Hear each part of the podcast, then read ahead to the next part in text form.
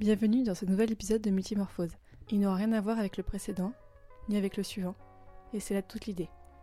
J'espère qu'il vous plaira. Bonne écoute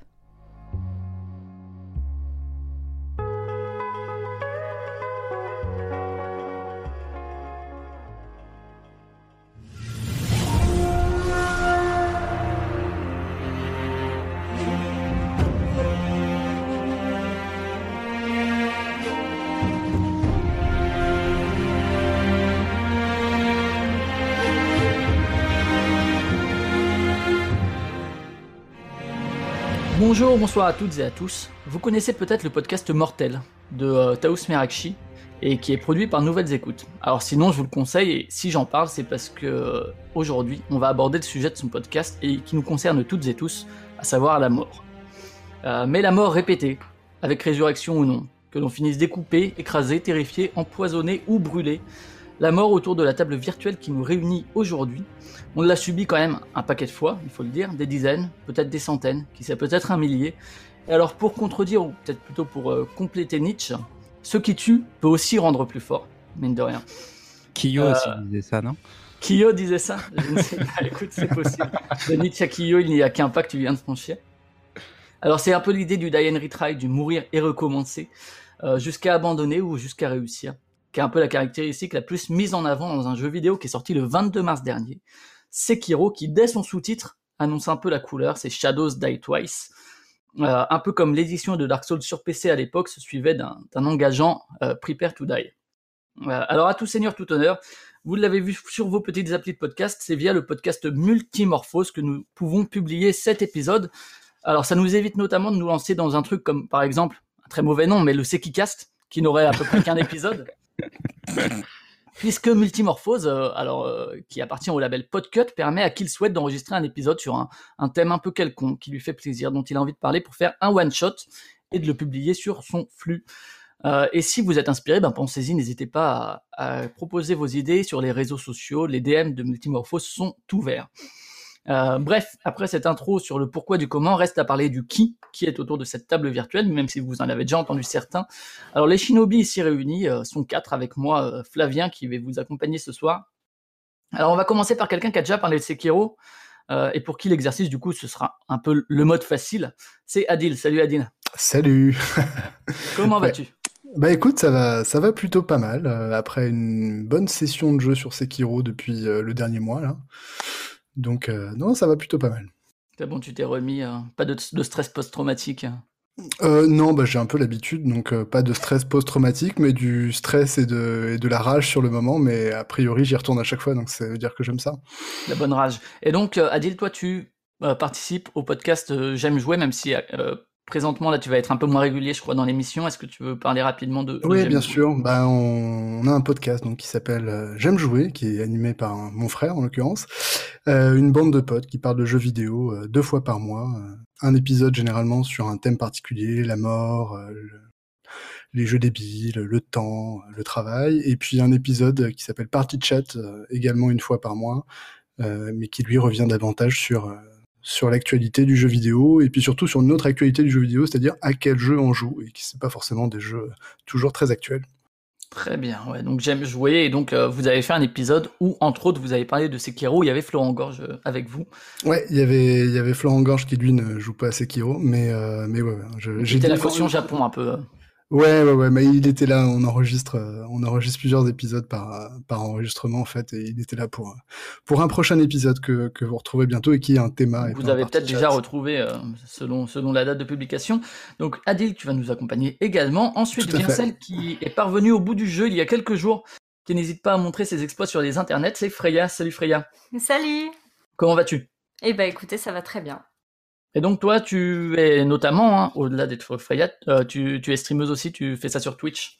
Exactement, je suis streameuse, je stream sur Twitch, euh, c'est euh, c'est vraiment pas du tout professionnel, hein, à l'occasion, euh, très, très occasionnel, mais oui, en effet, donc là, ces derniers temps, c'était du Sekiro, Sekiro, Sekiro. Très bien. Et du coup, ta chaîne, c'est Freya Twitch. Freya, Freya underscore Twitch. Twitch, c'est ça. C'est ça. Yes. Et euh, là, tu prévois quoi du coup euh, après Sekiro euh, Peut-être un, un, un, un walking sim un peu plus cool? Euh, alors la, la suite là, ça va être euh, prochain jeu en A Plague Tale. Ah oui, c'est vrai que ça sort en mai, ça, ça a l'air sympa aussi. Très bien. Et ça va. Euh... T'as osé te lancer dans le, dans le Twitch game malgré le fait d'être une femme, que c'est pas toujours facile pour une femme de streamer, même de jouer à des jeux vidéo déjà de base. Euh, je me plains pas, je sais que la situation est, peut parfois être compliquée. Moi, j'ai jamais, jamais eu de problème à part deux, trois euh, personnes un peu lourdes, mais c'est très rare et pas du tout régulier. Donc pour l'instant, je touche du bois, je me plains pas. Tu as une bonne commu. J'ai une très bonne commu. Très bien. Eh bien, ensuite suit un père indigne qui a dû réveiller son enfant par des cris de joie ou de rage euh, lorsqu'enfin il a bouclé le dernier boss. il fait partie de Podcut et de multiples podcasts dont on citera au moins l'école des facs. Euh, c'est sous X. Salut sous X. Salut à toutes et à tous. Bonsoir. Comment vas-tu? Euh, bah écoute, ça va bien. J'entame, euh, j'entame. Ouais, je, je, suis sur le deuxième run. Là, ah, t'es, celui qui nous parlera un peu du New Game Plus. Moi, j'ai pas encore commencé malheureusement. Mais... Pas exactement, mais je, je te raconterai. Ok, ça marche. Je vous raconterai. Et enfin, pour fermer le tour de table, une autre joueuse multiclassée, euh, qui, euh, comme notre cher président, a un projet que vous pourrez relayer à la fin, que vous pourrez relayer sur les réseaux. Salut Isqua. Coucou, bonsoir. Comment vas-tu? Bah écoute, plutôt bien, contente d'être parmi vous pour parler d'un jeu que j'adore et d'une licence que j'adore et d'un studio que j'adore. Donc écoute. Alors, une licence qui n'a qu'un jeu pour l'instant. Mais... Oui, mais qui fait un peu la continuité de, de ce que j'attends. On parlera. Euh, voilà, plutôt, plutôt contente. Et du coup, est-ce que tu veux nous en dire un peu plus sur ce projet qui est épinglé euh, sur ton profil Twitter? Ah bah avec euh, grand plaisir. Bah écoute, moi je suis dans le jeu vidéo depuis un petit moment à un niveau personnel. Voilà, il n'y avait pas de, de, choses communautaires et autres. Et euh, commençant à m'y intéresser, on s'est rendu compte avec un ami d'une problématique euh, sur le jeu et euh, qui était notamment, enfin, dans l'univers du jeu vidéo euh, surtout euh, que bah, on n'avait pas d'espace pour nous. Donc qu'est-ce que je veux dire par là? C'est un espace dédié aux joueurs, pour les joueurs, pour exposer leurs euh, leurs travaux, pour créer des, des, des, choses communautaires, pour créer vraiment encore plus d'engouement au niveau du jeu vidéo que ce qu'on peut avoir aujourd'hui. Euh, le but étant de voilà, comme je disais, d'avoir un espace qui est dédié aux joueurs. Donc voilà, le truc qui pourrait enfin vous servir, vous regrouper euh, dessus et puis monter vos, vos projets beaucoup plus facilement qu'avec les réseaux actuels qui ne sont pas dédiés à notre milieu. Donc j'entends, bah oui, Twitter, Facebook, Instagram sont plutôt des réseaux. Euh, Instagram, c'est la photo, euh, sur Twitter et puis euh, Facebook, c'est beaucoup de l'information. Snapchat va utiliser beaucoup de la, de la mini vidéo, mais c'est vrai que pour nous, les joueurs, on n'a rien. Et euh, nous, on voulait vous en tout cas par notre projet, vous proposer une solution euh, par rapport à ça, en espérant qu'elle vous plaise et qu'elle euh, qu corresponde aux attentes euh, de la communauté du, du jeu vidéo. Quoi. Ben on suivra ça, c'est pour la fin d'année, je crois, hein, c'est ça? Oui, c'est ça. On espère yes. sortir en septembre avec, enfin, euh, caler notre sortie avec celle de Borderlands 3. Hmm. Et voilà. J'aimerais beaucoup. Très bien. Et donc, on va remercier encore une fois Multimorphose qui nous permet de parler ensemble de Sekiro et également Exerf qui s'est permis aussi euh, de relayer le, le, tweet qui a permis effectivement de relayer l'information à un plus grand panel de monde. Euh, C'était cool. Merci à lui. Euh, et on reparlera sûrement de lui à un moment ou un autre de toute façon. Hein. voilà. Il y a des chances. Il y a des chances. Voilà. Et alors, avant. Ouais, ouais, ouais. Et avant de passer aux choses sérieuses, alors un dernier point quand même qui peut avoir son importance pour vous les auditrices ou auditeurs, c'est que dans cet épisode, on va spoiler par moment, euh, que ce soit sur euh, la narration et le scénario, euh, l'intrigue du jeu, également sur des points de gameplay, sur comment fonctionne le jeu et tout. Je sais que certains considèrent pas ça comme du spoil, moi je peux le considérer comme tel, donc je, préfère le préciser aussi, des trucs qu'on peut découvrir dans le jeu en termes de gameplay ou encore même euh, certains boss en termes de cara design, en termes de comment on, on s'est débrouillé contre eux, etc. On va tout spoiler, voilà. te fatigue pas. Donc, euh, voilà, vous êtes prévenus. Hein, euh, maintenant, nous, on y va. Alors, pour commencer par un petit point factuel, on va commencer par un peu la, la fiche signalétique. Qu'est-ce que c'est que Sekiro sous X?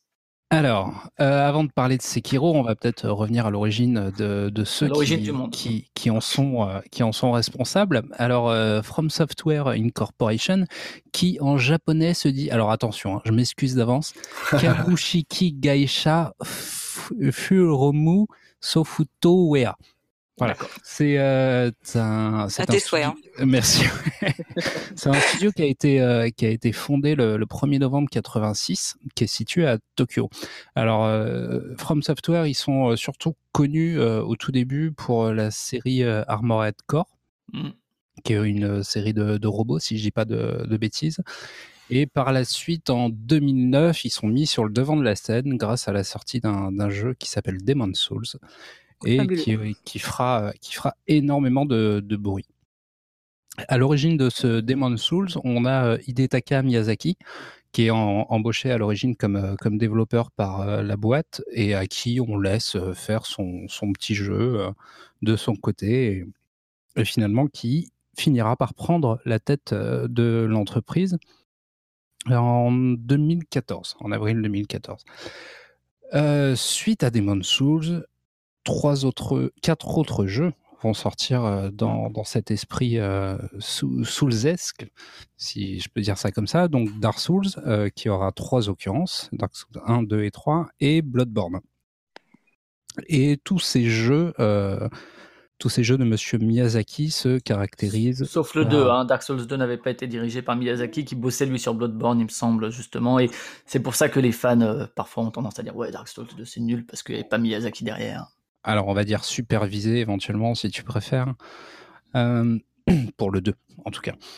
Euh, suite à ça, donc ce qui caractérise généralement les jeux de, Monsieur Miyazaki, c'est qu'on les considère, je dis bien considère, comme très très très difficiles, punitifs, et euh, on en redemande. Alors ça, c'est un concept particulier. À la suite de tout ça, un jeu qui a pris 4 ans à être développé et qui nous intéresse tout particulièrement ce soir se nomme Sekiro. Donc début du projet en 2015, il sortira le 22 mars 2019 et pour le moment je crois que c'est un succès puisqu'il a dépassé les 2 mm. millions de ventes. Et il me semble qu'aujourd'hui 2 millions de ventes c'est déjà pas mal. C'est il, fait, il a fait une super sortie, Activision l'avait dit, c'est vraiment euh, dans, dans, les chiffres que Activision escomptait, donc à savoir qu'Activision est quand même un des ogres du jeu vidéo, donc il, il place la, la, barre très haut en termes de sortie, donc pour eux te disent qu'ils sont satisfaits de la vente de Sekiro, c'est bon visiblement, le pari est plutôt réussi sur cet opus. Voilà.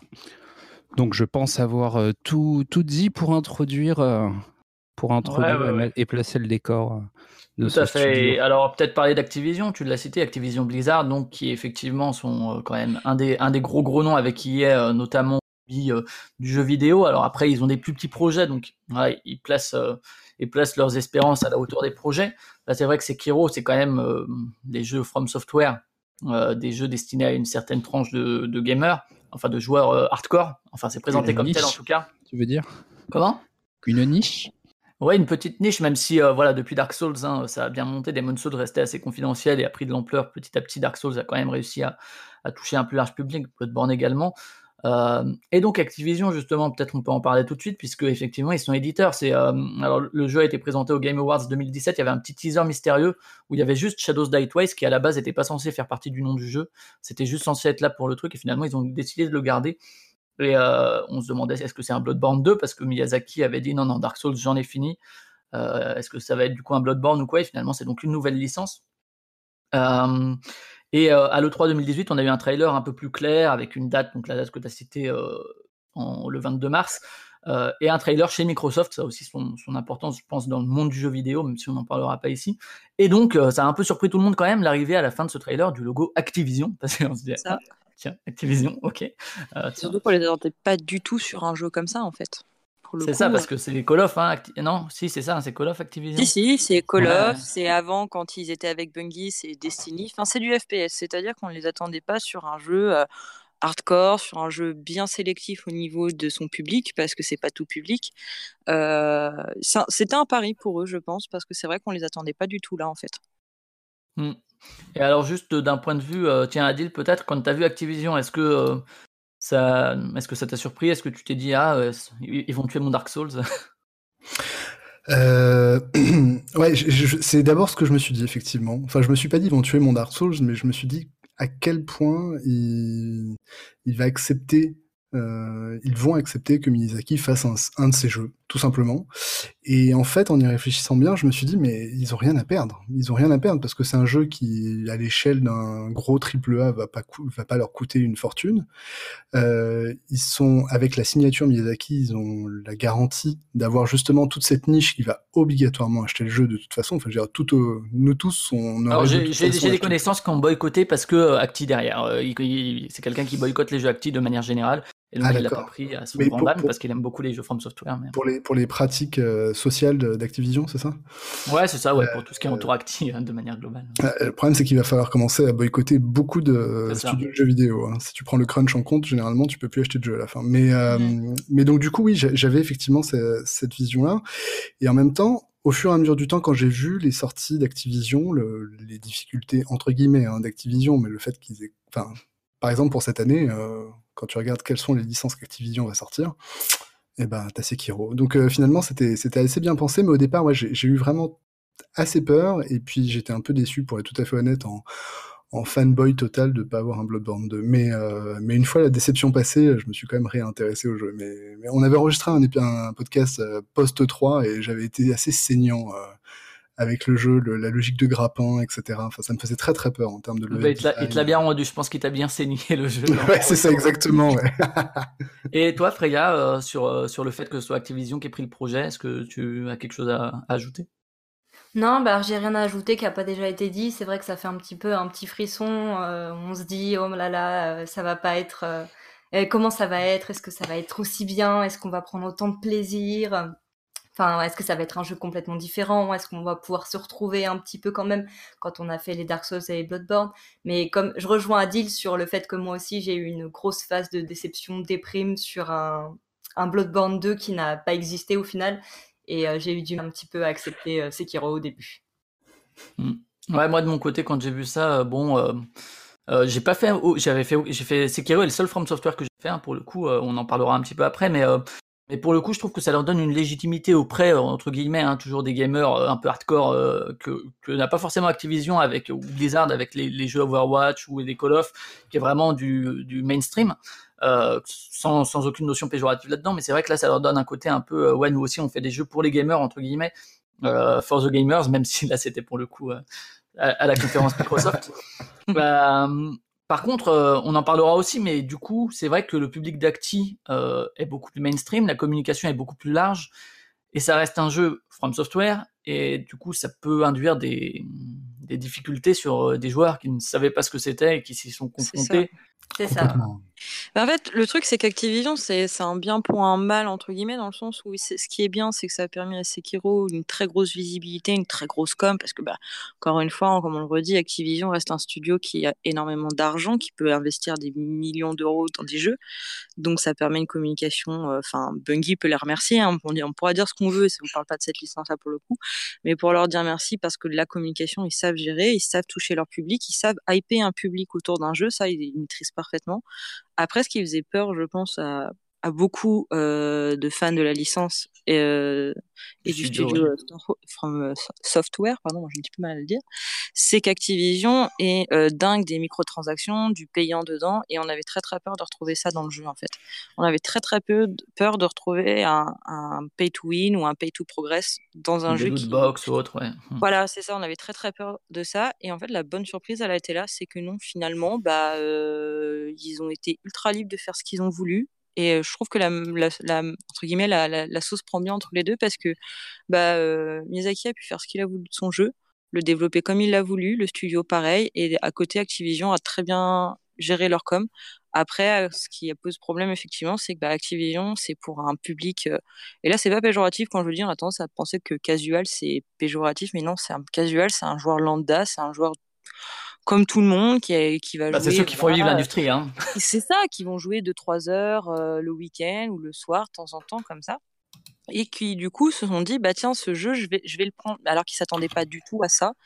Et, euh, et je pense que ouais, c'est ça qui a, par contre, qui a desservi le jeu, c'est vraiment d'avoir un, un, comment, Activision derrière et se dire, ah bah le jeu est tout public, alors que non, pas du tout. Il faut pas oublier mmh. que derrière, c'est. Euh, From Software. et Voilà, ça reste des jeux très difficiles qui ne s'adressent pas à tout public. Comme par exemple Call of peut s'adresser à tout public. C'est vrai que pour le coup, c'est des jeux qui sont beaucoup plus accessibles. Là, tu es sur un jeu beaucoup plus technique. En termes de mécanique au moins. Et, Adèle, tu voulais rebondir là-dessus? Ouais, alors je suis complètement d'accord avec ce que tu viens de dire, Megan. Et par ailleurs, alors, Megan et Isqua, c'est la même personne. Oui, Isqua, de... Non, non, il n'y a pas de souci. Mais...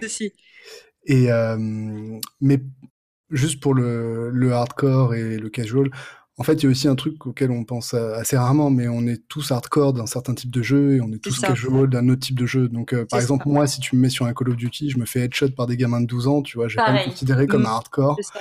Et par contre, je, sur ces jeux-là, voilà. Mais vous, vous saviez à quoi vous attendre sur ce type de jeu? C'est plus ça que je veux dire. Ah ouais, non, non, complètement. Mais sur, euh, vraiment, euh, le terme est peut-être un petit peu mal choisi. C'est vraiment plus pour dire que euh, là, Activision, ça s'adresse à, à, tout le monde, en fait, vraiment. Que quand on, a l'habitude de jeux vidéo et de ce qu'on aime et dans quoi on est bon et qu'on sait qu'on va pas s'énerver ou qu'on va peut avoir un bon niveau ou autre, on sait chez quel studio aller entre guillemets. Mm.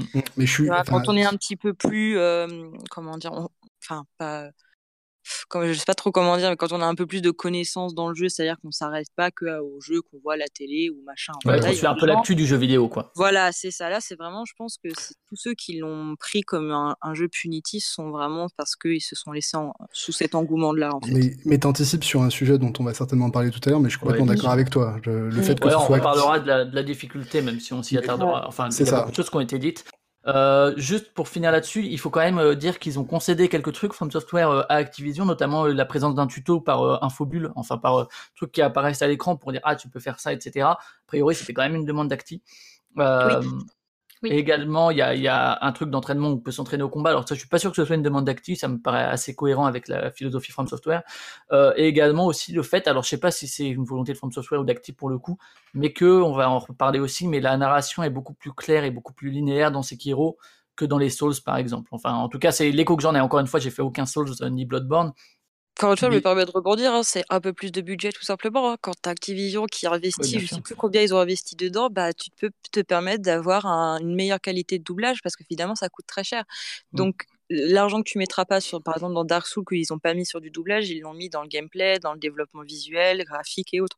Que là, bon, euh, quand tu as un support financier comme ça derrière, tu peux te permettre effectivement. Ça aurait été dommage d'ailleurs de pas euh, utiliser les fonds qui leur étaient pour, pour euh, vraiment euh, câliner les petits détails comme ça du jeu qui le rendent vraiment intéressant. Ouais, ouais, même si encore une fois, je sais pas si c'est vraiment. Euh, enfin, ils auraient peut-être fait un jeu plus linéaire et plus euh, transparent en termes de compréhension de l'univers et tout. De toute façon, ça, je sais pas, mais Adil? Ouais, sur le doublage, je suis, pour, le coup, pour le coup, je suis pas trop d'accord parce que j'ai toujours trouvé que le doublage dans les jeux From Software était, enfin, en anglais, était vraiment excellent. Enfin, c'est, j'ai jamais senti un biais quand j'écoutais le, le, doublage en anglais. Par contre, euh, là, dans Sekiro, je, je suis pas sûr que ce soit vraiment là-dessus qu'ils aient mis l'argent, parce que tu entends beaucoup les mêmes voix, donc du coup, euh, t'as pas, pas un nombre de voix très très différent, donc du coup, t'as pas un nombre d'acteurs, et je suis pas sûr que ça coûte très très cher. Et par ailleurs... Euh... Peut-être sur la réalisation de trailer ou des trucs comme ça, où ils ont ouais, ou sur la scénaristique, tu vois, c'est plus ça que je ouais, Ouais, ouais, Je dis pas que c'est des milliers des cents, hein. Mais non, non, et puis, bah, puis bah, visuellement, le jeu est. Enfin, on a peut-être le From Software le moins buggé qui soit jamais sorti aussi. Donc, oui, ça, par euh, contre. Bah, justement, tiens, comme tu parles de, de bugs, ça tombe bien. Alors, juste pour dire Sekiro, euh, Sekiro, ça veut dire euh, le loup a un bras. on l'a traduit en, il a été traduit en anglais par Wolf et puis en français par loup. C'est aussi, il faut le dire tout de suite, un jeu solo. On en reparlera quand on parlera de la difficulté ou du gameplay, mais c'est un jeu uniquement solo, même si, voilà, aujourd'hui, est-ce qu'un jeu est solo quand on peut aller voir des guides YouTube ou quoi? Pas forcément, mais en tout cas, comparé aux autres, mais on en reparlera encore une fois, je m'attarde pas là-dessus. C'est un jeu solo et il y a euh, dans le développement ce que voulait avoir Miyazaki puis l'équipe de From Software. On réduit à, Miyazaki qui est le directeur, mais il faut vraiment penser de jeux vidéo aussi comme œuvre collective. C'est il voulait le sentiment des lames qui se tapent, etc. et euh, de personnes qui se tournent autour pour saisir une ouverture qui est vraiment euh, différent, je pense, des Souls. Encore une fois, on va, on va, en parler tout de suite. Juste pour finir, également, c'est ça a aussi été vu comme la suite de Tenchu, euh, qui est une licence importante du jeu vidéo. J'en ai fait encore une fois aucun. Mais From Software avait notamment développé certains épisodes qui a priori sont pas mémorables sur PS2, PSP, euh, ces, générations-là. Euh, donc voilà, à un moment il était question de le placer dans la licence Tenchu. Finalement, pour des questions de droit, ça ne s'est pas fait. Euh, mais, on en voit aussi la trace puisque Tenchu était un jeu d'infiltration et là aussi on en parlera quand on parle des mécaniques. Mais mais il y a de l'infiltration là-dedans. pour finir, les plateformes sur lesquelles c'est disponible, donc sur PC, sur PS4 et sur Xbox One.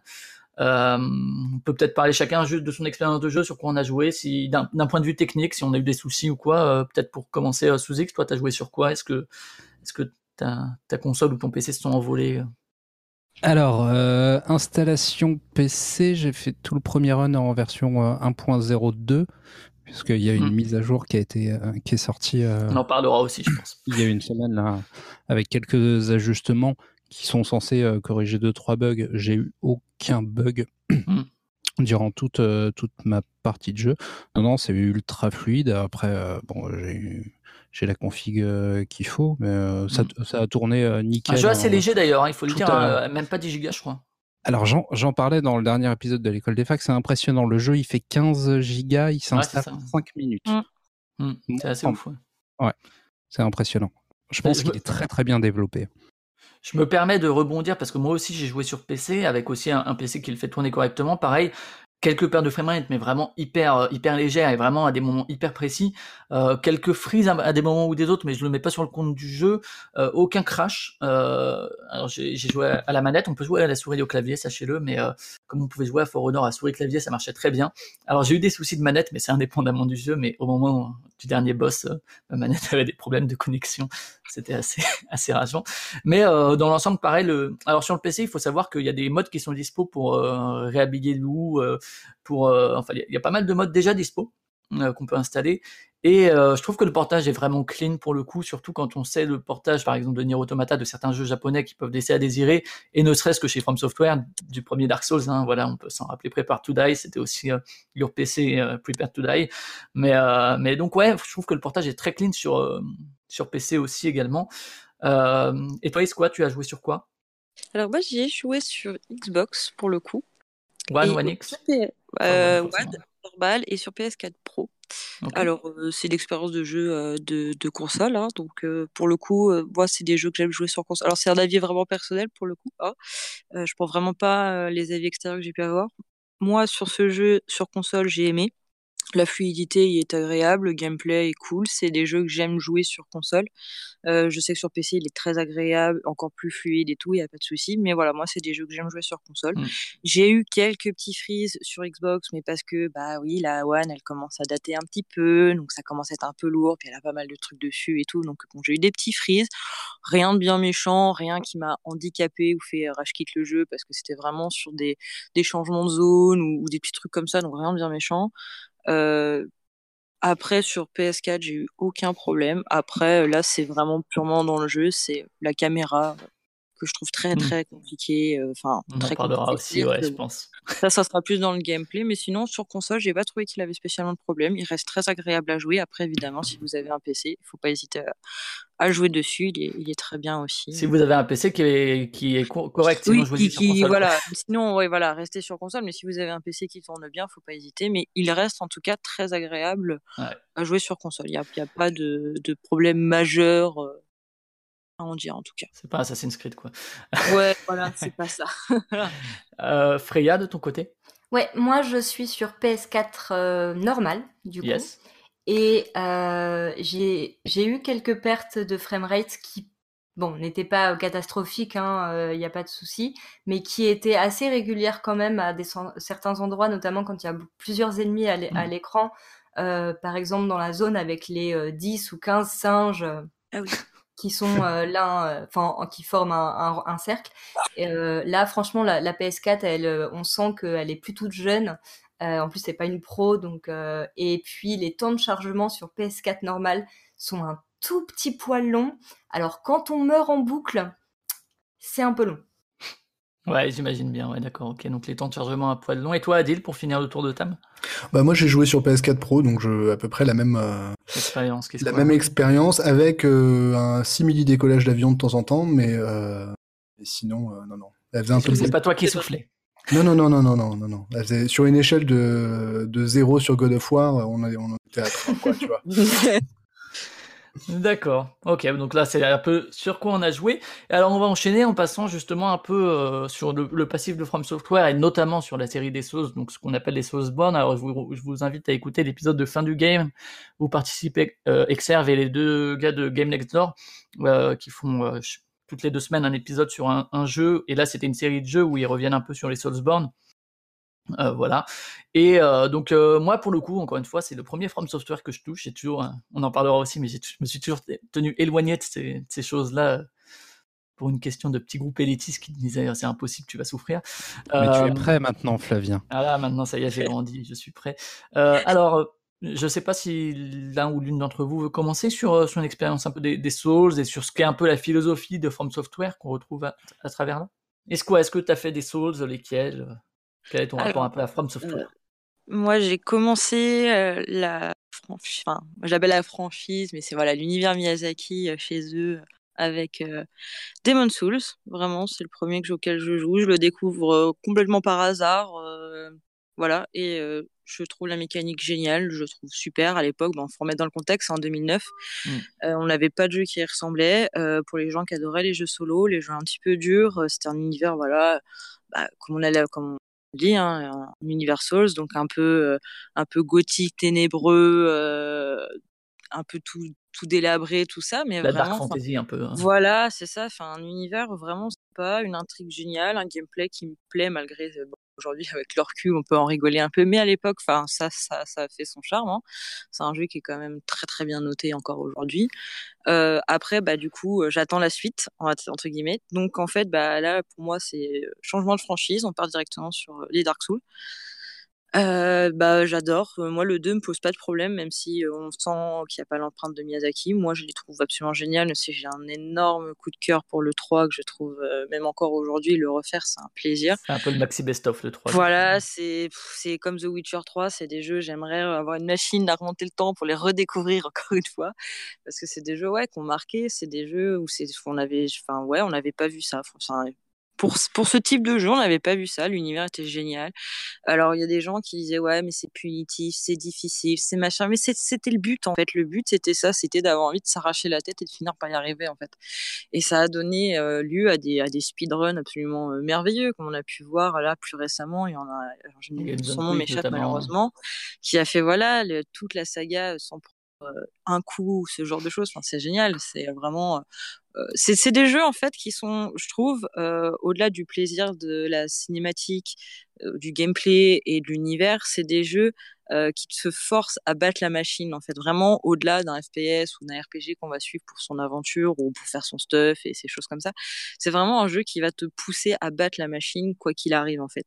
Et c'est vraiment intéressant parce que ça pousse à des mécaniques de jeu qu'on n'aurait pas pensé. Ça, ça demande de la réflexion, ça demande de, bah ouais, un peu d'entraînement parce que c'est vrai que bon, quand on a fait le 1, 2, 3, le 3, bon, c'est quand même beaucoup plus facilement en main.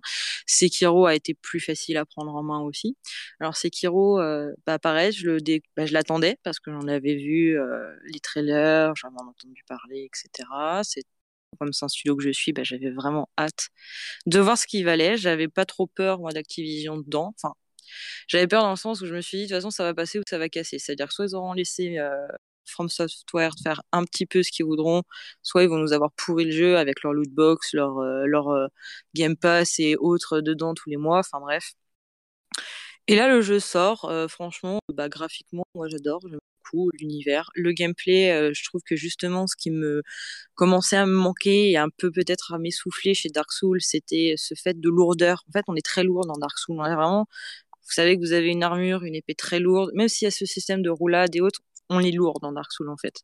Et là, on retrouve un gameplay relativement aérien qui permet beaucoup de choses, bah, qui permet, voilà, comme on en reparlera après, sûrement des speedruns avec des, techniques de jeu qui sont vraiment géniales à, voir et qui sont euh, des gens qui râlent en disant oui les speedruns ils utilisent des glitches machin et autres. Mais c'est quand même très intéressant pour aussi les développeurs de voir l'exploitation qui est faite par les joueurs de leur jeu en fait à tous les niveaux du, du, de possible d'expérience en fait. C'est ça qui est intéressant. Et Sekiro je le trouve assez permissif, je trouve pas forcément euh, punitif. C'est vrai que moi j'étais un peu interloqué par les gens qui ont dit mmh. oui c'est un jeu très punitif, on comprend pas vraiment, ils ont décidé d'être mauvais pour, euh, enfin d'être méchants dans le sens euh, mauvais, voilà, dans ce sens-là, pour avec les joueurs et tout. Alors que moi j'ai pas trouvé, je trouve que justement ils nous invitent à à nous surpasser encore une fois, à être dans un univers cool. Bah, l'histoire elle est pas mal, même si bon, bah, c'est pas non plus du, du 7 art, mais c'est une histoire sympathique. on s'attache à, l'univers. Mmh. En soi, j'ai bien aimé aussi effectivement, euh, comme euh, Activision arrivait sur le projet, qui savait sûrement, euh, je pense, encore une fois, c'est mon avis personnel, je pense qu'ils avaient quand même décidé de s'ouvrir un petit peu aux, gens, un peu à plus, une plus grande communauté, on va dire. Bah, je trouve ça pas mal leur petit système là de résurrection une première fois direct en rapide là comme ça. Je trouve ça pas mal parce que du coup, euh, ça motive voilà à rester parce que c'est vrai que mourir et de retaper à chaque fois toute la zone, machin et tout, ça peut dégoûter très vite, mmh. surtout quand on connaît pas le jeu. Après, pour ceux qui se sont accrochés, euh, franchement, comme nous, visiblement autour de cette table, moi je trouve que c'est un jeu, on s'amuse, on y prend plaisir à le finir, à, se casser un peu la tête dessus, à découvrir le décor, à fouiner un petit peu partout. J'aurais aimé un peu plus de lore. En fait, moi j'adore le lore dans les mmh. jeux. Donc j'aurais aimé un peu plus de l'or, euh, effectivement. Euh, mais bon, voilà, c'est en soi. Ça... un peu sur tous les points que tu as soulevés un, peu plus tard. Et puis la, caméra, effectivement, et ça, tout le monde. Mais ça, on en parlera, hein, t'inquiète pas, dans les mécaniques de jeu et dans le système de combat. Je, je crierai aussi. Euh, D'accord. Et euh, alors, euh, Freya, toi, d'un point de vue de avant Sekiro, euh, parce que c'est vrai que, enfin moi, moi, l'image que j'en ai, c'est effectivement cette difficulté, même si j'ai pris euh, à travers les gens que je suis et qui pour moi ont un discours intéressant que c'est pas juste euh, les boss, la difficulté, les patterns à apprendre, que c'est aussi tout un univers, tout un level design à apprendre dans les dans les Souls. si tu devais en, dire quelque chose. Oui, c'est exactement ça. Euh, c'est pas que les jeux sont difficiles. Moi, j'ai malheureusement, moi, j'ai pas eu la chance de, de, de découvrir Demon's Souls et du coup, j'ai pas jamais joué à ce jeu. J'ai découvert avec le premier Dark Souls et une fois que j'ai mis les mains dessus, euh, j'ai pas pu m'arrêter, donc j'ai enchaîné Dark Souls 2, Dark Souls 3 et Bloodborne au fur et à mesure des sorties. Et c'est des jeux que j'apprécie euh, vraiment euh, si, énormément. Si tu devais définir un peu la philosophie que tu as retirée de ça, de, de ces jeux, ouais. Bah, au niveau de la, de la philosophie, moi je dirais que les, jeux ne sont pas durs, c'est juste qu'il faut accepter les mécaniques qu'on nous apprend à travers le jeu. Il faut hmm. juste prendre les outils qu'on nous donne, acquérir les mécaniques et le jeu, il passe plus ou moins tout seul. Il y a toujours des moments difficiles, mais il faut pas, euh, faut, faut, faut, faut, pas s'empêcher de jouer. Hmm. Et euh, peut-être euh, si tu veux dire un mot du quand même du système de progression, parce qu'il y avait quand même des classes, de l'expérience, des niveaux, chose qu'on ne retrouvera pas, on en parlera tout à l'heure, mais dans Sekiro, c'est une philosophie quand même assez différente, j'ai l'impression. Oui, bah c'est pas c'est pas une philosophie RPG, il y a pas de RPG dans Sekiro. Moi personnellement, ça m'a pas gêné du tout. Euh, j'aime beaucoup euh, la le RPG dans les Dark Souls et pouvoir euh, comme ça augmenter ses compétences, augmenter ses armes, augmenter ses armures, pouvoir looter plein de choses, etc. Changer complètement de, de build pour s'adapter à une situation. Ça, j'ai adoré. Mais le fait que ça soit pas dans Sekiro, ça me dérange pas. Ouais, on en, reparlera. Moi, je trouve euh, même qu'ils auraient pu aller encore plus loin là-dedans. Mais euh, de ton côté, Adil, si tu dois revenir bah, vite fait sur ton expérience des Souls avant, mais euh, également ouais sur un peu la philosophie qui habite ça, et peut-être reparler aussi de justement la communauté que ça a créé et le discours que ça a créé dans cette communauté, peut-être?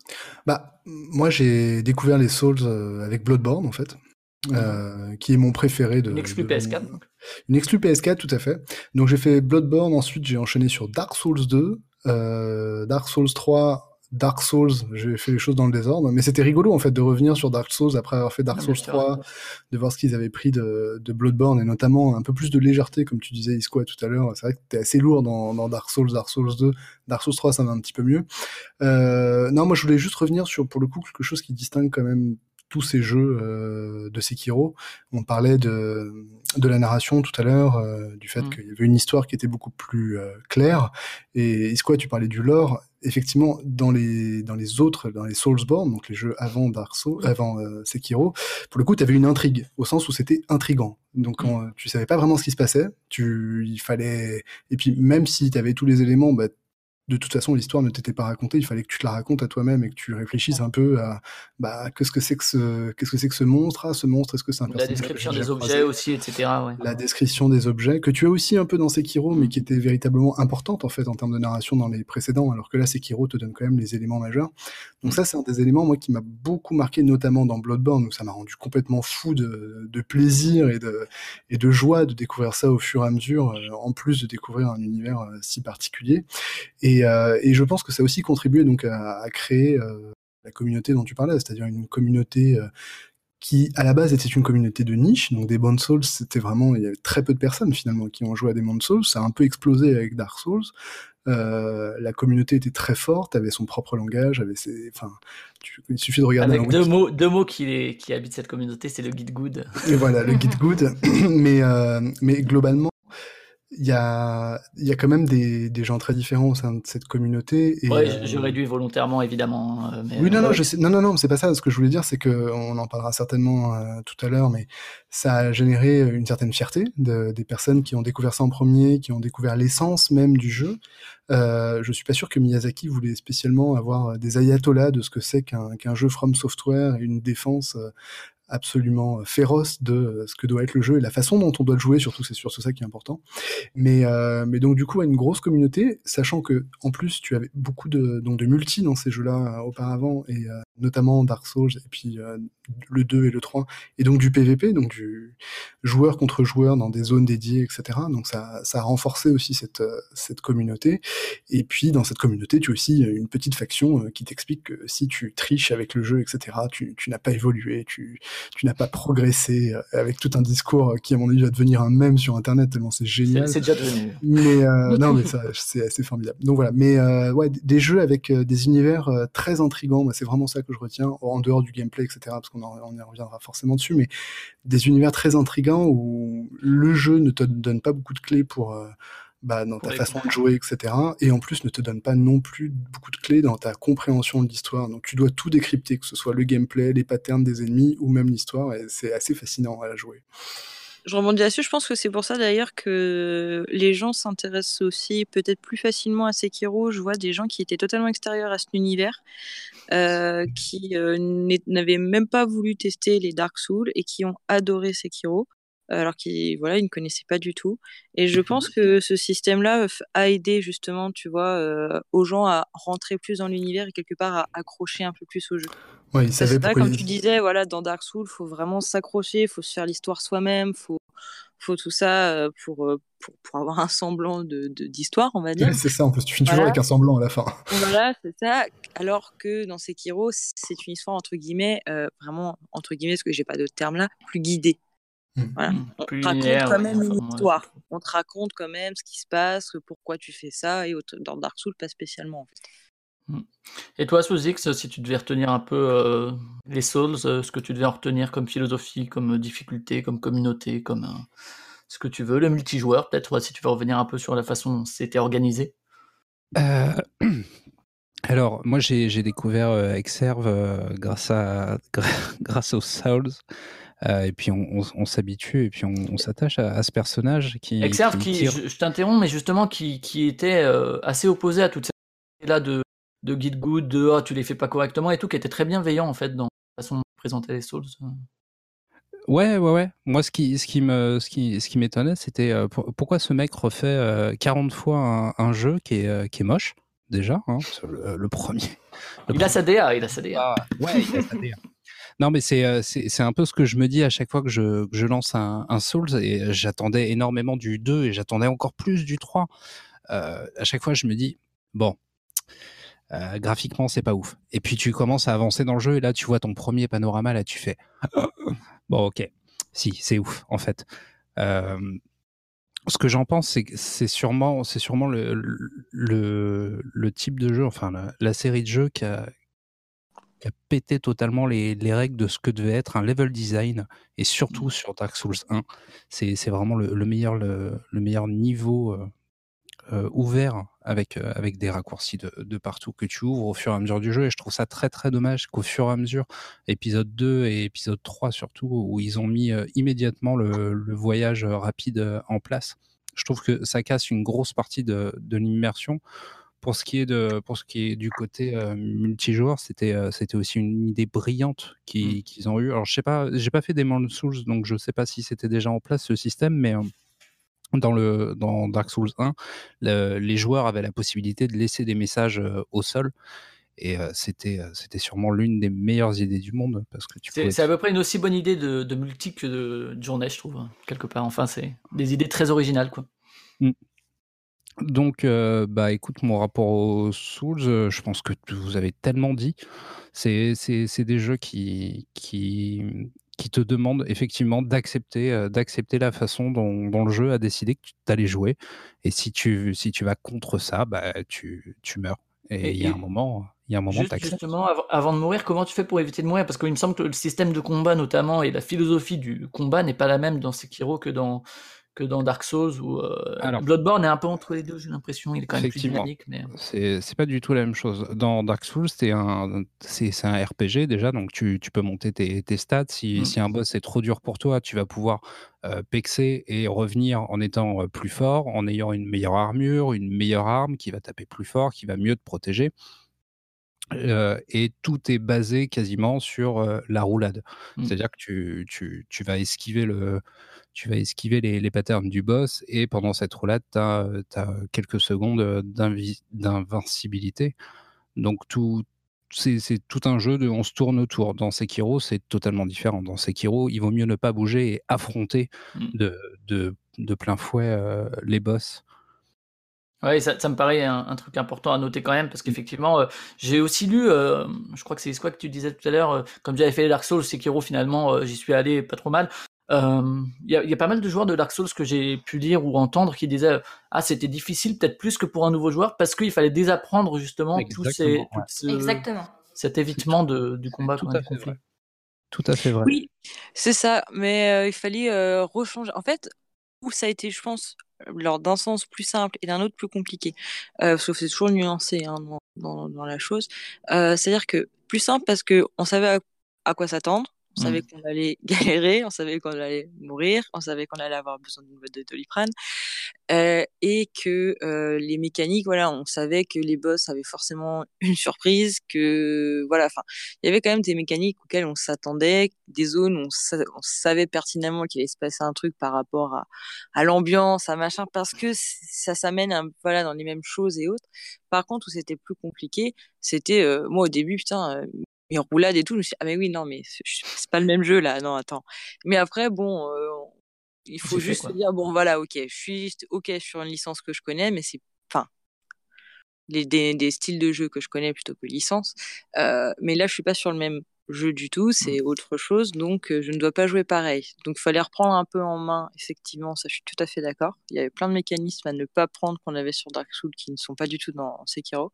Mais je pense quand même que ça restait un peu plus logique, on mmh. va dire que peut-être facile dans ce cas-là, comme terme, pour, pour des personnes qui avaient joué Dark Souls. Il y avait des mécaniques de boss qui étaient plus faciles à anticiper, plus faciles à comprendre, plus faciles à, à trouver les parades ou autres en ayant joué déjà à la, franchise que des gens qui ne la connaissaient pas.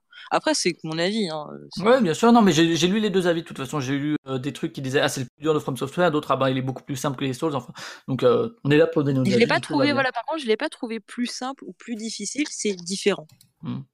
En fait, c'est c'est ça, c'est pas plus difficile ou pas moins difficile, ou moins, c'est différent. C'est pas la même chose. C'est pas prendre pareil. On reste dans le même univers, on est d'accord, mais c'est quand même à prendre comme deux jeux différents.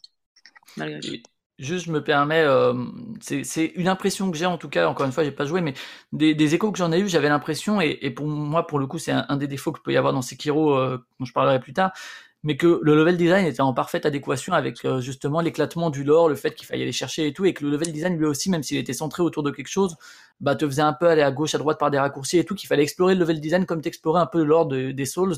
Et je trouvais que ça avait, une, enfin, dans l'esprit que je m'en fais, en tout cas, encore une fois, il faudra que je les fasse, mais euh, d'autant que maintenant j'ai plus peur.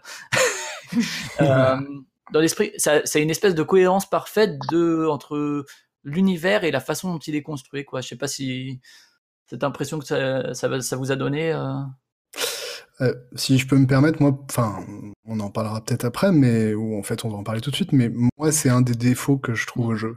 Et, euh, et de Sekiro, tu veux dire? Ouais. Et c'est pour, enfin, c'est pour le coup mon expérience, euh, mon ancienne expérience avec tu le disais sous X tout à l'heure, de Dark Souls et de Blueborn, qui pour moi sont en termes de level design sont les deux les deux chefs-d'œuvre de la série et où ouais, il y a un moment, je suis un peu resté sur ma fin à, ce niveau-là. Mais par rapport à ce que tu disais, Isqua, ouais, moi j'ai trouvé les boss quand même assez difficiles et par contre euh, les zones assez faciles pour le coup. C'est assez bizarre parce que je, c'est pas du tout l'expérience. Parce que les zones servent à rien, mais on en parlera plus. Bah, les zones entre boss. non, mais, euh, c'est parce que c'est différent, c'est ce que tu disais. C'est le, gameplay induit plein de choses fait dans, le jeu.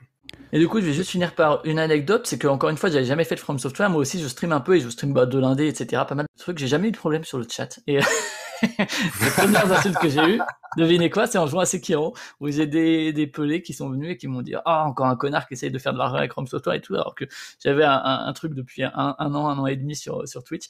Et c'est ça, c'est, encore une fois, je veux pas généraliser à la communauté des, des, Soulsborne ou de From Software parce que c'est, c'est pas représentatif, mais c'est une communauté assez vocale qui justement une tendance à un certain élitisme, une certaine vision, leur propre vision. Et je sais que euh, je regardais d'autres streamers et que c'est souvent que t'as un, un gars ou une nana qui vient et qui dit ah non non mais là tu fais pas correctement, il faut pas prendre cette classe, il faut que tu prennes ça.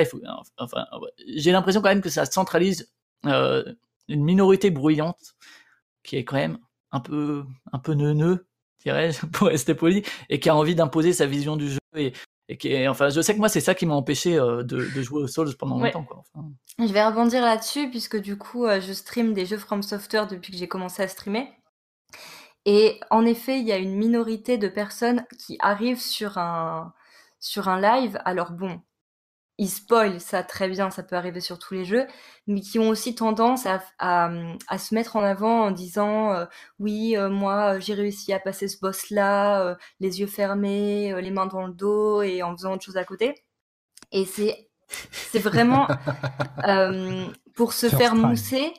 Et, et, et, pour te dire, bah, et toi, du coup, t'es un peu en mode, moi, je vais passer 6 heures sur le boss de fin et, et mm ça te rabaisse un petit peu. Et c'est pas la grande majorité de la communauté euh, des jeux, mais mais il faut pas se voiler la face. Euh, oui, il y en a et il y en a pas mal, et ça peut. Euh, quand on, moi, je me plains pas parce que j'ai été beaucoup soutenue par Exerve avec le stream, donc j'ai récupéré beaucoup de sa communauté, qui est une communauté qui est assez bienveillante, ouais. Hmm. Voilà, qui est très bienveillante et qui est là pour aider sans trop, sans, sans, pas du tout se faire mousser et vraiment qui est, qui, qui est extra là-dessus.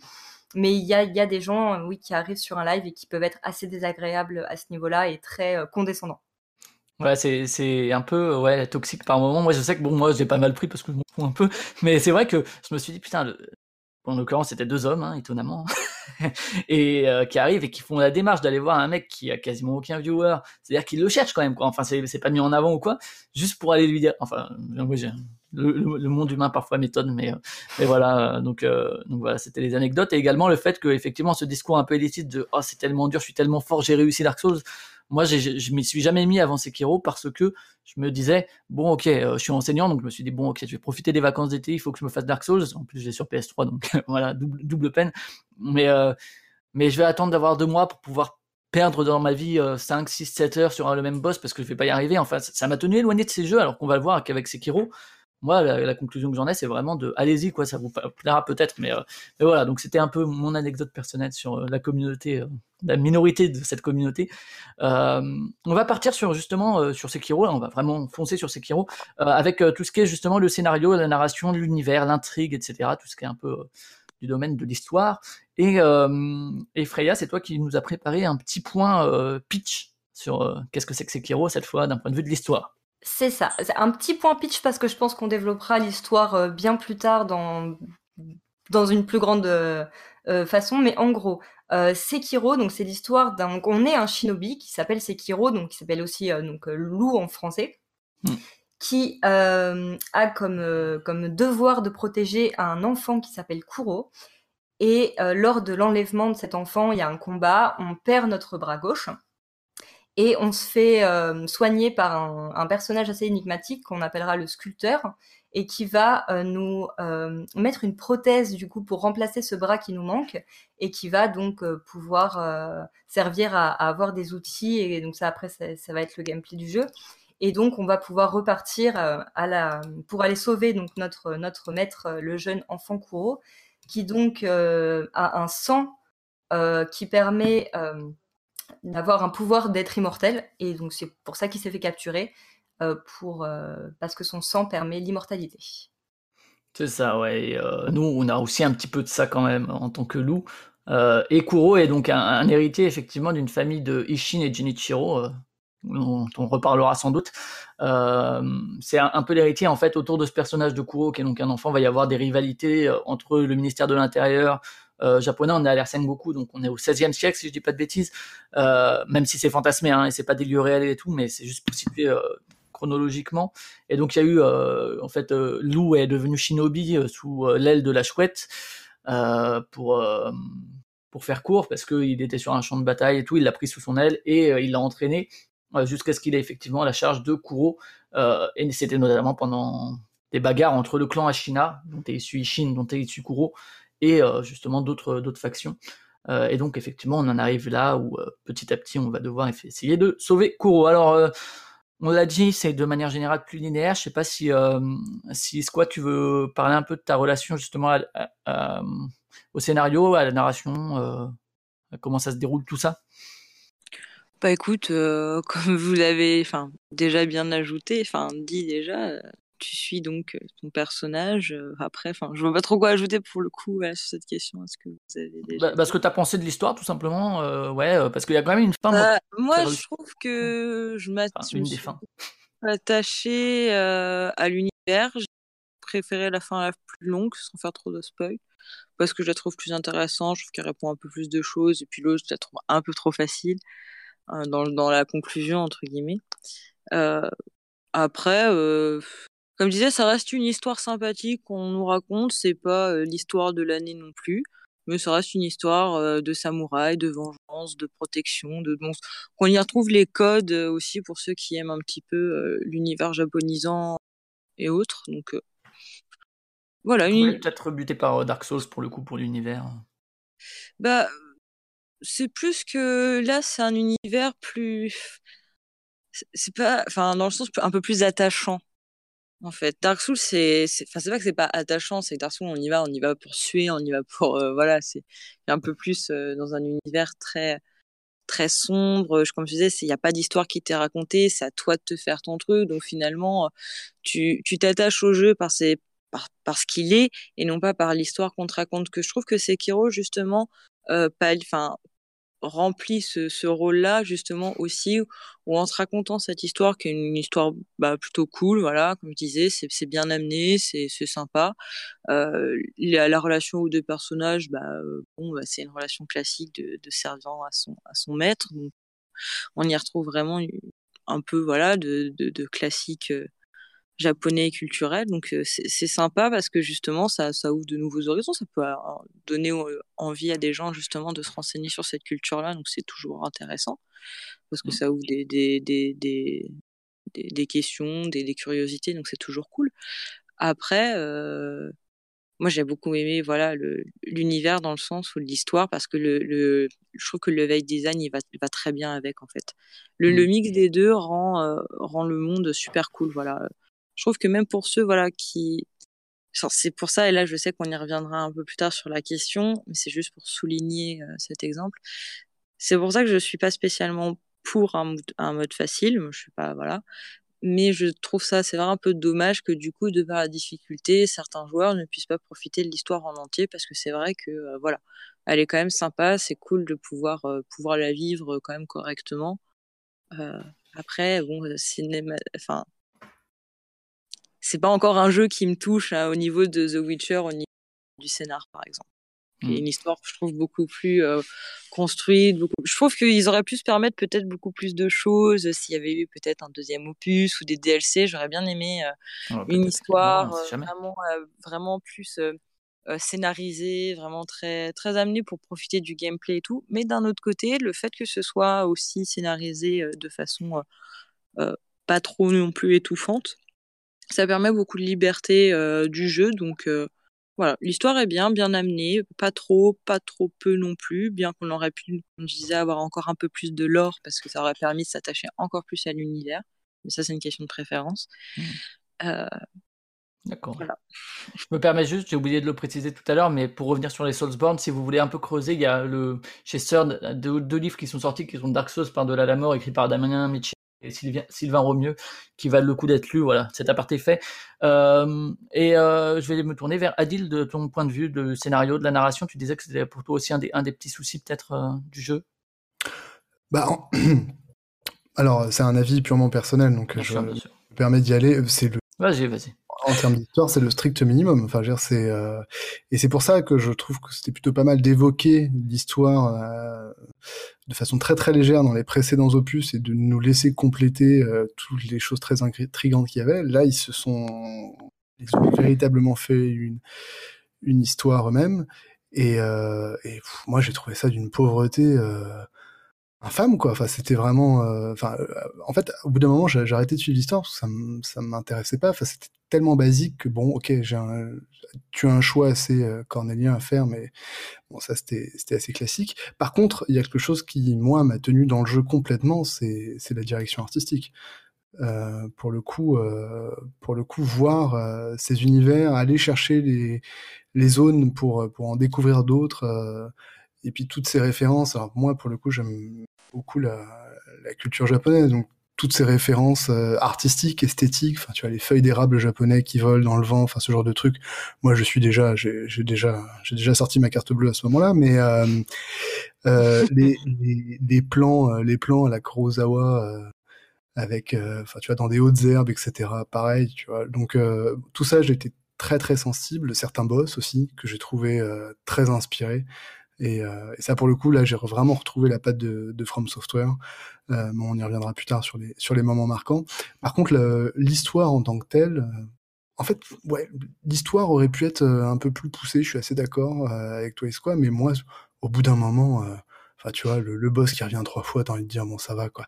Oui, c'est ça, je suis d'accord. Tu, te refais trois fois la même zone pour la même raison, genre, ah, on a kidnappé le, on a encore surprise t'as envie de dire, mais faut arrêter, arrêter de vous foutre de notre gueule, quoi. Je veux dire, les gars, bossez un peu, quoi. Vous avez fait tellement de choses sur le reste que là, euh, on vous dit, faites une histoire. Tu sais, j'ai l'impression que Activision leur a dit, bon, les gars, vous arrêtez, vous faites une vraie histoire avec une vraie narration, et les mecs se disent, ok, bon, on va troller, et, euh, et on va faire le strict minimum. Par contre, on va, on va faire ce qu'on sait bien faire à côté, et ça, il n'y a pas de souci, le jeu le vend magnifiquement bien. Mmh. moi, je retiendrai vraiment la direction artistique où, pour une fois, ils sortent de leur zone de confort. C'est pas du tout Dark Souls, c'est pas du tout Bloodborne. On aurait, d'ailleurs, on peut trouver des similitudes un tout petit peu dans le côté horrifique de Dark Souls et de Bloodborne. Là, ils partent vraiment ailleurs. Alors, pour le coup, c'est leur culture, donc c'est plus simple. Mais, euh, mais je trouve qu'ils l'ont vraiment sublimé et superbement bien, quoi. Ah, c'est vrai que le, level design de ce jeu est quand même assez, assez beau, moi, je trouve. Ouais, on a toute une partie sur le level design, ne vous inquiétez pas, vous pourrez crier votre amour. Euh, alors moi je me sens un peu isolé pour l'instant. Euh, dites-moi que vous avez un peu aimé la façon dont c'est raconté quand même.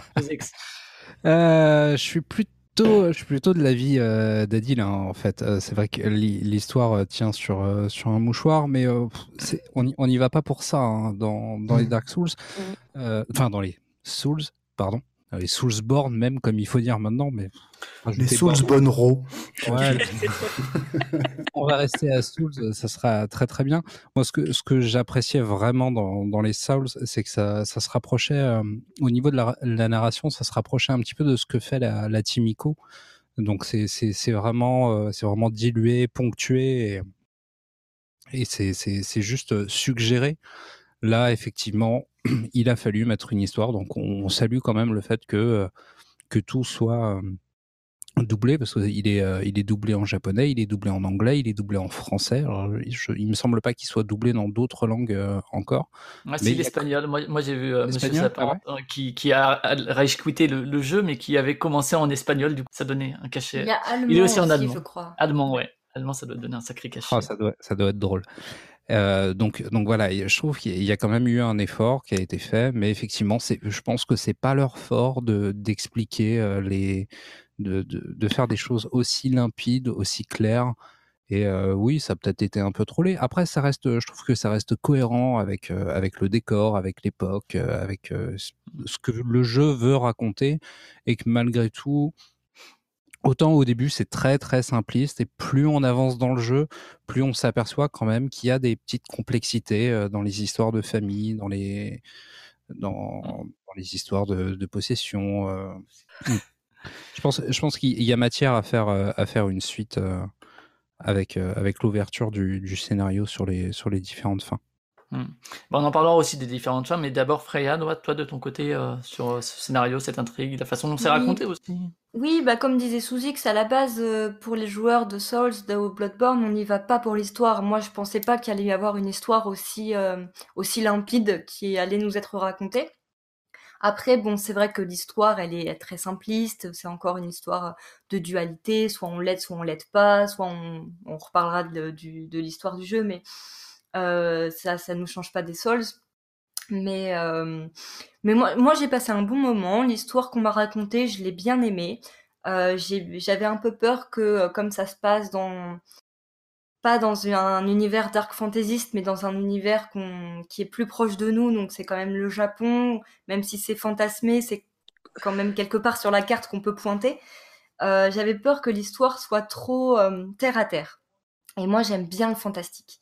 Et donc, tout le rapport à, l'immortalité, à son sang, au dragon, à l'héritage du dragon, mmh. ça, moi, ça m'a emporté. Après, ça m'a pas emporté comme euh, un très bon livre ou comme d'autres jeux. J'ai trouvé ça simpliste, mais ça m'a plu quand même. Euh, ça m'a plu quand même l'histoire. Mmh. Bah, moi, je vais me mettre euh, pas en porte-à-faux, mais effectivement, c'est une histoire assez claire. Mais quand même, il y a, y a, quand même des choses qui viennent justement qui m'ont un peu peut-être rappeler les Souls, je sais pas, mais euh, que ce soit les histoires de. Alors souvent c'est c'est annexe, hein, c'est pas dans, l'intrigue principale, mais l'histoire de la carpe, les personnages secondaires euh, auxquels on peut parler, qui nous racontent des trucs, l'histoire d'Aurine avec son son gars, et, etc. Enfin je trouve qu'il y a une merveilleuse histoire. Je trouve d'ailleurs l'histoire d'Aurine, euh, enfin je trouve ça très touchant la façon dont ça a été raconté. Et, il y a quand même des à côté qui permettent d'ouvrir un peu sur l'univers, sur des trucs qu'on nous raconte pas forcément si on suit juste le truc en ligne droite. Je trouve que euh, même, même si c'est annexe, encore une fois, hein, c'est il y a effectivement cette, euh, cette intrigue plus linéaire, plus dirigiste, mais euh, surtout il y, a, y, a, quand même des, je trouve les personnages. Alors, on pourra peut-être parler vite fait de la, place des femmes dans, dans Sekiro, peut-être dans les Dark Souls aussi. Je sais même pas si on pouvait faire un avatar féminin dans. oui, si, Parce que là, les femmes sont quand même souvent, bah, Emma c'est une servante, il y en a c'est des entre guillemets des hystériques. Enfin, il y, y, a toujours une place un peu particulière laissée à la femme dans. Alors, je permets de te couper. Emma n'est pas une servante, elle est médecin. Elle est médecin, c'est vrai. Mais enfin, la façon dont elle est mise en scène, en tout cas, laisse un peu, un peu planer ce rôle. Enfin, si, vous voulez développer là-dessus, euh, notamment les femmes ici présentes, qui sont sans doute les mieux placées, sur la façon dont elles les ont vues, euh, euh, on, pourra faire un petit point dessus. Mais je trouve que les personnages, alors Lou, je sais que Sekiro, il y, a, eu des critiques sur le fait qu'il n'est pas très charismatique et tout. Je trouve que, bah, justement, enfin, il... alors autant dans les Souls, on laisse créer l'avatar. C'est un shinobi, on lui fait normalement dans, la culture de japonaise, on lui demande pas d'être une grosse personnalité en fait. C'est vrai qu'il y a ça aussi, il faut remettre dans, leur contexte, c'est que les shinobi sont pas connus pour être. pas des, des, gros badass, mais je trouve qu'il a quand même son, charisme, c'est un peu un taiseux, c'est un peu Ryan Gosling de Hiro quelque part.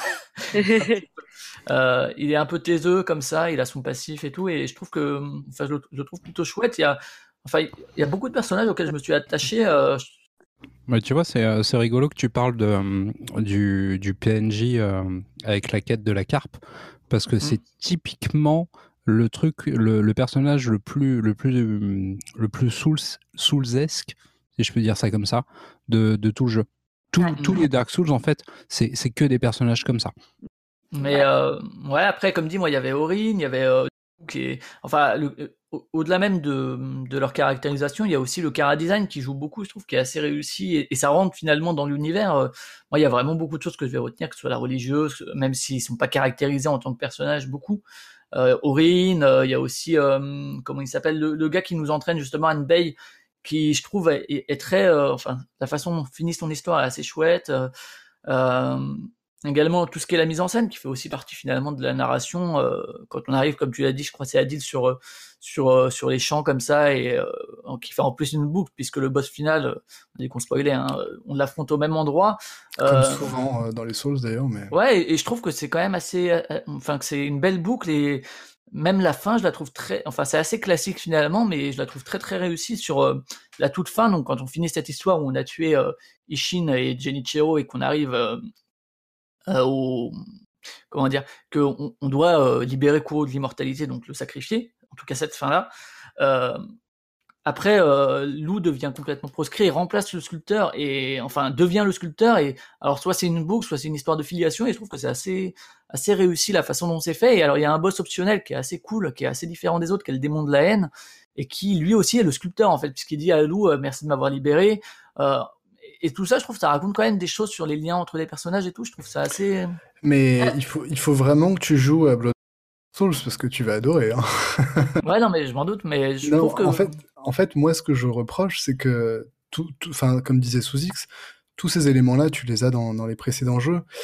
Sauf que dans les précédents jeux, tu avais vraiment l'impression de, de, te battre pour découvrir. Alors, les quêtes annexes, euh, le personnage avec la carpe, etc. Bon, ça, il faut. Généralement, tu, ça vient assez facilement, tu vois. Tu... Hmm. Et euh, mais c'est ce, ce, type d'histoire, pour le coup, c'est justement, en fait, souvent From Software s'appuyait sur des histoires annexes qui semblaient secondaires pour renforcer, euh, enrichir le lore de leur jeu, qui pour le coup n'avait pas la narration euh, centrale que Sekiro a. Et, euh, et souvent c'est ces quêtes annexes qui faisaient un peu le sel, le sel du jeu. Et en fait, je suis complètement d'accord avec ça. Le seul truc que je reproche à Sekiro, c'est que c'est l'histoire centrale qui me et le scénario, hein, pas du tout les personnages ou la mise en scène ou même la ou même les dialogues. Hein. Mm. Mais c'est véritablement. D'ailleurs, juste pour revenir sur les dialogues, a priori, il y a quelques soucis de traduction aussi euh, que j'avais vu euh, sur Reddit, sur euh, du japonais ou quoi. Bon, ça reste peut-être ponctuel, je sais pas. Moi, j'ai fait en, en sous-titré français pour le coup, mais mais a priori, il y a quand même quelques petits quelques petits couacs, même si bon, je m'en remets à Reddit. Hein. Mais euh, ouais, enfin justement, moi je trouve que dans cette, cet univers, euh, c'est effectivement une histoire, mais c'est aussi l'ADA, c'est aussi les, les personnages euh, et, et l'histoire euh, linéaire. Et mine de rien, euh, il y a ces petits embranchements qui vont ici et là et qui, enfin, je trouve que même l'histoire linéaire est assez assez cool dans le côté où ça boucle et tout. Enfin, moi j'ai trouvé assez ça sympa. J'ai aussi noté Kotaro, le gars pour qui il faut aller chercher une fleur là, au temple, qui est une très très belle histoire aussi. Euh, peut-être revenir justement sur, euh, je sais pas si euh, sur, sur la, la, direction artistique parce que ça fait partie de l'univers. Alors vous en avez tous parlé plus ou moins.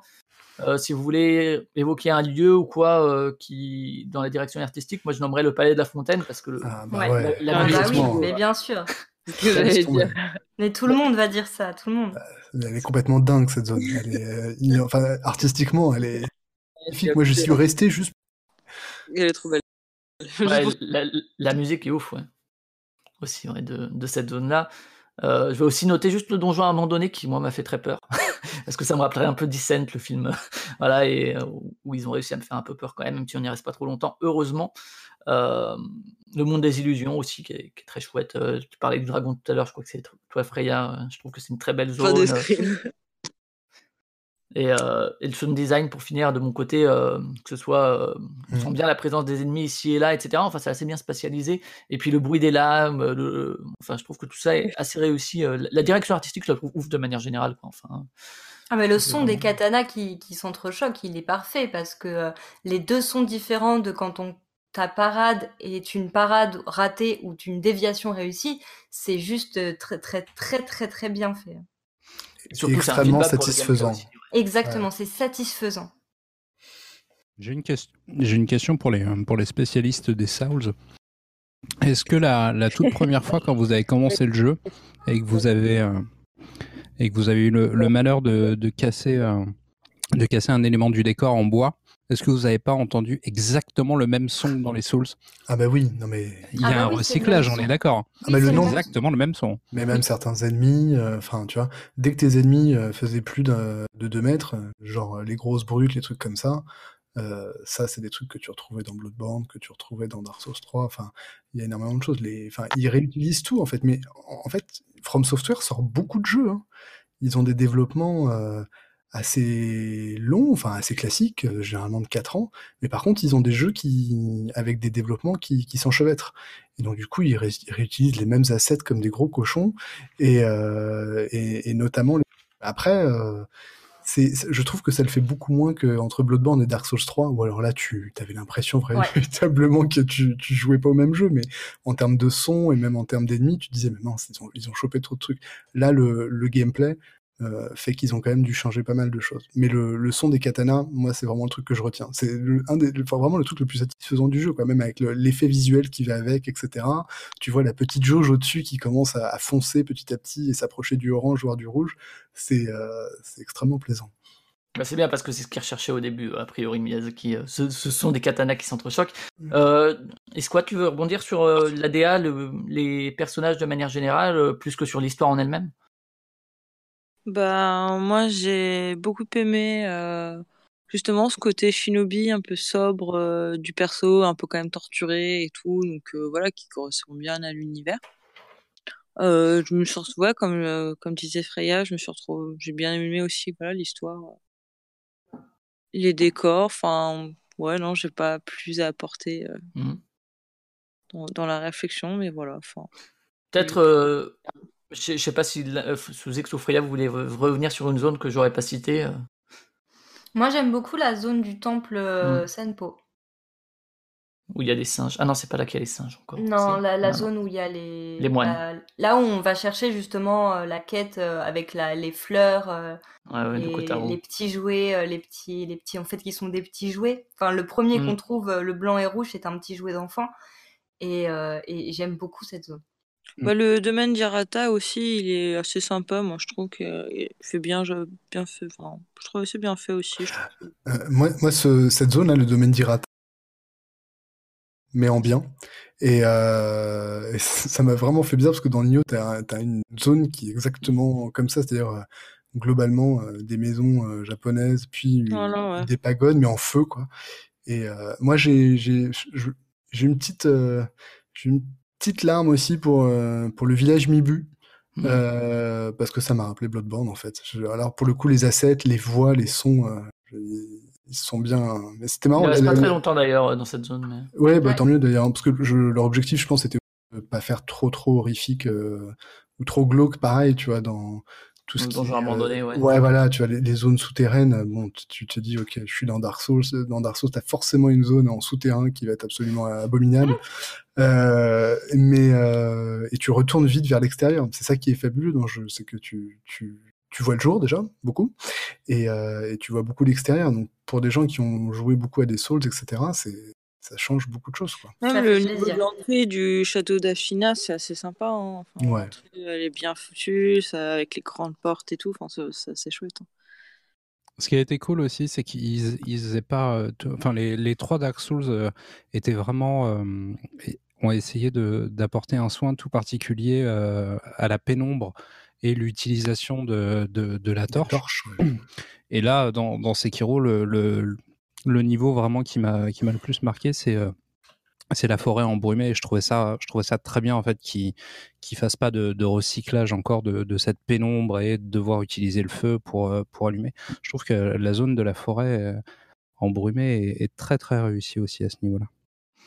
Et alors, peut-être rebondir sur, on a dit, il y a plusieurs fins. Moi, j'en ai cité une où ça fait un peu une boucle narrative ou un côté filiation, puisque il arrive à libérer le démon, le démon de la haine, qui est donc le sculpteur, puisqu'il a son bras prothésé et qui remercie même Lou euh, de l'avoir libéré.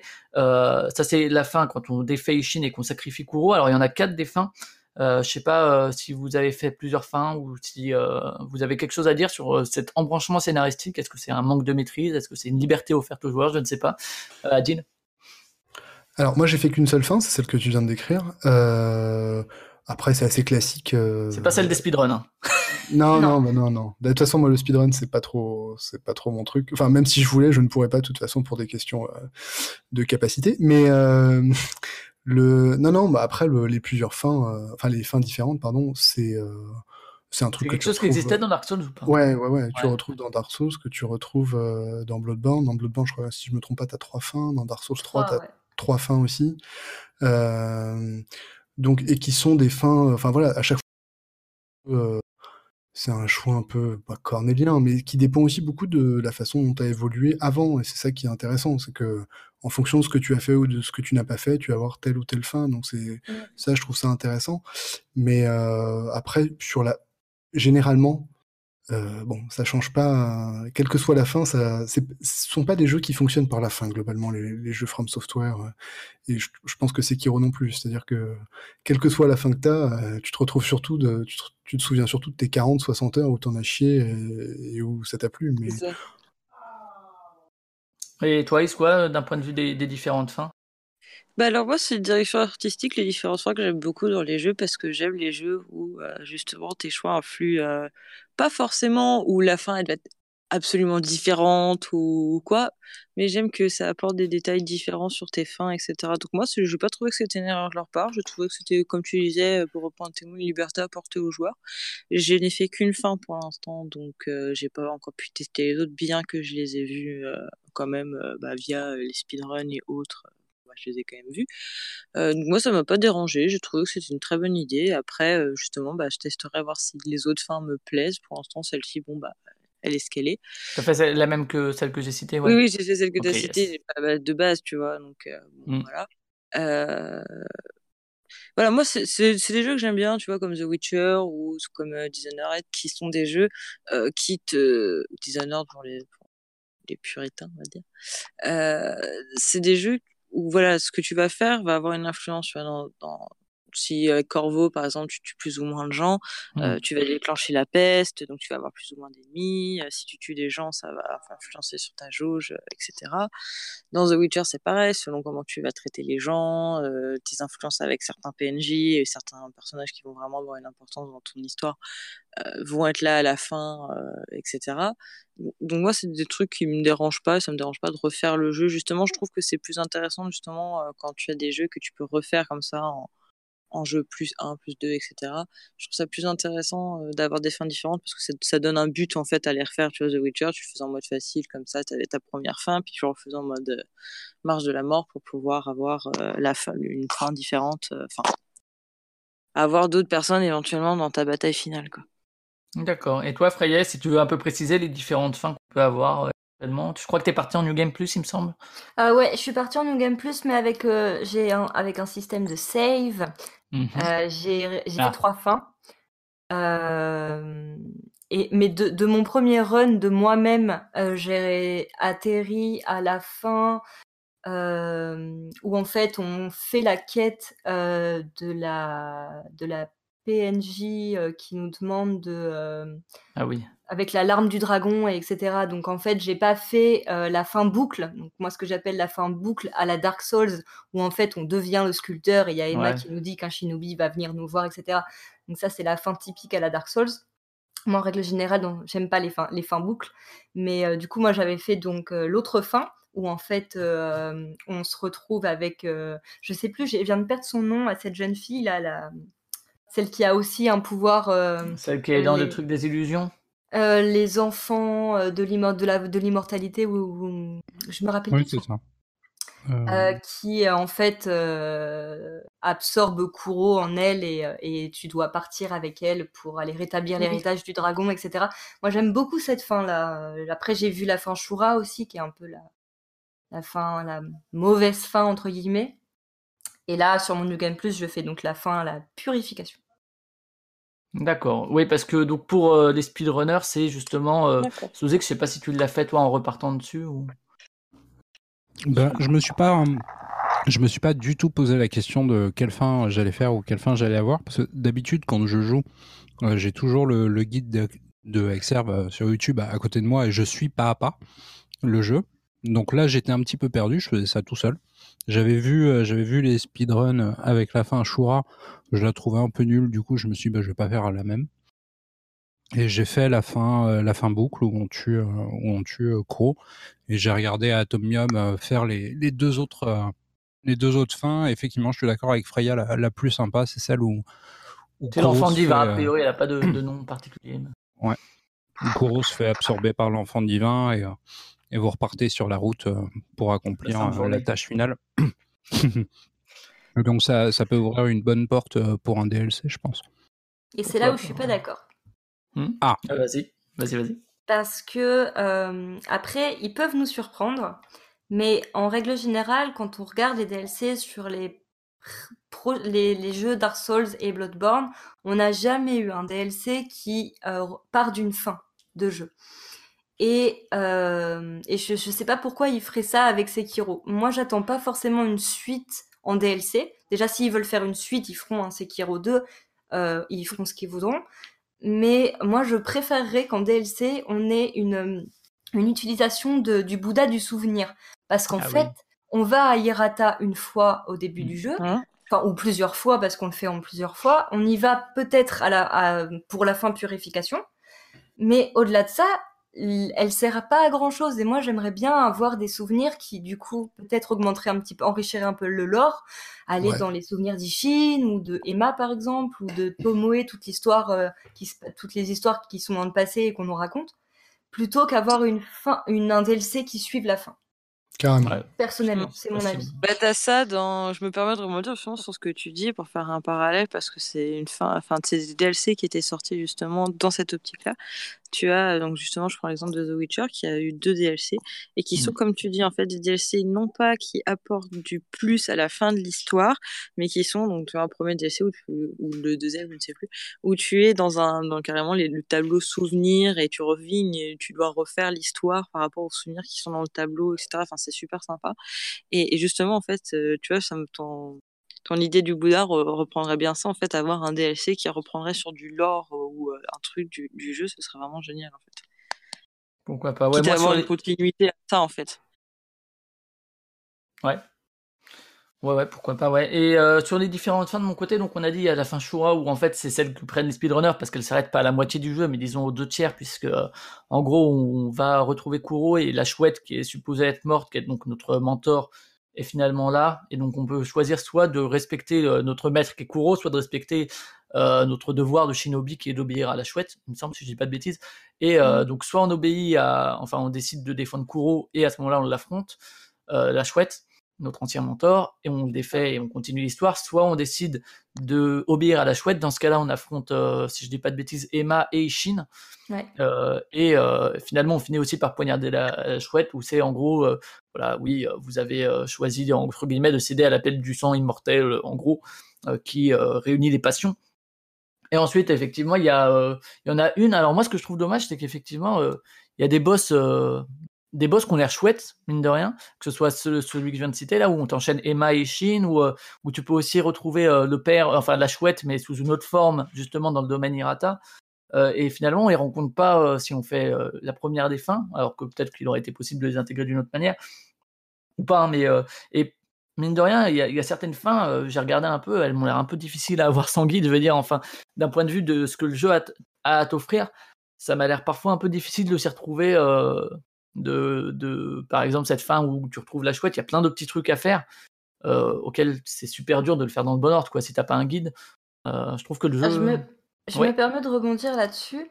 et là, je pense que le background qu'on a les joueurs de, de Dark Souls et Bloodborne, c'est que on, sent des choses. Et quand tu ramasses un objet qui est un peu cryptique ou quand les personnages PNJ te racontent des choses, tu vas faire plus attention à ce qu'ils te disent et tu sens que le truc mmh. va peut-être servir plus tard. Et surtout, on épuise tous les dialogues de tous les PNJ et dès qu'on sent qu'il y a une modification, on vient de passer un boss qui est un boss clé pour le de la continuité de l'histoire, moi, je sais que le premier réflexe que j'ai, c'est d'aller reparler à tous les PNJ pour voir s'ils n'ont pas d'autres choses à nous dire. Et justement, pour faire avancer peut-être plus de plus une fin différente que si jamais j'avais été tout droit dans le jeu. Et je pense que c'est ça aussi qui fait que euh, quand on a joué aux, aux autres jeux From Software avant, on sait qu'il y a des choses qui sont cachées. Et aussi, mm. si tu fais la fin Shura, tu rates un tiers du jeu avec une zone magnifique, etc. Mais ça, les joueurs de Dark Souls, ils sont habitués. Il y a, il y a des zones cachées dans Dark Souls que tu peux pas trouver de façon raisonnable, et c'est toute une zone qui s'ouvre à toi que tu rates en fait. Et ça, on est habitué. D'accord, ouais, mais après, ouais, euh, c'est vrai que euh, également un truc que je trouve un peu dommage, c'est le fait que tout simplement, bah, enfin, pour aller voir, alors on peut faire des saves manuels en faisant des copies de fichiers et tout, pourquoi ne pas mettre plusieurs emplacements de sauvegarde, tout simplement, ou euh, par exemple avant la chouette, bah, tu te sauvegardes une autre, une autre partie. C'est pas très compliqué à coder, c'est pas très compliqué à programmer, ça retire pour moi rien à la philosophie globale du jeu. Et euh, alors, je sais le faire, les, sauvegardes manuelles personnellement, mais voilà, enfin tous les joueurs ne savent pas forcément le faire, c'est pas forcément quelque chose d'hyper accessible. je trouve ça, enfin, de, forcer à faire du Game Plus depuis le début, si t'as pas pris le, temps ou les compétences de faire une save manuelle, je trouve que c'est un peu, enfin, c'est une forme, pas de manque de respect, mais quelque part, c'est pas très compliqué à développer. Pourquoi ne pas le faire, quoi, enfin, tout simplement. Adil? Si je peux me permettre, en fait, c'est parce que le jeu t'incite à faire le New Game Plus, justement pour que tu y découvres de nouvelles choses. Mais tu peux le faire, tu peux le faire si tu as plusieurs saves. Ça t'empêche pas de le faire, le New Game Plus. On parlera après du, du, mode facile, mais faire cette possibilité n'enlève pas à ceux qui veulent faire le New Game Plus la possibilité de le faire. Euh, oui, oui, mais je, pense que le jeu ne te t'emmène pas, si tu veux, dans cette, euh, dans cette voie. Si tu veux une nouvelle fin, tu la feras dans le New Game Plus.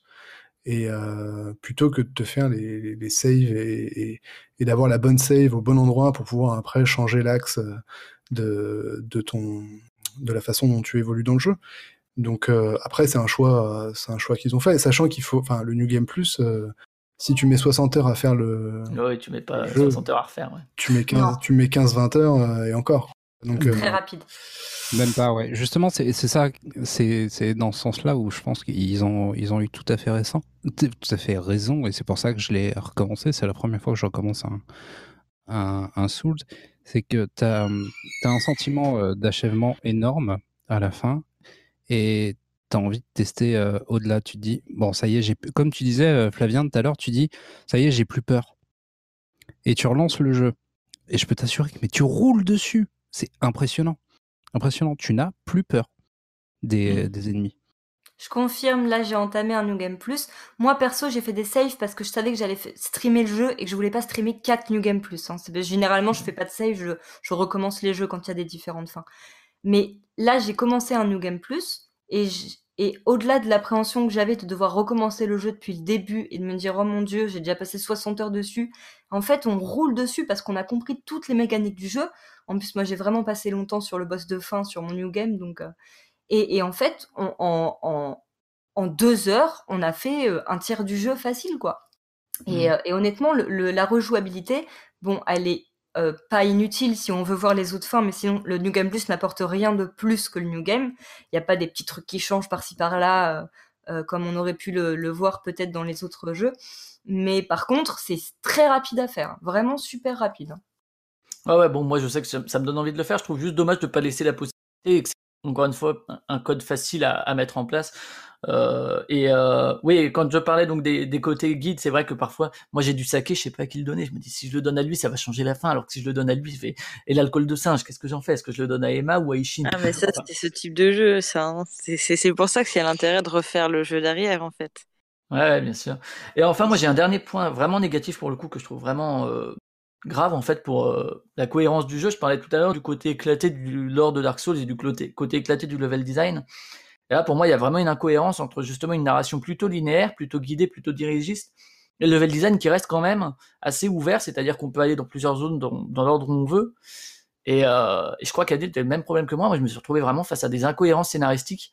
Euh, pour faire court, en gros, au domaine Hirata, avant d'aller voir la chouette et qui me donne une clé, euh, moi, je suis passé par l'eau, donc j'avais pas combattu hein, le mini-boss qui était là. Donc je suis passé par l'eau et je me suis retrouvé euh, euh, face à Juzo et face à la Dame Papillon après avoir vaincu Juzo. Et donc là, j'avais pas de clé. Il y a un mec qui nous donne des graines avant, je me dis que cela tienne, la porte est une illusion. Donc j'utilise ma graine de boutrole, bien sûr que non. Et du coup, je me suis retrouvé là, je me suis dit, ok, bon, ok, bon, soit. À la limite, ça, ça me dérange pas plus que ça. J'ai de refaire la zone et tout. Le problème, c'est que dans l'écriture des dialogues, et enfin, c'est clairement écrit de manière à ce que tu trouves d'abord la chouette, parce qu'après il me dit maintenant tu peux aller là-bas, il suffit de passer par là et tout, mais mec j'y suis déjà allé en fait. Et euh, je trouve que du coup ça fait une incohérence à ce niveau-là qui est maladroite quoi, parce que soit tu du coup tu fais un level design plus dirigiste qui te pousse à aller voir la chouette avant, ou soit les, dialogues tu les écris de manière un peu moins euh, transparente. Euh, et j'ai plusieurs moments comme ça qui sont un peu des, maladresses d'écriture. Alors encore une fois, c'est peut-être pas là-dedans qui sont les meilleurs. Est-ce que c'est de la maladresse d'écriture ou de la maladresse de traduction? Ça peut-être aussi, ouais, vu que j'ai parlé des, trucs de traduction, mais euh. Il y, a, ça, il y a aussi, euh, et là pour le coup c'est pas de la traduction parce que quand en gros je reviens voir Kuro, moi avant d'aller le voir j'ai fait plusieurs zones, j'ai fait le temple, j'ai fait la vallée et tout, donc j'avais récupéré plusieurs objets. Je reviens le voir, je lui donne et il me dit maintenant tu peux aller chercher ça. Mais en fait je l'ai déjà sur moi et enfin d'un point de vue de la façon dont c'est programmé et dont finalement les, les mm. dialogues s'adaptent finalement à ta progression, je me suis retrouvé face à justement la fameuse dissonance ludonarrative où je suis là et je lui dis non mais je l'ai, fais-moi mon dialogue tout de suite la suite quoi en fait parce que là tu me sors du truc quoi et et du coup ouais pour moi c'est gênant le fait qu'ils aient pas pris en compte le fait que tu puisses aller dans l'ordre que tu veux également dans les dialogues soit en en disant moins soit en enfin en programmant différemment Enfin, moi, je sais que ça, c'est pour moi un des plus gros soucis du jeu, quoi. Cette incohérence entre level design et écriture, parce qu'ils sont dirigés vers un truc plus dirigiste, tout en gardant le level design ouvert. Et je trouve ça un peu dommage, quoi. Alors, moi, si je peux rebondir là-dessus, euh, pour le coup, je suis assez d'accord avec toi sur, euh, sur les dialogues. Alors, je sais pas si. Euh, moi, j'ai mis, le, jeu en, japonais, mais bon, après, les sous-titres, je sais pas comment ils ont été faits. Donc, du coup, mais clairement, les phrases de dialogue, j'ai eu la même chose que toi, en fait mais euh, les phrases de dialogue effectivement n'étaient pas mises à jour en fonction des objets que tu avais avec toi. Mais euh, après j'ai pas pas eu de gros problèmes par ailleurs, ça a toujours été un peu le cas dans les jeux From Software. Mais par contre, c'est la première fois, de mon point de vue, que j'ai autour de moi des gens qui font vraiment des trucs, enfin, qui ont vraiment une, un cheminement complètement différent du mien, et surtout complètement différent du cheminement entre guillemets classique. C'est-à-dire que J'en parlais avec un pote, il me dit «Ah non, non, moi je suis pas monté en haut de, mmh. en haut du château. Euh, Genichiro, je sais pas de qui tu parles, tu vois. Ouais, moi j'y suis allé beaucoup plus tard aussi, ouais. Et oh, moi j'ai, moi j'ai commencé par ça, en fait, et, euh, et en fait, eu la clé. Oui, c'est ça, mais surtout, tu, du coup, tu te, fais, tu te fais des zones euh, avec des boss qui sont scalés, enfin, qui sont théoriquement plus durs, quoi. C'est aussi ça le truc. Donc, si tu reviens après faire Genichiro, normalement, tu le poutres absolument bah, sans Moi, j'ai pas eu de soucis, effectivement, pour Genichiro. Bah, voilà, c'est ça. Alors que moi, Genichiro, si tu veux, c'était mon premier combat où j'ai où j'ai sué, quoi, tu vois. Donc, euh, et alors qu'en fait, euh, bon, si tu, mais ça, c'est assez marrant parce que j'ai l'impression que dans les précédents jeux, c'était malgré tout un peu plus balisé. Et, euh, et là, l'ouverture du level design euh, te donnait envie d'aller un peu partout. Et vu que tu sais dans ces jeux que ce que tu vois généralement, tu peux y aller. Euh, bah c'est. Mais bon, après, moi, ça m'a pas dérangé. J'ai trouvé c'est un des aspects que j'aime bien dans ces jeux, c'est merde, où est-ce qu'il faut que j'aille maintenant? Je n'ai strictement aucune idée de l'endroit où il faut que j'aille. Donc, bah, je vais explorer, puis on va voir. Je vais mourir. Mmh. Donc euh, c'est. Après, il y a aussi un autre truc, c'est qu'il y a énormément, énormément d'idoles. Enfin de, oui, oui, bien sûr. Et qu'on a le voyage rapide, on peut se téléporter. Donc les idoles, c'est en gros les endroits où on retourne quand on meurt et on peut enfin pas où on peut sauvegarder parce qu'on peut sauvegarder n'importe où, mmh. mais qui euh, est le checkpoint un peu. Ouais, c'est un checkpoint, sauf que t'en as vraiment beaucoup, beaucoup, beaucoup, quoi. Donc ça constitue même. Et on peut facilement rusher pour les atteindre également. Bah, c'est en fait le, pour moi la ce qui a le plus changé euh, par rapport aux autres jeux, c'est que là, pour le coup, ça rendait véritablement, entre guillemets, le jeu plus simple. Sur cet aspect-là, j'ai vraiment trouvé que bon, enfin, ça posait aucune difficulté d'aller trouver l'idole d'après, quitte à revenir après sur la zone pour euh, vraiment nettoyer la zone et chercher les items. Ouais. Ouais, moi je sais quoi, c'est quand même un, un, des un souci moi qui m'a vraiment sorti souvent. Euh, idem, bah justement tu parlais de Jinichiro, clairement moi je suis allé dans c'était où? C'était la vallée engloutie je crois où ou le mmh temple, enfin, où à un moment on a besoin d'une clé, et puis ben je l'avais pas parce qu'effectivement il fallait battre Genichiro, et, euh, et pour le coup le chemin pour y aller est plus, plus balisé que, que les autres. Moi honnêtement le, le level design éclaté ça m'a pas dérangé, même les boss un peu plus durs et tout, ça m'a pas dérangé plus que ça, au contraire. Mais euh, ouais, c'est plus cette incohérence avec l'écriture qui vraiment m'a marqué et qui me fait dire ouais putain il y a quand même des trucs à faire mieux là-dessus. Euh, je sais pas si si euh, vous voulez rebondir là-dessus sur cette ouverture euh, ou si on a un peu fait le tour à ce niveau-là, mais euh, on parlera bah du level design après, mais là c'était vraiment sur l'incohérence avec la narration. que... Bah, maintenant que tu le dis, en fait, c'est vrai que je la vois, l'incohérence. J'avais pas particulièrement fait attention quand, quand j'ai joué sur ma première run. Et pourtant, j'ai fait comme toi avant d'aller voir Ganichiro, je suis allée dans absolument toutes les zones du jeu. Parce que c'est chiant les toits. Parce qu'il faut, faut, le dire, les, les, mecs sur les toits, ils sont chiants. Je suis allée voir Genichiro avec 9 gourdes, donc euh, ça a été. mais euh, mais j'ai pas fait, j'avais pas fait attention que c'est vrai que les dialogues se réinitialisaient pas en fonction des objets que tu avais déjà récupérés et qu'il fallait les épuiser pour avoir la suite ou, ou te reposer à la à la à l'idole pour avoir la suite de, l'histoire. Mais ça m'a pas dérangé en fait. Hmm. Ça m'a pas sorti de l'histoire.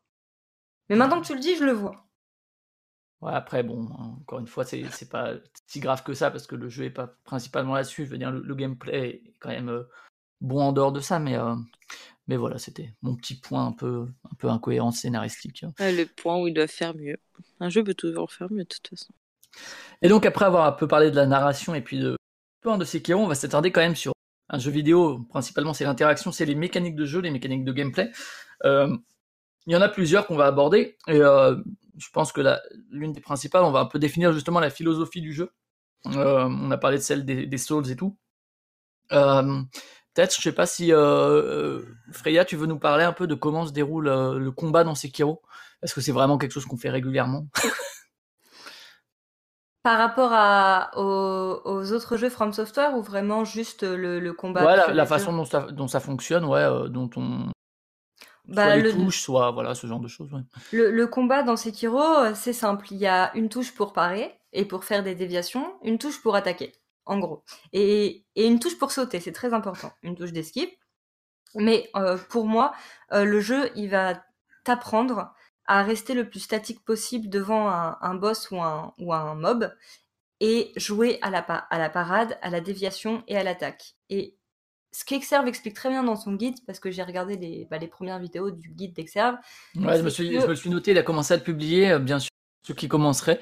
Bah voilà, enfin, il avait fait le guide des Souls et tout. Alors, c'est sans doute pas le meilleur joueur des Souls ou des, de Sekiro qui soit sur Terre ni même en France. Par contre, il fait des très bons guides, donc euh, voilà, à suivre. Il fait des guides pour tout le monde, pour les débutants comme pour les gens qui ne débutent pas. Et c'est ça qui est bien, il s'adresse à tout le monde. Et il explique très bien dans son début de guide que euh, Sekiro, ça va se jouer comme ça.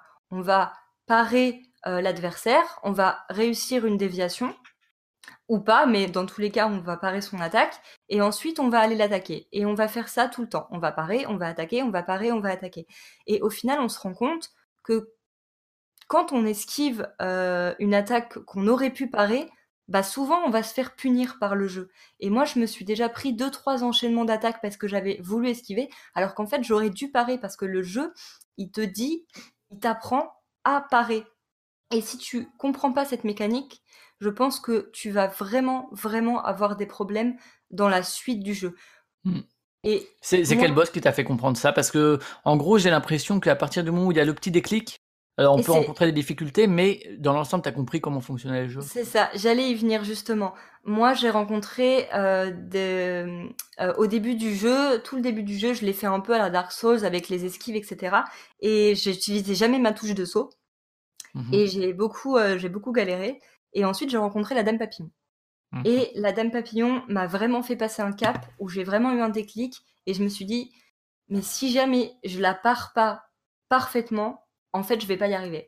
Et au final, je l'ai eu comme ça, parce que j'avais fait une P1 parfaite, et euh, après la P2 est un peu, euh, un peu. Alors P1, P2, c'est les phases des C'est les phases, les, phases, des boss. du combat. Après la P2 est un peu euh, particulière puisqu'elle invoque des, des illusions, mais, mais c'est là où je me suis dit, mais si jamais tu essayes d'esquiver et, et, si tu sautes pas au moment où il faut que tu sautes, et eh ben tu vas jamais y arriver. Et c'est quand même la Dame Papillon qui a commencé à m'apprendre à m'apprendre le jeu vu qu'on peut la, croiser assez tôt euh, dans son dans Si on a la clé que nous donne la chouette, la fameuse. Mais c'est vraiment elle qui elle qui, qui m'a appris les fondamentaux. Après euh, vraiment, euh, j'ai pas peur de dire que j'ai appris à jouer au combat de fin du jeu.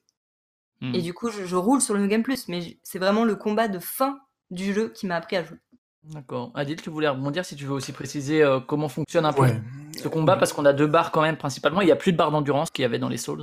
Ouais, voilà, c'est exactement ça. Il n'y a plus de barres d'endurance euh, Souls, et tu as une barre de stance, donc de...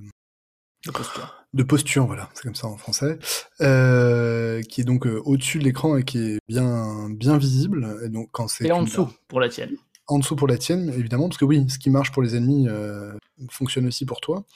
Et donc en fait, tu te rends compte, donc quand tu fais une parade euh, parfaite, donc une déviation du coup, euh, tu, augmentes de façon assez importante le, la jauge de cette, de cette barre de stance.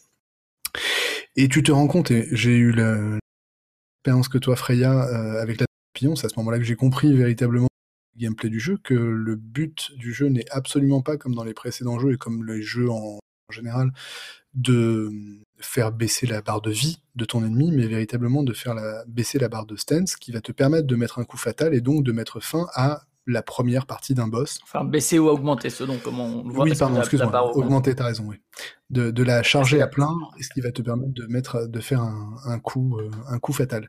Et, euh... et donc d'enlever possiblement toute la barre de vie, enfin. Exactement, et d'enlever toute la barre de vie. Donc en fait, pour pour résumer, pour la Dame Papillon, elle a, elle a deux phases. Et en fait, sur les deux phases, je pense que je lui avais retiré euh, même pas, euh, même pas le quart de sa vie, quoi. Mais c'est mmh. simplement à force de parer, de parer, de parer, de parer, que tu, que tu peux mettre un, coup fatal. Donc effectivement, le jeu t'incite à rester euh, statique, pas complètement statique, mais en tous les cas, à, à rester face au. Ouais, c'est vraiment du. Ça ressemble un peu à du versus vraiment face à ton ennemi, tu vas pas euh, aller cavaler dans tous les sens. Et puis, tu as cette logique de, parade qui est, très importante, de parade parfaite, parce qu'évidemment, euh, si ta parade n'est pas parfaite, c'est ta barre de, posture qui va se remplir euh, à la place de celle de, de l'ennemi. Et par ailleurs, la Dame Papillon m'a aussi fait comprendre autre chose, c'est que tu as des outils prosthétiques, ils appellent ça comme ça, donc c'est des outils que tu places sur ta prothèse, et alors qui sont au nombre d'une dizaine, un paquet, ouais. Exactement. Mais euh, par exemple, pour la Dame Papillon, tu vas avoir un outil qui va être assez utile, c'est-à-dire qu'elle a souvent des attaques où elle, saute en l'air pour te, pour te jeter des choses ou pour t'attaquer. Euh, et en fait, tu vas utiliser des, des shurikens qui vont, qui vont la, la stunt, en fait, la bloquer en l'air et qui vont mettre fin à son attaque. Et toi, par la suite, tu vas pouvoir lui mettre un ou deux coups. Et en fait, avec ce combat, je me suis dit, ah oui, c'est quand même assez utile ces outils parce que en fonction des situations, euh, ça peut être, euh, ça peut sauver la mise. Surtout que c'est souvent des attaques qui sont difficiles à, éviter ou à parer, voire impossible d'ailleurs à parer. Je me permets juste de faire une précision, c'est en gros le gameplay de Sekiro pour faire court, c'est un jeu d'action-aventure pour faire court aussi, euh, un peu RPG parce qu'il y a un système de progression à l'intérieur mais très très léger, on en reparlera aussi de ce système de progression. Euh, et en gros, euh, va y avoir ces combats de boss qui vont vraiment représenter pour moi en tout cas le cœur du jeu. Et euh, entre les deux, va y avoir des phases où il va y avoir aussi de la bagarre contre des plus petits mobs qui peuvent quand même t'enlever beaucoup de vie et, euh, et un peu d'infiltration aussi qui permettent de se débarrasser de ces mobs et parfois de retirer une phase d'un boss ou d'un mini-boss d'un seul coup, puisque si on les approche sans être vu, on peut les backstab et donc leur enlever déjà une, des phases. Donc ça c'était vraiment pour, pour le, les différentes formes de gameplay de Sekiro, ou de même de toute autre forme de gameplay parce que c'est assez large.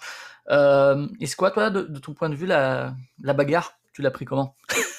Euh, bah, je l'ai prise aussi au début, un peu comme euh, bah, je rejoins mes deux autres camarades qui viennent de parler. Bah, pour le coup, un peu, ouais, je le prends au début un peu comme un Dark Souls. Je me rends vite compte que ça ne passe pas, clairement, que du coup le jeu te t'incite vraiment à utiliser ces mécaniques.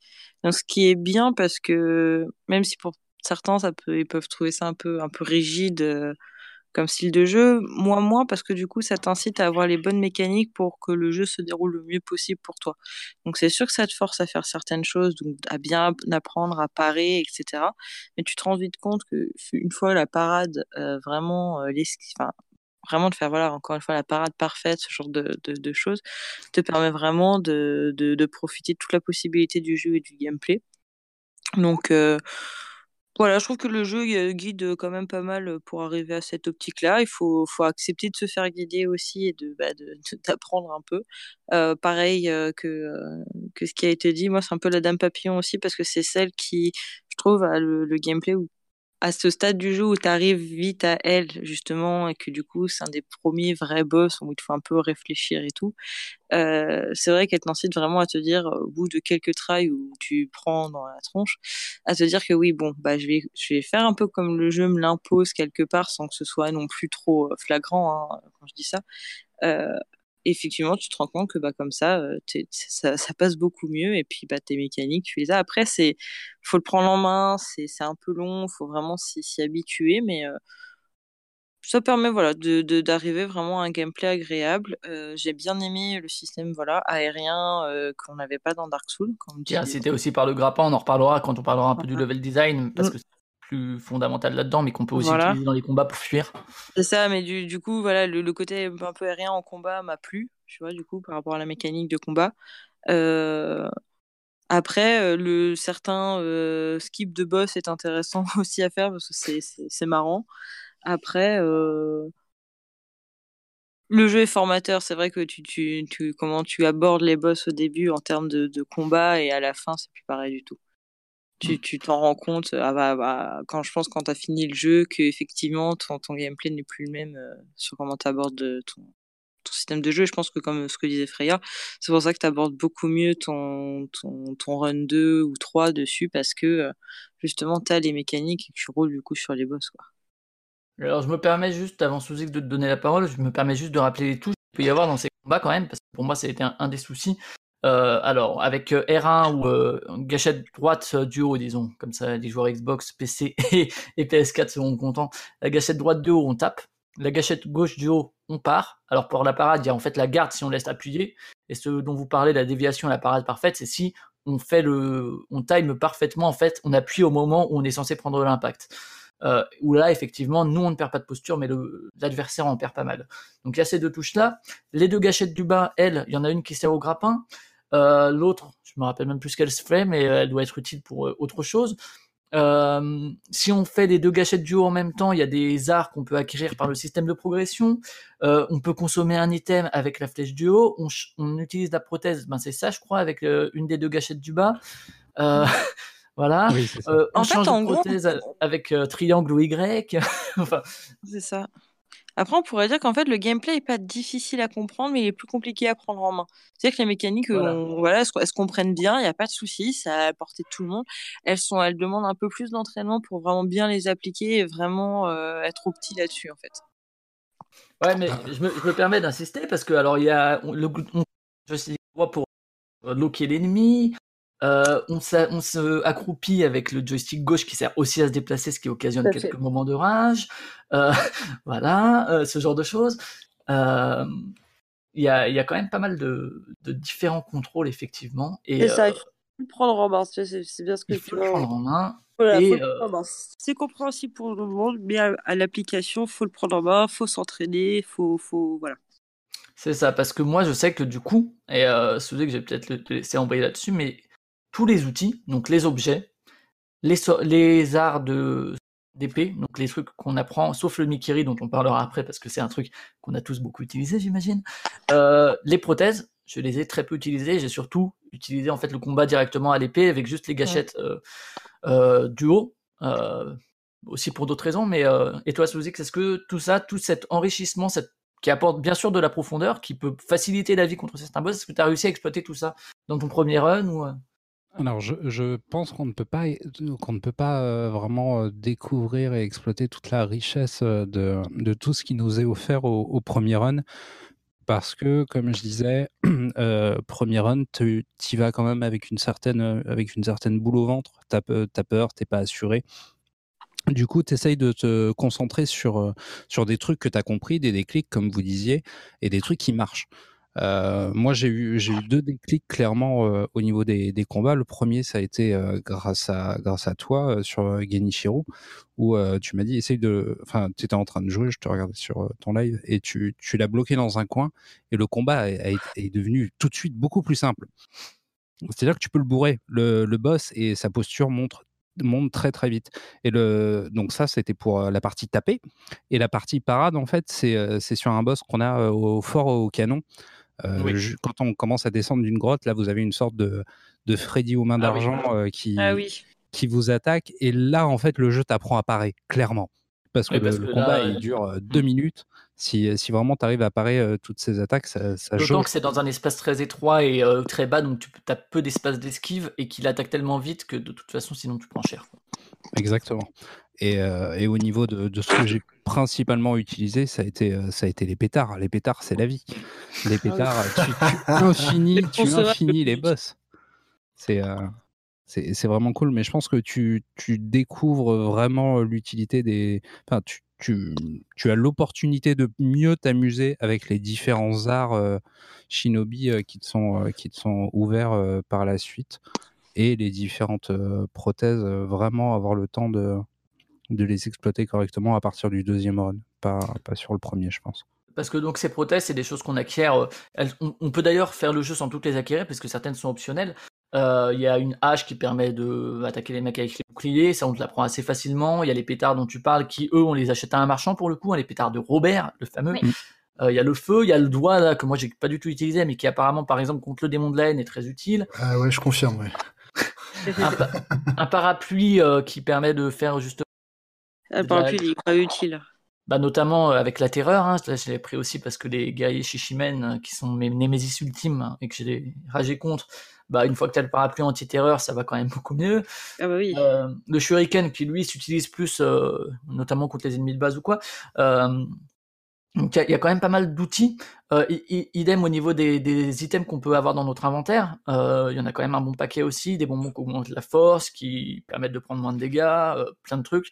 Les confettis divins qui sont utiles contre certains types d'ennemis. tout ça c'est quand même relativement riche. Je trouve que, enfin effectivement, ça, peut pousser à se dire. Alors les speedrunners utilisent très peu tout ça finalement, sauf à certains points précis mais euh, c'est pas forcément la façon la plus rapide de faire, mais en tout cas, ça permet effectivement d'aborder des boss, de trouver des solutions. Euh, je pense que contre le taureau, par exemple, les pétards, on te les donne juste avant, c'est pas pour rien. Euh, je, sais pas si justement il y, a des outils comme ça que vous avez utilisés particulièrement au-delà des pétards peut-être? Les, pétards, tu les as très très très très tôt. Hein, ouais. ouais, tu les as juste après le. Juste après le premier samouraï, le premier mini boss samouraï. T'es sûr? Oui, en fait, tu peux ah les ajouter à deux endroits. Tu peux les acheter à deux endroits, soit juste tout au début du jeu dans le premier marchand que tu, que tu croises, soit en effet après Gyobu, le marchand qui est, en haut de l'escalier. Ouais, et qui est juste avant le taureau pour le coup, et là on tu apprends que les pétards contre les animaux. Et tiens Freya, toi, est-ce qu'il y a un item qui vraiment t'a fait Ah, celui-là? Ah bah, euh, je voulais rebondir sur ce que tu disais. Euh, en règle générale, euh, les, les, les, jeux From Software te mettent jamais des objets que tu ramasses à des endroits complètement aléatoires. C'est-à-dire mm. que quand tu vas ramasser des confettis divins, c'est que dans le coin, il y a un sans-tête ou un boss fantomatique et c'est jamais au hasard.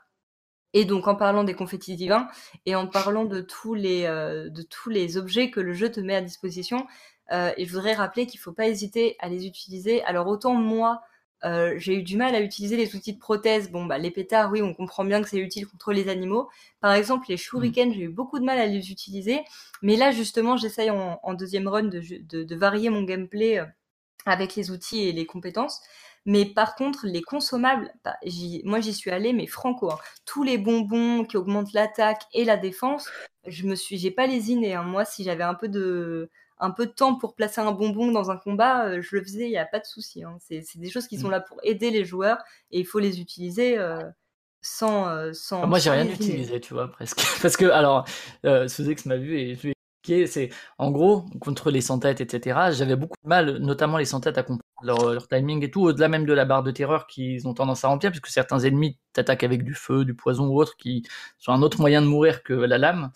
Et, euh, et, en gros, je mourrais tellement que je me disais, oui, les confettis divins vont m'aider, mais il y a tellement de chances que je n'y arrive pas que j'ai pas envie de gâcher, en fait. J'avais ce, ce, sentiment de, je veux pas gâcher. Alors, je sais pas, c'est peut-être, peut-être que j'avais consulté pour ça spécialement, mais, mais je me disais, non, je vais pas les utiliser parce que je vais pas, je vais, en fait, je vais quand même pas forcément y arriver, notamment parce que le Shishimen, par rapport à certains ordres de pattern, euh, ça peut être plus compliqué que d'autres. Et du coup, et les bonbons, pareil, je les utilisais pas. Et, euh, et c'était pas par orgueil ou quoi, c'est juste que je me disais, bon, ben, est-ce que vraiment c'est bien utile au jeu? Alors ça, ça se facilite. Je trouve que c'est pas nécessaire. Enfin, il y, a, il y a différentes. Euh, alors, les. Il y en a très peu dans le jeu. C'est un des éléments du patch euh, qu'ils ont sorti. faire en sorte que tu, tu, puisses en acheter et en trouver plus. Bah, parce qu'arriver à un moment, tu peux en acheter, mais effectivement, avant, il n'y en a pas des. Ah, avant, il y en a très peu, et puis, euh, et puis effectivement, les sans-têtes, c'est des ennemis déjà qui font flipper. Euh, là, pour le coup, la boule au ventre, enfin, t'es là. En plus, le, la capacité de terreur, contrairement au feu, la, la, la jauge monte très vite. Tu meurs instantanément, donc il mmh. y a pas de. Mais euh, moi, il y a un truc que j'ai pas mal utilisé. Alors, les bonbons, euh, les bonbons de stance, ça, je enfin, les bonbons qui augmentent ta posture, enfin, qui renforcent ta posture, ça, je les ai pas mal utilisés contre les ennemis avec des sabres. Mais, mais un truc que j'ai beaucoup utilisé, c'est les ballons mi-but. Et, bah euh, et notamment euh, le ballon mi-but de richesse, c'est-à-dire que je nettoyais une zone, et une fois que tout le monde était mort, j'appuyais pas sur carré pour récupérer leur, leur argent et leur loot. Euh, j'attendais de que tout le monde soit mort et là j'utilisais un ballon mi-but et ensuite je récupérais toute la thune quoi et, euh, et pour le coup ça c'est véritablement un outil euh, un item qui était facile à utiliser parce qu'il suffit simplement d'avoir tout nettoyé et là tu avais le temps de l'utiliser tranquillement et mmh. pareil pour pour avoir les, euh, les trucs qui te permettent d'utiliser tes, tes, tes, skills euh, spéciales. Je me souviens plus comment ça s'appelle d'ailleurs. Les Sword Arts, euh, c'est la version anglaise. Ouais, mais c'est le l'item là dont je me souviens plus. Mais pareil. Les emblèmes. Ouais, les emblèmes, voilà. Ah les emblèmes divins.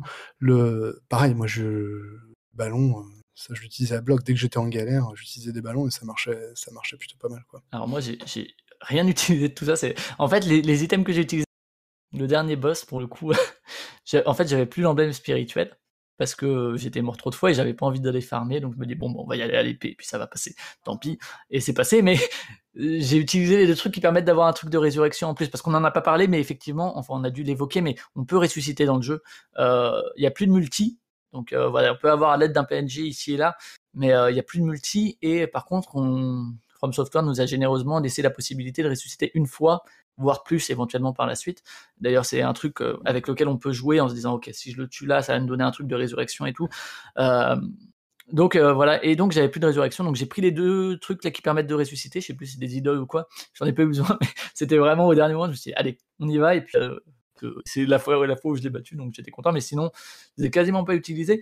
Je voulais juste dire aussi par rapport à la vie et la posture, effectivement, pour moi, sauf exception, notamment bah, le, démon de la haine qui lui a priori, encore une fois, j'ai pas fait les Souls, mais plus un, ennemi à la Souls et à la Bloodborne. Complètement. Où, vraiment tu vas prendre le temps, tu vas. Parce que là, les parades, même si tu pars parfaitement, tu prends du feu, etc. Euh, donc euh, là, tu lui tournes autour et tu vas grignoter la vie ici et là. Sinon, il y a quasiment aucun boss que j'ai battu à la vie. Par contre, euh, il y a un lien entre la vie et la posture, c'est-à-dire que plus la vie diminue et plus la posture est lente à se remettre en place. Donc mmh. forcément, il y a des moments où tu vas grignoter la vie pour après faire monter la posture. Donc euh, voilà, il y a une espèce, des interactions qui sont différentes selon les boss à ce niveau-là.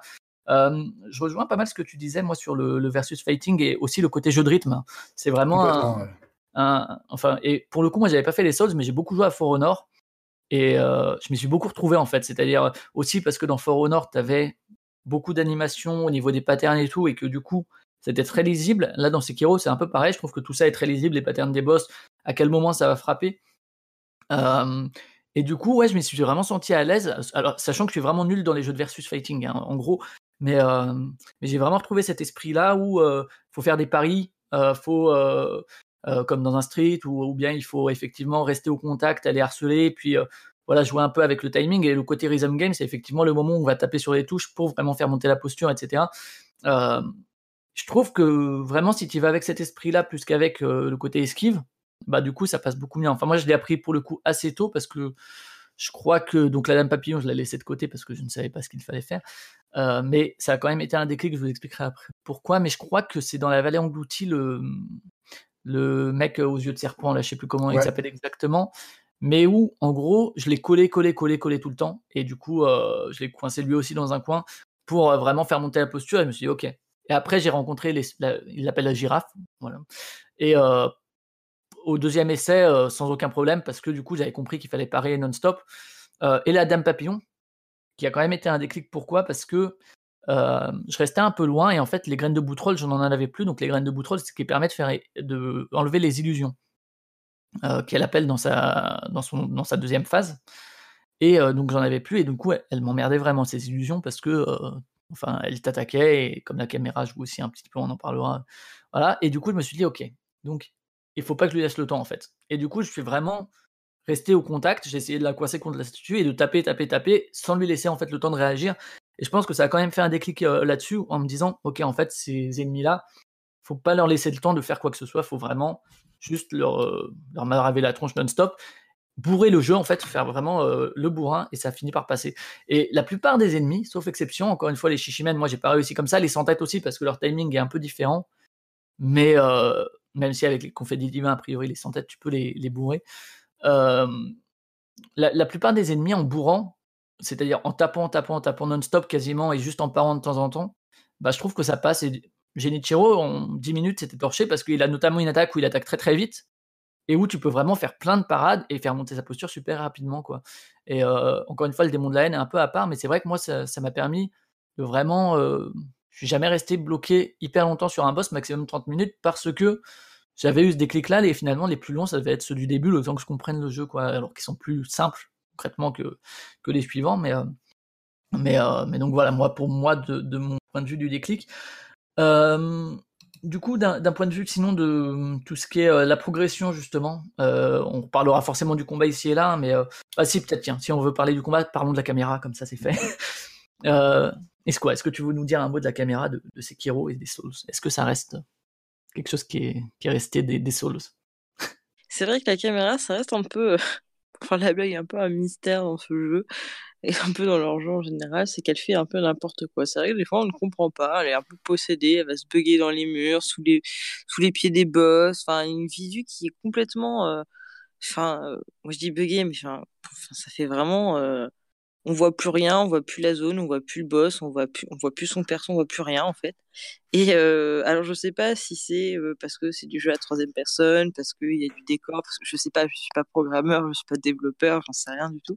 Mais c'est vrai que c'est assez gênant parce que euh, mourir à cause du parce qu'on n'a pas réussi, ok, ça passe.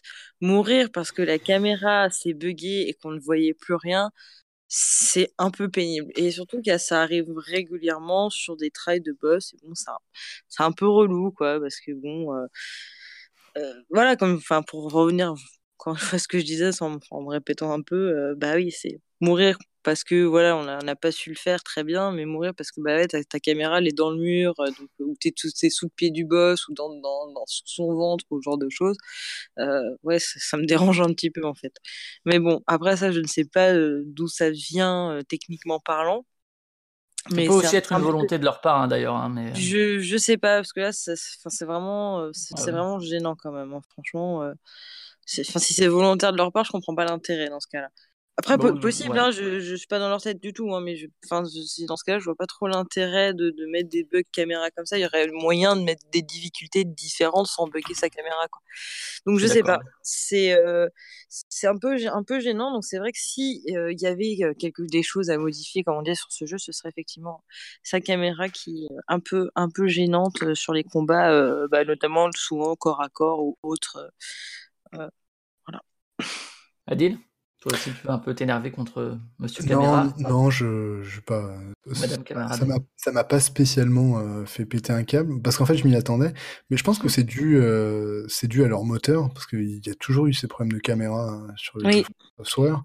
Et simplement, là, les combats sont entre guillemets beaucoup plus dynamiques. Et d'ailleurs dans Dark Souls, dans les trois d'ailleurs, hein, et même dans Bloodborne, il y avait il y avait des ennemis, des boss qui valaient mieux pas loquer euh, parce qu'en fait, sinon la caméra te faisait faire n'importe quoi. Il va aller mieux y aller euh, en sans, sans, sans, sans, les loquer pour pouvoir les battre. Donc je pense que c'est plutôt dû à leur, euh, à leur moteur et que l'effet est renforcé par, bah, par la, le dynamisme du combat. C'est-à-dire que vu que le combat ne te laisse strictement aucune chance, euh, il suffit que la caméra parte un peu en vrille, que déloque ton truc aussi, parce que c'est vrai que de temps en temps ça arrive. Oui, et c'est très énervant. Il y a un pilier qui passe, hop, allez, déloqué. Ouais, ça arrive. Et donc, du coup, tu te prends un enchaînement, bah, du coup, t'es mort, quoi. Hein. Et, euh, et, donc, je pense que c'est aussi ce qui renforce un peu le, cette sensation. Mais, euh, mais c'est un truc, c'est classique, hein, le moteur. Oui, c'est classique. toujours fait ça, quoi. C'est ça, c'est classique. quand même de la merde. je dis que c'est dommage que ce problème qui est connu depuis très longtemps près du studio soit toujours pas réglé. Après, est-ce que c'est c'est pareil, on n'est pas développeur, on n'est rien, on hein, on sait pas, mais est-ce que techniquement c'est si dur à, régler? Je ne sais pas, mais, mais, s'il y avait quelque chose à toucher sur le jeu, ce serait facile. Mais je pense qu'il y a un truc quand même avec From Software, c'est que ils ont toujours eu des jeux vraiment très buggés. Enfin, tu sens que des fois, tu as l'impression qu'ils font un peu ça à l'arrache quand même. Hein. Donc, euh, et, c'est vrai que moi, à aucun moment, quand je, je, vois un jeu From Software arriver, je me dis ah, ça, ça va être du bel ouvrage, bien fini, bon triple A, bien propre, etc. Je sais toujours que je vais avoir des bugs, etc. Enfin, qu'il y a des boss que tu vas battre en, euh, suite à un bug, le truc va se jeter dans le vide. Tu vas dire, bon, d'accord, vous m'avez volé mon moment. En même temps, t'es super content quand ça arrive quand même, hein, mais euh, il y a souvent des. Il y a une technique de, justement hein, pour le speedrun où tu peux faire tomber un boss dans le vide. Oui, oui, elle est très drôle. Euh... Elle est très très drôle. Hein. Tu passes par le dessus et puis hop, il jette dans le vide. C'est ça, c'est euh, Freya, toi, d'un point de vue de caméra euh, Oui, bah moi je rejoins ce que disait Adil. Hein, en euh, connaissant les jeux d'avant, je sais très bien que j'allais avoir des problèmes de caméra sur celui-ci. J'avais quand même dans l'espoir qu'ils aient réglé leurs problèmes, mais c'est un problème récurrent dans les, dans les, dans les précédents opus. Donc bon, moi aussi, elle m'a fait rager à, plusieurs moments. Le délock automatique qui te déloque ta, ta, ta cible est toujours en plein combat de boss. Hein. C'est un peu rageant aussi. La caméra, des fois, sur le grappin est aussi un petit peu embêtante quand tu mm. essayes de faire euh, deux, trois grappins d'affilée. Des fois, euh, c'est, c'est pas facile et tu peux vite tomber dans le vide. Alors après, c'est moins grave parce que tomber dans le vide n'est pas forcément aussi punitif que dans les, dans les autres jeux, mais quand même, des fois, c'est un peu embêtant. Et par rapport au, au bug de boss, euh, moi, j'en ai eu un. Euh, je sais pas s'il a été corrigé au tout début de mon, de mon run euh, sur l'ogre enchaîné, où en fait j'essayais de lui faire faire un chemin pour que euh, je puisse arriver en haut de, la falaise et que quand lui remonte la pente, moi je puisse lui, sauter dessus pour lui enlever un, point gratuit. Et ben en fait des fois il se perdait et il, le boss disparaissait.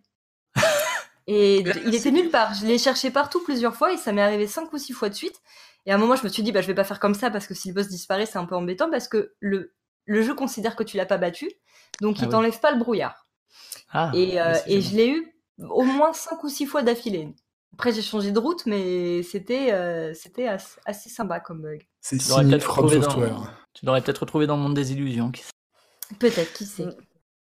Euh, ouais, juste pour, pour revenir là-dessus, c'est vrai que moi aussi, le, ce que vous disiez, le côté statique, alors moi j'allais plutôt tac, donc euh, mobile, mais c'est vrai que c'est ce qui m'a aussi aidé en fait. Contre le dernier boss, j'ai passé, c'est celui où j'ai passé le plus de temps et le moment où j'ai réussi, c'est parce que le jeu et j'ai vu plusieurs streamers comme ça euh, euh, réagir de cette manière. En fait, le fait de te mettre des gros ennemis et tout, il essaye de te faire peur. et c'est une réaction assez humaine finalement. De toi, t'es un humain et puis t'as un gros monstre devant toi, de essayer de t'enfuir. c'est vrai que le, jeu t'incite à faire ça. Je pense qu'il pourrait aussi mieux, mieux expliquer ce système de contact parce que les premiers boss, mine de rien, tu peux les faire à l'esquive. Euh, même les premiers mobs et tout, tu peux te dire, ok, bon, notamment avec le système de backstab et tout, je peux euh, les, filouter un peu, alors qu'arriver à un moment, effectivement, c'est beaucoup plus compliqué, et du coup, bah, si tu fais comme ça contre Genichiro ou quoi, bah, c'est beaucoup plus compliqué. Je trouve que le jeu pourrait un peu mieux s'expliquer de ce point de vue-là. Euh, pour revenir sur la caméra, Suzy, je sais pas si tu veux rajouter quelque chose. je pense que le, pire moment du jeu, alors il y, a effectivement je crois que c'est Freya qui en parlait, les, accroches, euh, les accroches de grappin, il y a des moments, mmh. tu, tu, peux pas les, tu peux pas les avoir. Ça hein. Ah ouais, tu, tu, lèves la tête. Il y a un moment, tu l'as et puis après, tu l'as pas.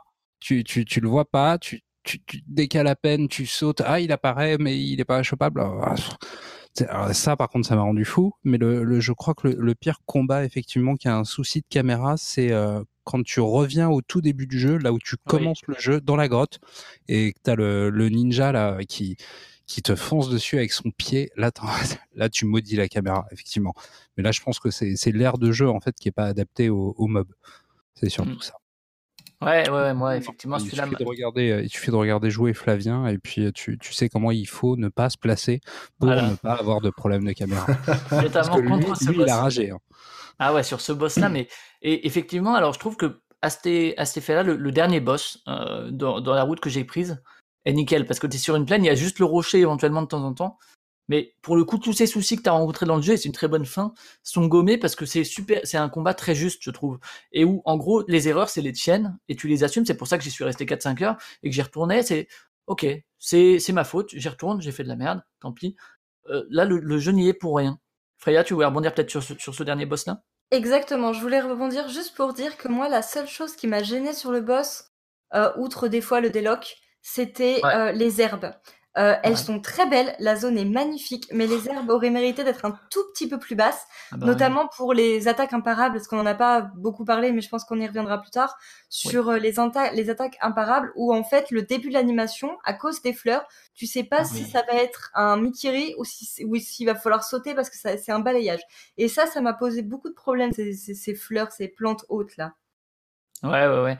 Ouais, c'est vrai que c'est aussi une jolie zone en plus, mais je trouve que dans l'ensemble, effectivement, mérité la, la mérite peut-être pour faire un petit passer la tondeuse avant mais mais euh, ouais je trouve que justement il gomme tous ces défauts qui qui a quand même régulièrement dans le jeu. Tu parles du shinobi sur lequel j'ai beaucoup ragé effectivement dans le puits de départ euh, où euh, enfin t'es là. Moi moi j'y suis allé une ou deux fois et je me suis dit bon on peut le backstab aussi hein, par ailleurs mais je rentre et tout, et je me dis, bon, ça marche pas, je vais sortir, il va me suivre. Ben, bien sûr que non.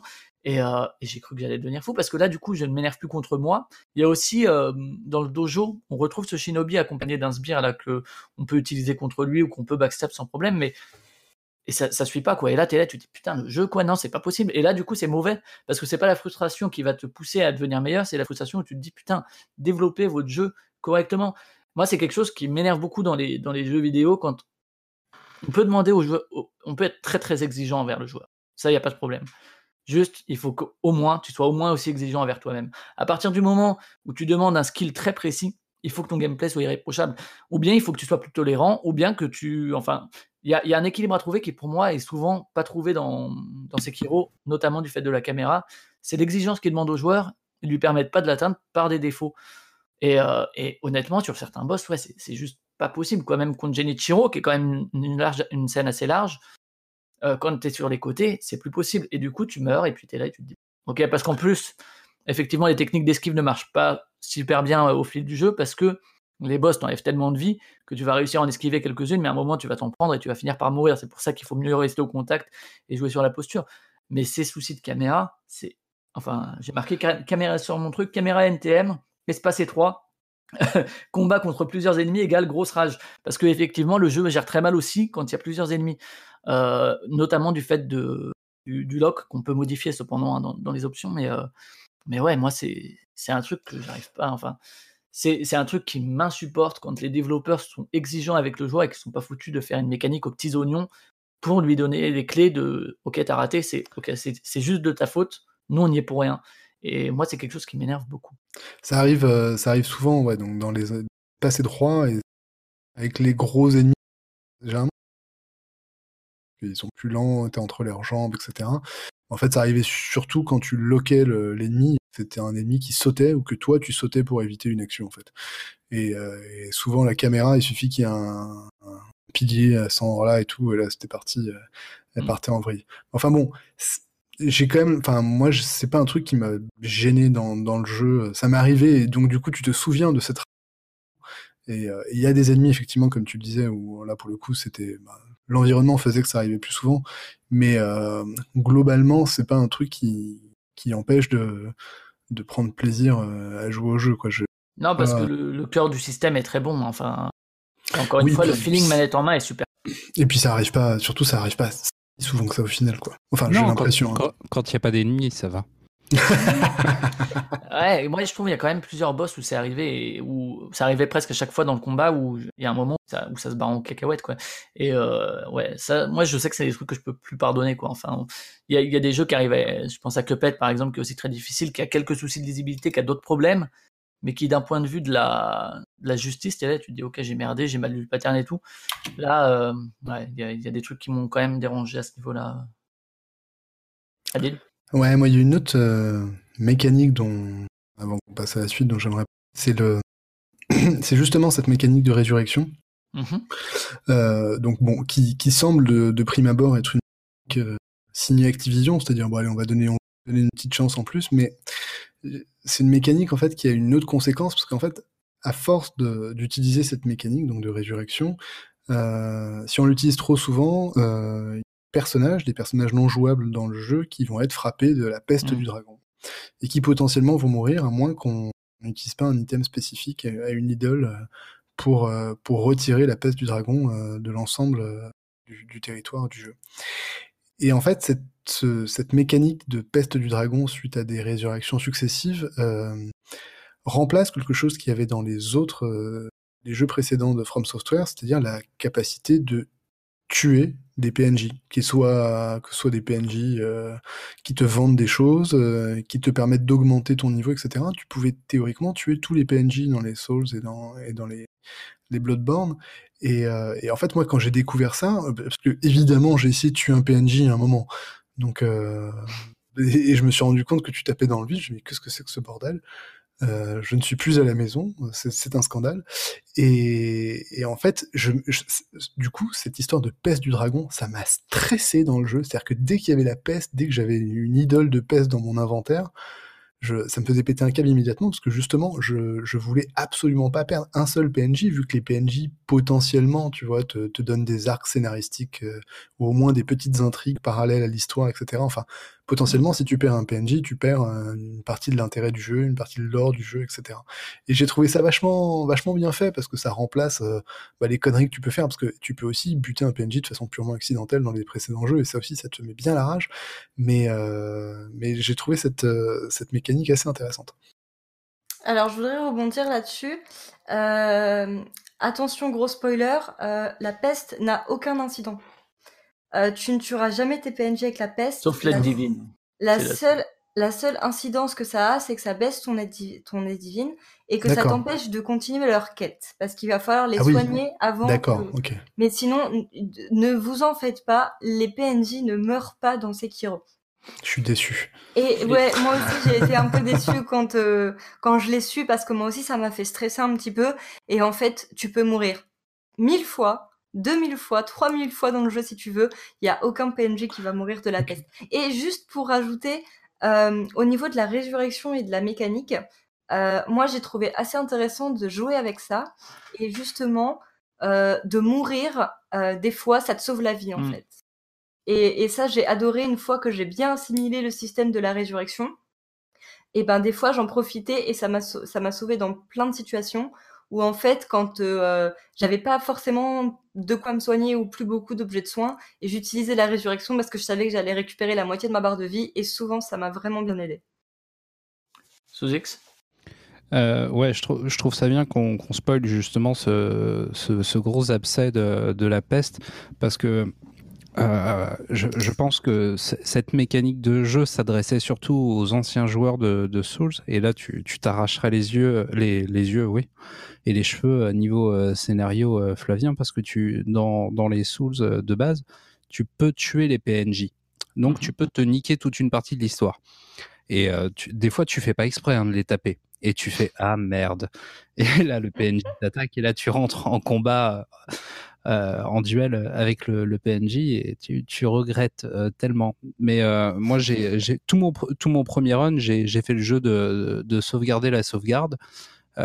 où justement j'ai essayé de ne pas déclencher la, la peste à aucun moment. Donc ça, prend beaucoup plus de temps de recharger sa sauvegarde à chaque fois que tu meurs après mmh. un boss. Bien sûr. Mais c'est c'est une information que j'ai pas eu assez tôt et je pense que j'ai pas vraiment pu profiter de mon premier run parce que j'étais euh, j'étais totalement paralysé par cette histoire de, peste. Et c'est pour ça que je prends aussi beaucoup plus de plaisir sur, euh, sur mon deuxième run où je fais plus euh, ce, jeu de sauvegarde de la sauvegarde où vraiment j'y vais et puis quand il faudra faire avancer l'histoire, bah, je soignerai qui, qui, de droit. qui de droit et de nécessaire. Ouais, pour je moi, que... ouais, vas-y. Pour moi, il, il pouvait pas plus pénaliser la mort que euh, par une, une, une baisse de ton aide divine et la, la possibilité de ne plus pouvoir euh, garder ton argent et tes points d'expérience euh, en tuant les PNJ parce que t'es mort. Euh, quand tu meurs, tu perds la moitié de tes sous et la moitié de l'expérience acquise. Euh, c'est ta punition. Tu ne peux pas les récupérer, c'est ça. Voilà, tu peux pas les récupérer. Tu peux, tu vas être obligé de recommencer ce que tu étais en train de faire de la dernière idole où, où tu t'es reposé. Et faire mourir les PNJ, c'était trop pénalisant. Euh, on peut pas te pénaliser parce que tu meurs, puisque le jeu est, basé sur, sur la mm. mort. Et, et, et je pense que ça aurait été vraiment trop méchant de pénaliser les joueurs parce qu'ils meurent. Parce qu'il y a un joueur qui va réussir à faire le jeu super bien, avec euh, des boss très bien, où il va faire deux trois tries, il va pas trop mourir. Et il y a des gens, par exemple comme moi, ou qui, sont un petit peu moins doués, et qui vont mourir beaucoup, beaucoup, beaucoup plus que les autres. Et ça aurait été trop, trop pénalisant pour eux. Et euh, ouais, pour, pour rebondir là-dessus, je trouve que c'est effectivement une mécanique que le jeu explique pas super bien et qui fait un peu peur. Alors moi, je l'ai pas vécu comme ça parce que pas compris comment ça fonctionnait. Mais euh, ouais, ça, ça, peut faire un peu peur. Alors finalement, c'est pas aussi aussi difficile que ça. Moi, je sais que par la suite, quand je savais pas quel allait être le prochain boss, et eh ben si j'étais bas en aide divine, je le laissais parce que je me disais bon bah comme ça, euh, voilà, j'y suis. Et en fait, l'aide divine, c'est juste un truc qui permet de ne pas perdre justement la moitié de son argent et la moitié de son XP à un certain pourcentage. Et je me disais bon ben je je les je soignerai quand je suis sûr de pouvoir survivre un certain temps et que ça avait le coup. Euh, du coup, j'utilisais aussi ça comme ça. Euh, je sais plus qui voulait parler du Mikiri. On peut faire un tour vite fait vers, les, les arts. Je sais pas si vous les avez utilisés, à part le Mikiri. Le Mikiri qui quand même. On peut parler aussi peut-être des, justement des contre imparables à ce moment-là. Euh, peut-être euh, Isqua, si tu veux. Oui. Donc, euh, bah, au niveau des contrats imparables, bah, c'est pareil, c'est ce qu'on disait, c'est une mécanique à prendre. c'est vraiment un truc à utiliser, c'est vraiment à inscrire dans son gameplay. Une fois que cette mécanique elle est prise et elle est bien acquise, bah on je trouve qu'on s'éclate un peu plus parce que mmh. c'est voilà, euh, on, voit qu'on fait plus de dégâts, on voit qu'on est plus réactif, on voit que, que bah, on tape mieux, que ça ressemble plus à quelque chose aussi visuellement.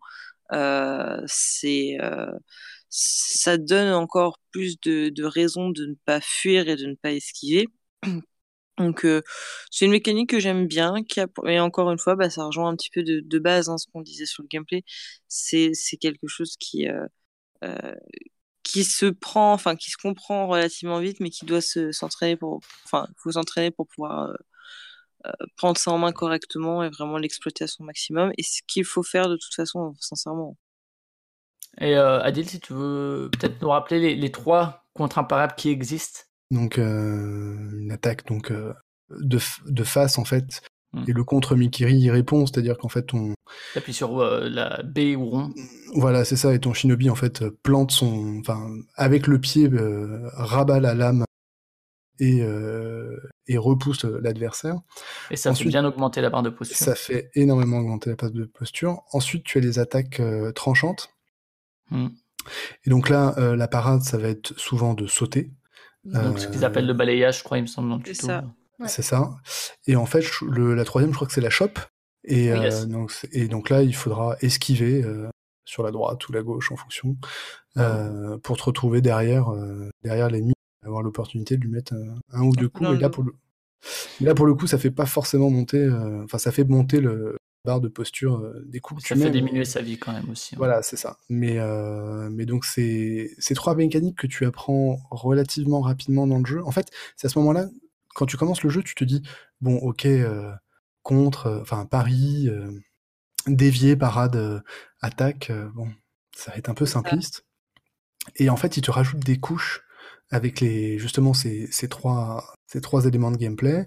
Ensuite, après, il te rajoute les arts euh, mmh. de, de moine, etc. Enfin, il te rajoute plein de couches, de couches, de couches. Et moi, pour le coup, j'ai trouvé que c'était pas si mal fait quoi. Ça c'est au, bout d'un moment tu te dis waouh ok le gameplay est vraiment vraiment très très profond. Enfin c'est la hmm, principale différence de de Sekiro avec ses prédécesseurs, c'est que le gameplay est, est vachement varié et quand même beaucoup plus, gratifiant. en fait, plus tu vas te perfectionner, plus le jeu va être reconnaissant envers ta, ce qui mm. va t'apporter dans ta qualité de jeu. Enfin, de, enfin, de ce que tu vas avoir, que tu vas pouvoir faire et tout. C'est vraiment un jeu qui te pousse à t'améliorer, à être vraiment précis dans ton truc parce que c'est hyper gratifiant en fait. Ouais, c'est vraiment le point fort du jeu ça. Sachant que quand euh, donc tu balayes, quand tu sautes, tu peux rebondir sur l'adversaire aussi, ce qui pousse à être au contact parce sauter en arrière, mais du coup, il faut que tu retournes au contact. Ah oui, Tu sautes en avant vers la lame et tu rebondis sur le gars. Oui. Euh, juste euh, tous ces tous ces trucs, ces sword arts, on va pas forcément s'attarder dessus, mais il y a un mec qui nous apprend ça, le l'undying, là, le mort vivant, euh, qui sert un peu de d'entraînement et tout, de, de mannequin. Euh, ça, c'est plutôt cool aussi. Moi, je l'ai pas tellement utilisé, mais c'est bien que ce soit là. Euh, juste, hein, un tuto. Moi, je sais que j'ai couru que après deux heures de jeu.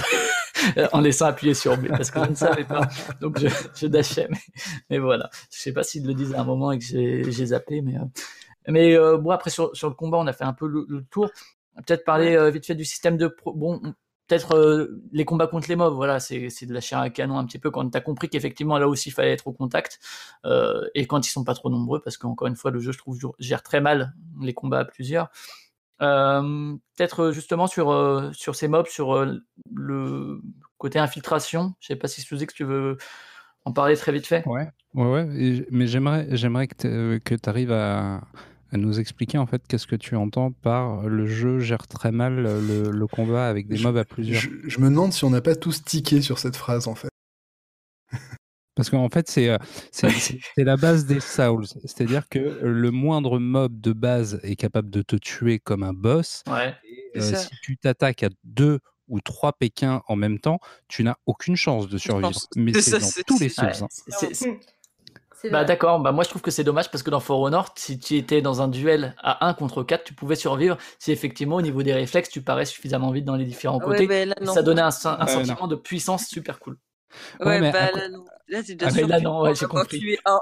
Parce que vraiment, t'avais un mème qui était connu où c'était un petit squelette tout tout, tout fragile. Dans tous les jeux, tu te moques, tu vois le héros qui se moque de ce genre de mob, et dans Dark Souls, tu vois le mec qui se met à pleurer. Parce que ce type de mob est capable de te tuer. Un sanglier est capable de te tuer dans Dark Souls. Donc vraiment, on déconne pas avec les mobs dans ce jeu. Ouais, ouais, non, et puis surtout, je pense que c'est un. Pour le coup, ça, je pense que si le combat à plusieurs était possible, c'est-à-dire que à un contre 4, et encore, c'est beaucoup plus permissif dans ce jeu. Je pense que mmh. ça, aurait été assez mal pris par la core communauté euh, dont je m'estime pas membre, hein, mais, mais, je pense qu'ils auraient pété un câble. Quoi. C'est... Mmh. Ouais. après, je sais pas si tu fais vraiment des super parades et tout, tu vois, ça donnera un côté hyper, puissant. mais dans ce cas-là, les gens ils vont jouer à Assassin's Creed. Ouais, bon. Mais, euh, mais ouais, enfin, du, du, coup, moi je trouvais effectivement aussi au niveau de la caméra et tout que bon, on mourrait vite face à plusieurs. Mais c'est peut-être normal, effectivement. Oui, ça, par contre, t'as raison. Quand il y a plusieurs ennemis et euh, la caméra. Point là, je suis assez d'accord avec toi. Et alors, du coup, ouais, donc euh, les sous-X, parlons un peu de la phase exploration, infiltration rapidement, même si on, en parlera aussi vite fait dans le. Euh, alors, pour avoir joué à, au premier et deuxième Tenchu, je trouve que ça se, ça se rapproche assez de, de, ce qui avait été fait dans cet esprit-là. Euh, mais euh, comme tu comme tu disais au, début de l'épisode, au début du, du podcast, c'est vrai que les, les zones entre les boss, c'est un peu des trucs anecdotiques euh, que tu que tu vas juste parcourir pour récupérer des items. Du coup, les, les phases d'infiltration sur les sur les Pékins de base, ça n'a pas grand intérêt. Ça, ça, prend vraiment tout son sens sur les sur les mini boss et les boss, puisque la la religieuse corrompue euh, deuxième version. Ah ouais deuxième version euh, tu peux la tu peux la stabber euh, quand même deux fois pendant le combat. Enfin une au tout début du combat et une tout de suite tout de suite après encore derrière. Donc c'est c'est vraiment une mécanique que je trouve intéressante et ça c'est c'est quelque chose que, que j'avais pas que j'ai jamais vu en fait dans, dans un jeu de se dire je vais pouvoir euh, je vais pouvoir niquer la moitié de la moitié de la barre de vie du boss dès le début comme ça en, en infiltration et du coup ça ça marche bien je trouve. Pour revenir sur le combat euh, sur la religieuse, vous n'êtes pas obligé de faire la technique du grappin, hein. pareil et ça marche très bien. Oui, voilà, ça marche très bien.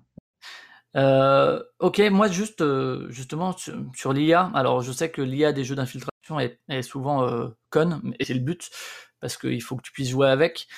Euh, je sais pas si l'un ou l'autre voulait réagir là-dessus sur l'IA. Moi, j'en ai un avis un peu tranché, mais euh, peut-être euh, Freya sur, euh, sur l'IA, des mobs de base, hein, pas des, des, des boss particulièrement. Mais, bah moi j'ai jamais, j'ai quasiment jamais utilisé infiltration sur les mobs de base. Euh, quand j'ai euh, quand j'ai vu qu'on pouvait le faire, j'ai essayé.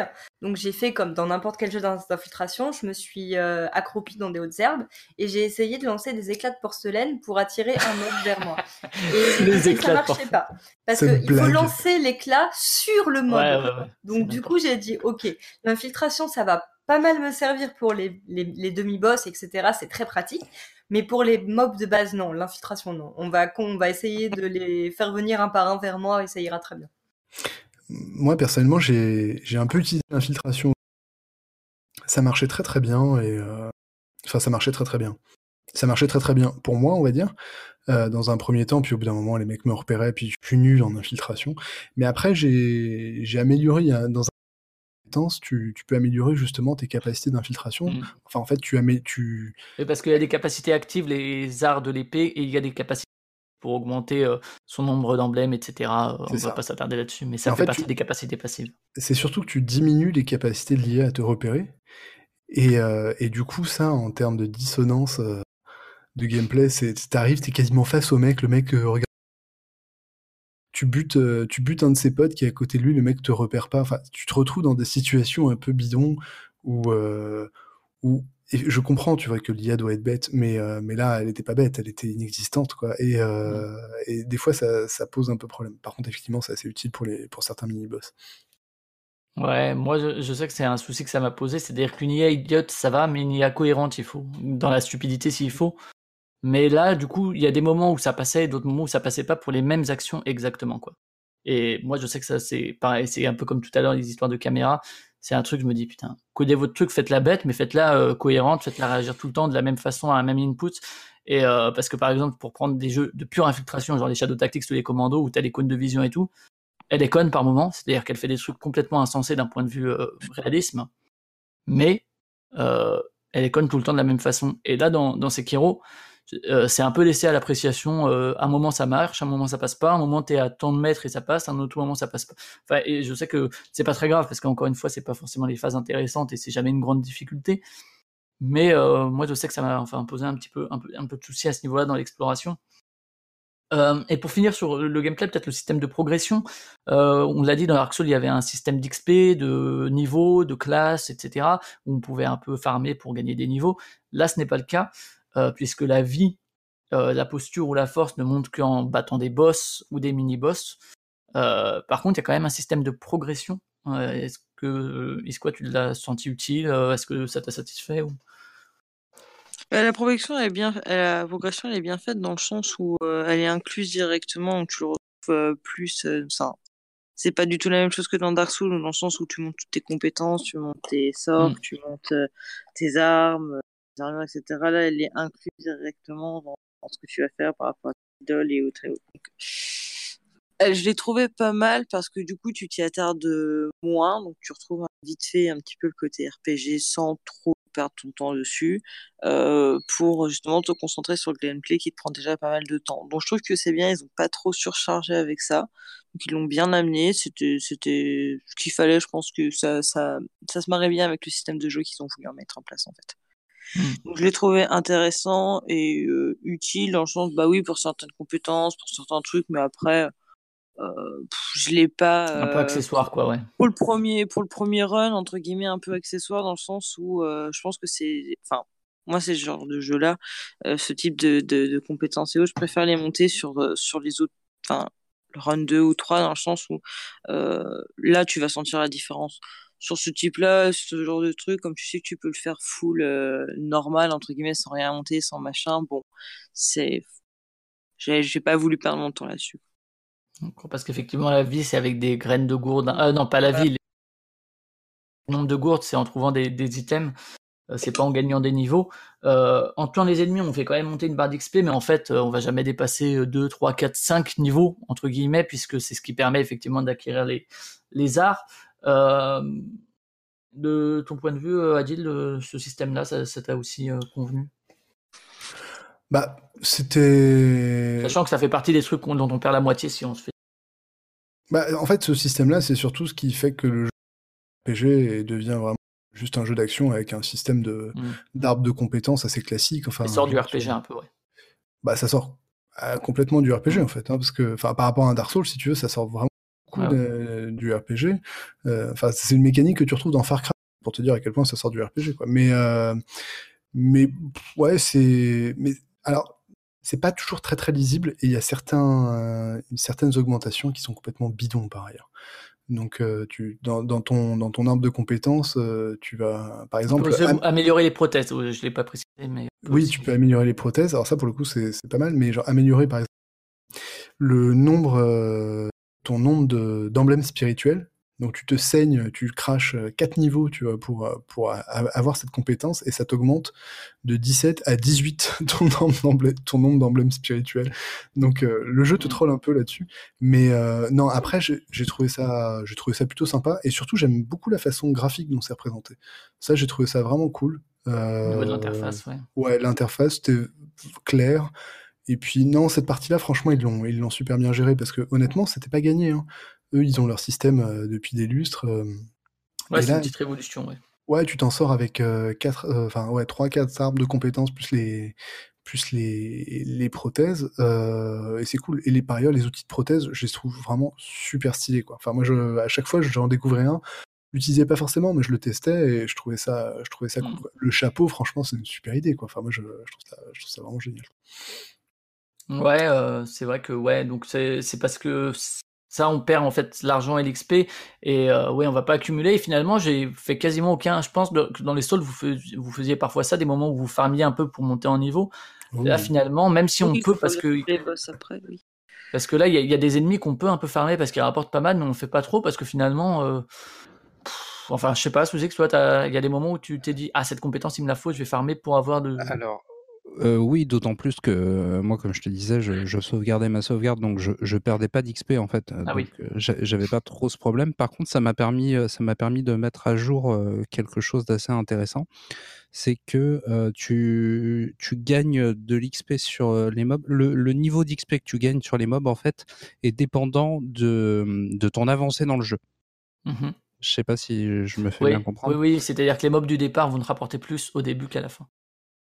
Euh, non, ils vont te rapporter plus. Plus tu avances dans le jeu, plus les mobs en fait vont te rapporter. J'ai passé un sacré bout de temps à farmer euh, juste avant le, boss du cheval. Et euh, mmh quand j'ai refait mon deuxième run où je suis arrivé beaucoup plus tôt à cet endroit-là dans le jeu, et ben en fait les mobs ne me rapportaient plus rien. Oui, c'est ça ce que je voulais dire. On ne l'a pas dit de la même façon, mais. Ouais. Donc ça, ça c'est une mécanique que j'ai trouvé intéressant. Mais plus globalement dans, dans, tout, dans tout ce que, ce que le jeu nous permet de faire évoluer, donc les, les, la vie, la posture, la puissance, les, les outils de prothèse, je trouve, je trouve ça intéressant en fait d'avoir dispatché de manière différente la façon de faire mmh. évoluer ces, ces, différents paramètres parce que du coup tu, tu, tu, pioches un peu à droite à gauche et tu fais évoluer. Il y a moins de choix à faire. Ouais, c'est ça. Non, mais j'ai trouvé ça sympa la façon dont, c'était proposé. Alors, moi, justement, je trouve, alors ça apporte une certaine profondeur tout ça. Là, je trouve, euh, on va peut-être boucler là-dessus sur, le gameplay, mais euh, que, en fait, ça aurait pu être encore plus pur. Alors, les Dark Souls, du coup, ont une autre esthétique, une autre vision du RPG. Je trouve que Sekiro aurait presque pu être juste un jeu de sabre et enlever toutes les prothèses, enlever toutes les postures, enfin, les sword arts, les objets et tout, et se concentrer finalement sur vraiment le cœur du gameplay, qui est quand même le combat au sabre, euh, et que tout le reste n'est en fait qu'accessoire et facultatif. Alors certes, ça peut apporter un peu de profondeur, permettre de revoir le jeu différemment, euh, mais je trouve que ça retire de la pureté en fait, là où euh, ça aurait pu juste, enfin, pour le coup, je, je, le critique pas, je suis pas content ou mécontent que ce soit là, mais ça aurait pu être encore poussé plus loin, peut-être que ce sera, sera, par la suite, mais en simplifiant encore plus autour d'un vrai cœur de gameplay comme je sais pas dans un Baba Is You ou quoi, où il y a vraiment une idée forte, vraiment une essence dans le jeu, et où autour on a coupé tout ce qu'il y avait jusqu'à garder vraiment juste cette forme finale du jeu. Euh, alors je comprends que ça aurait pu en frustrer certains ou quoi au niveau de la profondeur. Euh, je sais pas si vous avez, moi je sais que c'est presque un regret ou une direction que j'aimerais qu'ils prennent vraiment sur juste euh, le jeu de rythme au combat au sabre quoi, mais est-ce quoi Bah pas forcément dans le sens où t'es pas forcé de les utiliser en fait. Donc, euh, donc en fait, euh, qu'ils y soient, c'est bien pour penser aux joueurs qui sont puristes et qui aiment les utiliser. Moi, j'aime bien sur euh, mes autres niveaux les utiliser, par exemple. Pas mmh. forcément sur mon premier run, mais sur les autres, j'aime bien.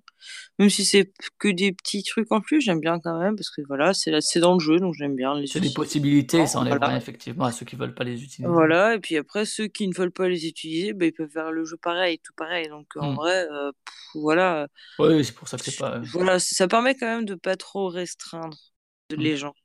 Je pense, je pense voilà. Je pense quand même qu'il faut pas trop les, les, les restreindre dans leurs possibilités et puis euh, permettre que ça plaise à un plus grand nombre, parce que plus ça mmh. plaira à du monde, plus on pourra avoir peut-être une suite.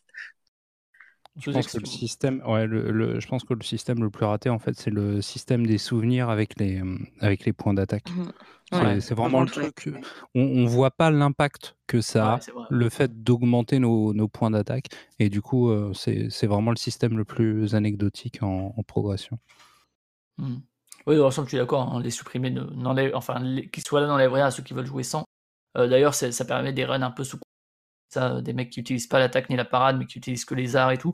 Euh, Adil, là-dessus, sur, sur ce. Est-ce que c'est pas trop Est-ce que ça pourrait pas être encore moins? Bah, je crois que je me suis déjà exprimé là-dessus, donc euh, ouais, ouais. rien à rajouter. Euh. D'accord. Et après, alors, juste un, point, moi, c'est, je sais que ça fait partie aussi de l'héritage des Souls et tout, mais que les mobs enlèvent autant de vie qu'un boss, euh, moi je sais que ça me pose toujours problème. D'un point de vue euh, de la logique même de, l'univers, euh, je trouve ça un peu, un peu idiot. Enfin, surtout que là, les mobs, du coup, sont un peu, un peu anecdotiques. également, un souci aussi, mais on va, on va embrayer sur le level design là-dessus, mais au cours du jeu, on retrouve souvent les mêmes boss. Et ça, c'est quand même très dommage, je trouve. Enfin, je sais pas si c'est de le rallonger artificiellement ou quoi, et finalement, à part la religieuse corrompue, ils n'ont pas des patterns si différents que ça? Junichiro, il rajoute un truc quand on le revoit à la fin. Euh, le singe, il a juste un copain. Les Shimishimens, ils sont exactement pareils. C'est juste le, truc qui est un peu différent. Je sais pas ce que, vous en pensez de cette répétition des boss dans le dernier tiers du jeu. Bah, alors justement, moi c'est un point c'était que de temps en temps, euh, t'as un peu cette impression que le jeu est un peu un rush boss quand même. Un boss rush, ouais. Mmh. Ouais, un petit peu quand même. De temps en temps, un peu cette impression-là, effectivement, que c'est un boss rush. Euh, plus vers la fin, je rejoins sur son point de vue. Euh, c'est pas forcément trop gênant, mais euh, parfois, euh, quand t'enchaînes plusieurs heures de jeu à la suite et que tu es dans cette période qui est un peu justement boss, boss rush, c'est euh, c'est un petit peu lourd. Ça peut être un petit peu lourd euh, parce que bah, c'est beaucoup de try, c'est voilà, on va dire pour le joueur classique euh, de base, c'est beaucoup de try, c'est c'est voilà, c'est du temps dessus, donc ça peut un petit peu donner envie de, de, couper sa console pour, pour la soirée quoi. Hmm. Je sais pas, Adil, ouais, là-dessus? Bah dans le jeu il y a 5 boss quoi, en fait. Non, mais enfin, pour, pour dire les choses clairement, il y a ça. Entre les petits boss et les gros boss, je voulais dire. Si, si, si tu compares, euh, si tu compares à, d'autres Souls, euh, ou même à Bloodborne, hein, Bloodborne, il y a un nombre de boss absolument incroyable, mais surtout très différent. Mm. Alors là, forcément, il y, a, des similitudes parce que bah, c'est du combat euh, l'âme contre l'âme, mm. donc forcément, tu, tu, vas avoir gagné. Il y a quelques originalités, hein, il y a les singes aimé parce qu'ils étaient complètement différents, la haine qui à la bah, Voilà, t'as deux boss qui viennent de, d'autres, euh, qui pourraient venir d'autres univers. Mmh. Euh, après, je les trouve quand même très réussis, mais, euh, mais c'est vrai que ça manque un peu de. Bah, le bestiaire finalement est assez limité. Un peu plus grand, ouais, c'est vrai, ça, je te rejoins là-dessus. Un mmh. bestiaire un peu plus fourni et, pas été du luxe. Et il est, il est limité, tu te dis qu'il est limité en raison de, de l'univers du jeu, qui permet moins justement de fantaisie que. Mais en fait, enfin, si tu prends, enfin, si tu prends dans la dans tout le, le folklore japonais, la mythologie japonaise, des, on a 50 des, des, possibilités de. Des yokai, des trucs. Exactement, sauf que ça s'adapte pas forcément au gameplay du jeu qui mmh. nécessitait malgré tout euh, du combat avec euh, à l'arme blanche. Donc, euh, donc voilà, c'est effectivement un petit regret. Bon, c'est quand même. Il y a, y, a, quelques boss qui sont quand même. Enfin, moi j'en ai un en tête que mise en scène super cool et, vraiment flippante et, assez géniale. Mais ouais, c'est un, petit, un petit regret. Le, jeu me, le jeu, je le trouve assez court finalement. Euh, avec, euh, c'est un, bon petit From Software. Mais, euh, mmh. mais pour moi, il n'est pas de, il est pas de l'ampleur de d'autres, d'autres jeux qui, qui, étaient sortis auparavant. Notamment du fait de ces boss, ouais, qui. Bah, en raison notamment de ces boss et puis et puis level design en fait là, c'est dont mmh. on va parler bientôt, mais pour, pour moi c'est vraiment le, le, facteur clé en fait de, du jeu par rapport aux autres. Ouais. Et euh, sous X là-dessus sur ces boss, sachant que je trouve aussi en plus que les boss dans leurs différentes phases sont pas très variés, c'est-à-dire que la deuxième phase ou la troisième phase, le dernier, il y a quand même un côté bis repetita où juste il rajoute un coup. Oh bah je suis, je suis globalement tout à fait d'accord avec ce qui, ce qui vient d'être dit il n'y a pas, y a pas grand chose à rajouter. Les, les mini-boss auraient pu, auraient pu ne pas avoir cette, euh, cette euh, fonction à, proprement euh, définie, en fait. Ce qu'on n'a pas dans, dans, les Souls. Tu affrontes une fois un, un, une sorte de, de ouais, de, de mini-boss, et puis après, ça devient, ça devient un mob classique, comme, que, comme tu retrouves dans, dans, pas mal de jeux au final. Mmh c'est une mécanique qui fonctionne déjà bien. Donc là, effectivement, ça fait un peu, euh, ça fait un peu boss rush. Et puis la répétition des. des, le taureau notamment, euh, que ce soit le taureau ou la relique. Ouais, c'est. Euh, il y en a quand même un bon paquet, quoi, je trouve. Hein, ça fait un effet de déjà vu, et comme tu as l'impression que le, jeu en lui-même, en fait, est pas si grand que ça. Alors, si, il l'est, mais tu passes beaucoup de temps, en mmh. fait, à des, à des endroits identiques. C'est vrai qu'il y, a des fois, tu as l'impression de de pas trop bouger, de pas trop avancer en fait. Eh ben, on va parler du level design justement euh, rapidement parce qu'on l'a pas mal évoqué mine de rien avant. Euh, rappeler bien sûr le rôle du grappin qui change un peu euh, pas mal de level design. Freya de, ce point de vue-là puisque c'est quand même au-delà de la difficulté vraiment un truc très très important dans les Dark Souls j'ai l'impression. Oui exactement. moi j'ai adoré le level design sur Sekiro, le fait de pouvoir utiliser le grappin et d'être vraiment en verticalité et euh, de pouvoir traverser une zone très rapidement et, euh, et, et, de pouvoir choisir d'être en hauteur et de pouvoir surplomber la, la, prochaine zone ou, au contraire la, la, passer à pied comme on veut. Ça, moi, j'ai vraiment, vraiment aimé. après, au niveau du level design pur et dur, bah, ça ressemble un peu à une fleur. Moi, je m'imagine ça un peu comme ça, avec une grande. Avec le château, ok, le pistil le château au milieu et autour du château les différents chemins des différentes zones que tu peux, que tu peux visiter après Ganichiro. Mais euh, c'est pas aussi fourni qu'un Dark Souls. Il me manque un petit peu plus de portes qui ne s'ouvrent pas de ce côté. Euh, il y en a quelques-unes, mais il y en a pas assez. Et après, voilà, c'est simple, c'est efficace, la verticalité marche très bien, mais ça manque un petit peu de raccourcis qu'on peut ouvrir de, de mind blows du euh, oh mm. mon dieu j'ouvre une porte et j'atterris dans la zone du, il y a deux zones ou il y a trois zones. Euh, il y a des petits passages secrets euh, qui sont assez sympas il y a ça entre moi, moi celui qui m'a bien plu alors moi pour le coup je viens pas des donc ça m'a quand même un peu fait ah ouais c'est cool. Il y a quand on fait le lien entre la vallée et le temple un moment où on peut descendre vers le vers le temps vers la vallée depuis le, le temple là. J'ai trouvé ça assez cool il est très très bien ce passage. Mm. Adil tu voulais rebondir? Ouais, mais c'est, je voulais juste euh, compléter et souscrire à ce Verticalement, c'est super, mais il manque l'imbrication totale euh, mm. du, game, du level design d'un Dark Souls ou d'un Bloodborne. Enfin, je me souviens d'un, je me souviens d'un, d'un passage secret dans Bloodborne, si tu veux, où tu es au bon milieu du jeu, voire même un peu plus. Tu te retrouves euh, tout au début du jeu dans une zone où tu te disais, mais comment je peux atteindre atteindre ça quoi donc euh. ouais là il y a ça avec le, petit passage qui part à gauche de la maison du super mais ça reste assez enfin ça bah, mais, surtout mais surtout c'est pas un passage parce qu'en fait tu as, un mini temps de chargement. Hmm. quand, on parlait de quand je parlais du fait que tout était imbriqué tu, tu n'avais pas de chargement tu passais directement d'une zone à une autre et ça c'est pour moi c'est un des trucs qui me faisait le plus qui me satisfaisait le plus dans ces jeux et moi c'est ce qui me manque vraiment dans Sekiro. C'est, en fait c'est mon principal reproche c'est le côté euh, Attends, je suis en train de virer mon chat. Euh, c'est le, le côté un peu. Ouais, écoute, euh, ok, c'est joli, un level design sympa, etc. Mais euh, tu tu t'as pas l'impression que le monde fait un tout et que tu passes d'une sombre zone horrible à, une autre zone simplement par une porte, par une échelle. Évidemment, tu sautes, t'as un grappin, donc il n'y a plus d'échelle. Mais j'ai l'impression que moi, j'ai perdu beaucoup là-dedans. Parce qu'en plus, ça, ça, ça, ça te servait en fait. Là, j'ai l'impression que dans Sekiro, le seul euh, attrait du jeu, c'est soit de découvrir une nouvelle zone, soit de découvrir de nouveaux items. Alors que dans Dark Souls ou, même Bloodborne, euh, tu voulais trouver ton passage secret parce que tu savais qu'il y en avait en fait. À partir du moment où tu avais un chemin trop long qui posait problème, etc., tu te doutais que dans le coin il y avait un passage secret. Au bout d'un moment, dans Sekiro, moi j'ai lâché l'affaire là-dessus. En fait, ça m'intéressait plus. Puis en plus, le grappin te permet de rusher les zones comme un cochon. Donc, Quand il euh, fonctionne, ouais. Mais euh, ouais, donc ça c'est moi c'est mon pas le défaut du jeu, c'est justement le, level design que, je trouvais pas assez imbriqué. Ce qui est quand même important vu qu'effectivement tu disais que c'était un des points essentiels des, Souls. Euh, juste certains servent très bien exploité puisque le speedrun actuellement demain ce sera différent mais il est à moins de 23 minutes à 22 fait par Distortion donc euh, américain ou anglais en tout cas. Euh, euh, ces speedruns sont en anglais, donc ils savent bien l'exploiter en utilisant quelques glitches et quelques skips, euh, sans la, mise à jour 1.03 qui a un peu corrigé tout ça. Et donc effectivement, il y a ce hub central qui est le château et puis les zones autour. moi, je trouve que le grappin justement permet un peu de. je parlais de Shadow Tactics plutôt, qui est une vue de dessus en isométrique qui permet de voir un peu comment tout est organisé, comment on va faire agir nos personnages. Euh, là, il y avait il y a un petit peu ça du fait d'être en hauteur et de se dire, ok, alors je vais tuer lui, puis lui, et puis aller là. Après, c'est complètement mis à mal du fait que moi, je trouve que ces zones, effectivement, entre les boss, c'est inutile et c'est de la poudre aux yeux.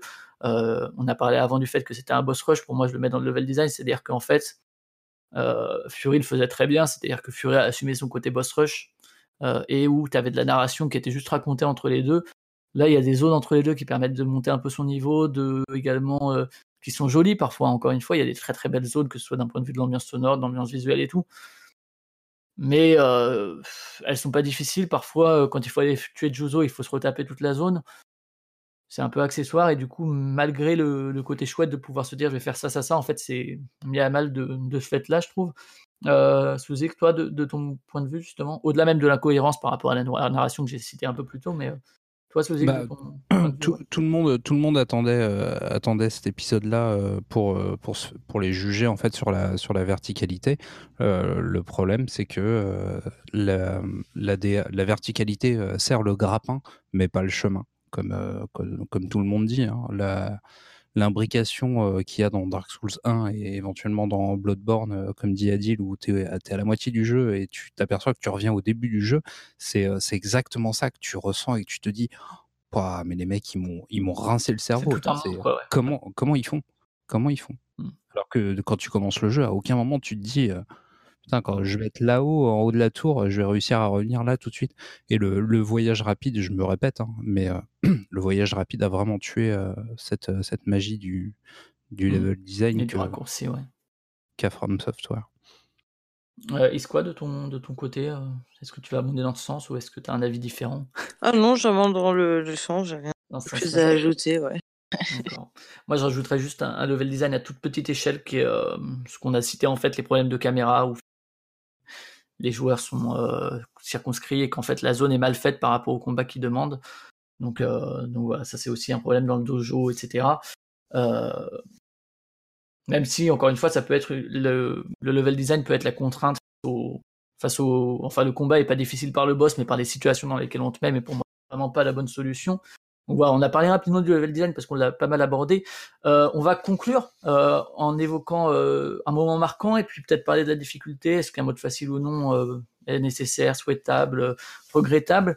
On va commencer par toi, quoi Alors moi, je suis pas forcément pour un mode facile. Je sais que comme tu disais, c'est un petit peu dommage parce que oui, je comprends qu'il y a certaines personnes qui euh, aimeraient faire l'histoire un peu plus facilement et autres, mais euh, je pars du principe que la franchise elle est comme ça, elle est difficile, c'est un studio qui produit des jeux difficiles, sont faits comme ça. Euh, bah oui, il faut enfin il y a suffisamment de jeux tout public qui sortent au cours de l'année, tout le temps, pour dénaturer un petit peu cela c'est prévu pour être du jeu difficile et encore c'est faut pas prendre la difficulté comme quelque chose de punitif mais comme quelque chose qui encourage à être meilleur dessus. Et, euh, et je trouve qu'il faut vraiment pas euh, pas les dénaturer vis-à-vis de ça voilà. Faut faut se motiver à les faire faut faut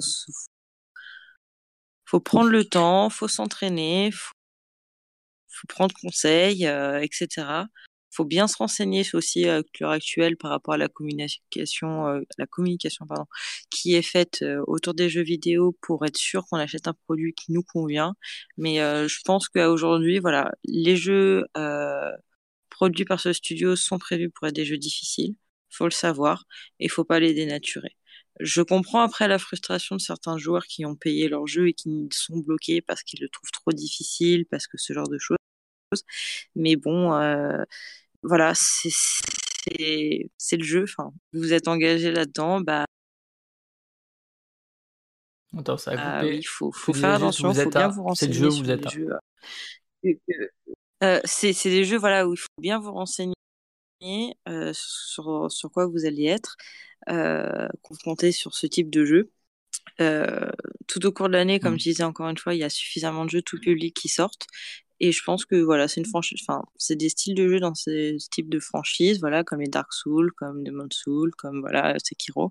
Faut pas y toucher, faut, faut pas de mode facile là-dessus. C'est comme ça, on s'engage sur ce type de jeu. Bah oui, c'est difficile, c'est comme ça, mais faut pas le prendre comme une punition. Faut le prendre, euh, voilà, comme un défi et puis c'est cool. Et puis bah, si vous y mettez 125 heures à le finir c'est pas grave il y a personne qui va vous en vouloir. Euh, faut prendre le temps euh, il y a plein de tutos qui sont faits il y a plein de personnes qui sont aptes à aider voilà et vraiment plein de chaînes euh, de français euh, qui font qui font des tutos sur Sekiro qui sont très très bien qui sont accès tout public. Euh, il faut pas hésiter à s'en inspirer. Enfin franchement c'est c'est c'est juste des gens, des jeux, oui, oui, il faut prendre le temps de progresser. C'est pas tout ne peut pas être donné, tout ne peut pas être achetable dessus, c'est comme ça. Et si c'est un type de jeu qui ne vous correspond pas, faut pas aller dessus, mais faut pas le pourrir non plus parce que ça ne vous plaît pas euh, cette difficulté-là, parce que c'est le fondement même en fait de de de, l'œuvre un peu de, Miyazaki vis-à-vis de ça. Ça marche. Euh, je précise juste qu'on va pas vraiment faire un débat dessus. Il y a eu suffisamment de débats. Il y en a un sur la JVTV, vous pouvez le trouver sur YouTube, il y en a plein sur Twitter et autres, des articles. Euh, juste, je vais te demander, quoi du coup de donner ton, euh, comme tu dois nous quitter, de donner un, ou deux moments marquants comme ça qui t'ont vraiment, dont tu vas te souvenir, et puis de donner une conclusion quand même sur le jeu, même si on, on a tous apprécié le jeu à des degrés différents, mmh. mais. Euh...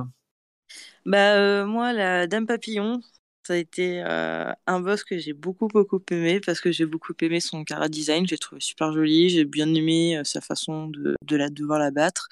J'ai beaucoup aimé bah, ce qu'elle m'a permis d'apprendre sur le jeu. Voilà. Et puis bah la fin, la fin forcément quand on arrive. Ah si, le serpent aussi au début. Mmh. J'ai beaucoup aimé. j'ai bien aimé voilà son introduction, tout ça. C'est des moments que j'ai beaucoup aimé dans le jeu. Après en soi, bah oui, voilà pour conclure un peu mon avis sur le jeu, bah, c'est une jolie histoire. Euh, j'ai bien aimé ce qu'on m'a raconté, j'ai bien aimé euh, le gameplay, je l'ai trouvé vraiment sympa. Euh, à prendre en main, à s'entraîner, à progresser, je voilà. J'aimerais une suite. et puis voilà, franchement. Des DLC peut-être. Voilà, ou des DLC, mais comme on disait, plus dans, dans, dans, les, dans les souvenirs ou pour apporter du lore plutôt que dans de la, de la continuité. Euh, voilà, c'était une belle surprise, une, un beau, une belle production des deux, un beau, une belle collaboration. Euh, un jeu qui, voilà, mérite forcément, comme tout jeu, d'avoir euh, des petits ajustements sur certaines choses. Euh, je comprends son succès et puis moi, c'est un jeu en tout cas qui me fait vraiment plaisir à, à jouer, euh, même si on rage dessus, c'est pas grave, ça reste voilà, graphiquement très beau aussi, j'aime beaucoup. J'aime beaucoup aussi le son design dessus, que je trouve peut-être un peu plus de temps en temps quand même. Hmm. Mais, euh, mais sinon, voilà, j'ai bien aimé l'univers. Un bestiaire, voilà, comme on disait, peut-être un peu plus fourni. Et puis, euh, puis voilà, euh, enfin, bonne, une, voilà, une, une bonne expérience de jeu sur ce jeu. Un bon retour, et puis. un des bons jeux du début d'année. voilà. Ouais, un bon, un bon jeu de début d'année. Euh... Peut-être plus. Voilà, une, une, très bonne surprise aussi parce qu'on l'attendait pas forcément. Donc, euh, ça fait plaisir. Quoi. Bah écoute, on va te laisser partir. bah, je vous remercie en tout cas pour l'invitation. Merci à toi. Euh, merci encore. Et euh, rappelle juste on peut te retrouver sur Twitter. Oui, voilà, bah, on peut me retrouver bah, sur Twitter avec Isqua. De. Y-S-Q-U-A-H underscore H. Voilà, c'est ça. Puis bah voilà, pour, pour, le projet Expose, pour ceux que ça peut intéresser, faut pas hésiter et puis n'hésitez pas à profiter de Sekiro qui est un très bon jeu. Et, et voilà. Et puis merci encore pour l'invitation. Et merci à toi. Et on te dit salut. Bonne ciao. soirée à tous. Ciao, ciao. Et nous, on va prendre un peu le même chemin, c'est-à-dire euh, un point sur la difficulté, un moment qui vous a marqué votre paradine. Ok. Euh, donc je reviens pas sur ce qu'a dit Squash.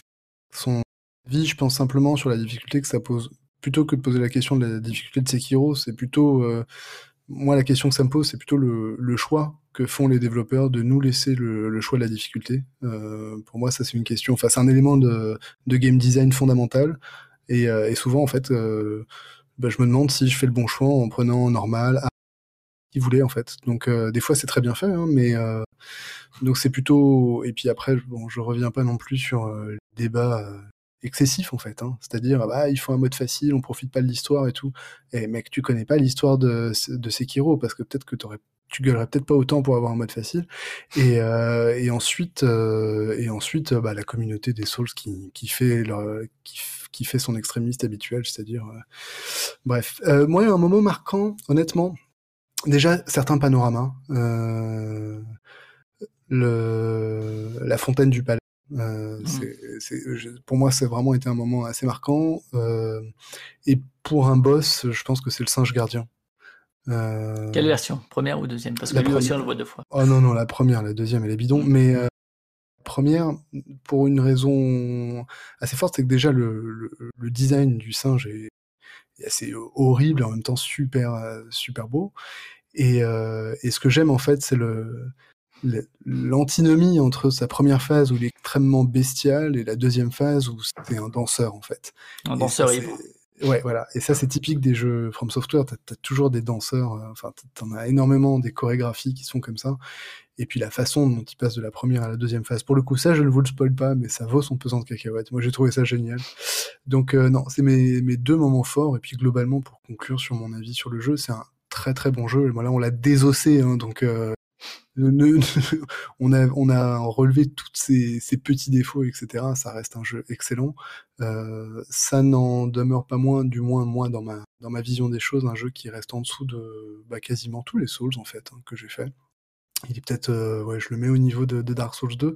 mais il a quelque chose pour lui que les autres n'ont pas. C'est c'est un gameplay absolument génial, profond. Et pour le coup, c'est vraiment le gameplay qui, pour une fois, donne envie de faire un, un New Game Plus et pas l'exploration, ce qui était plutôt le cas des anciens jeux où on se dit on va on va aller explorer, etc. Donc non, non, moi je recommande ces héros des deux mains et des dix doigts sans problème. Très bien, merci. Freya, toi, pareil, conclu difficulté, moment marquant, conclusion. Oui, euh, bah pour la difficulté, je pense qu'on a tout dit. Euh, je rajouterai juste que euh, moi, je trouve que le mode facile n'a pas sa place dans le jeu, puisque je considère que tout le monde peut jouer à Sekiro, tout le monde peut y arriver. C'est juste qu'il faut de l'apprentissage et on n'y arrivera pas forcément tous au même rythme, mais on peut tous y arriver. Après, c'est juste une question de j'aime ou j'aime pas, et est-ce que le jeu est fait pour moi ou pas. Ça, c'est une autre histoire, c'est perso, c'est vos goûts, on peut pas décider pour vous. Au niveau des moments marquants, euh, je rejoins euh, sur euh, le singe gardien, qui, est, qui à la fois m'a beaucoup, beaucoup, beaucoup fait rager.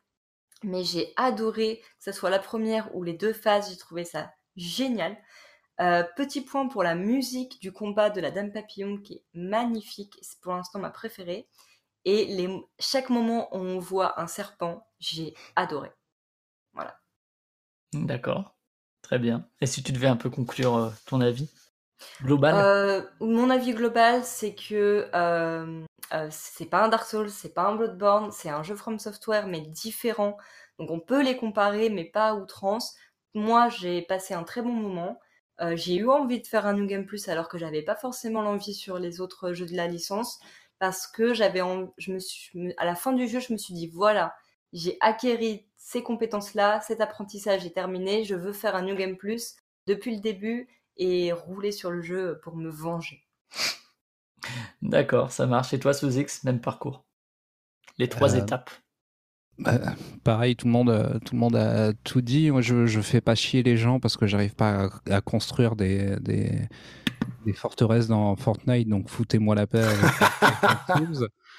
euh, chacun son, type de jeu. Aujourd'hui, vous avez Internet. Euh, si, vous savez pas ce que vous achetez, bah, vous regardez avant.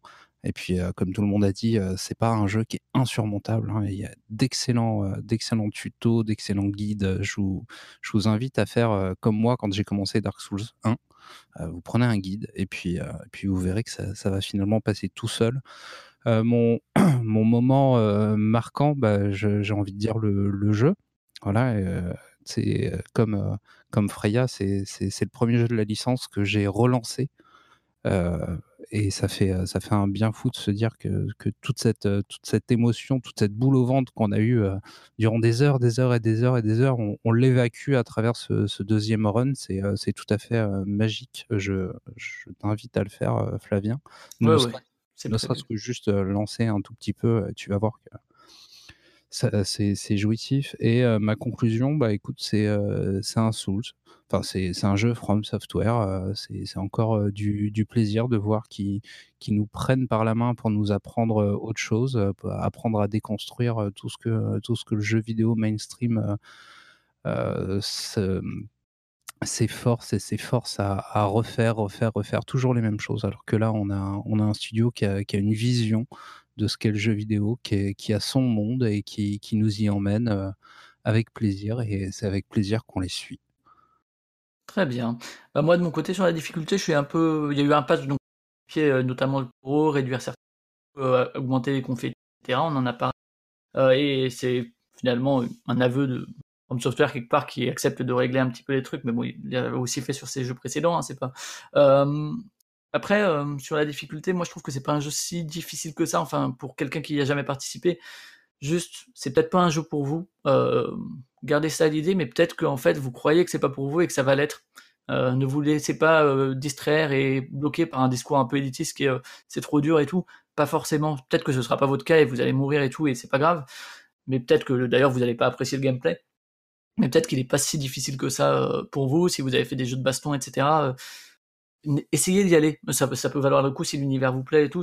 Peut-être que vous vous sentirez bien. Euh, c'est une philosophie à prendre en main. Soit on y accroche, soit on n'y accroche pas.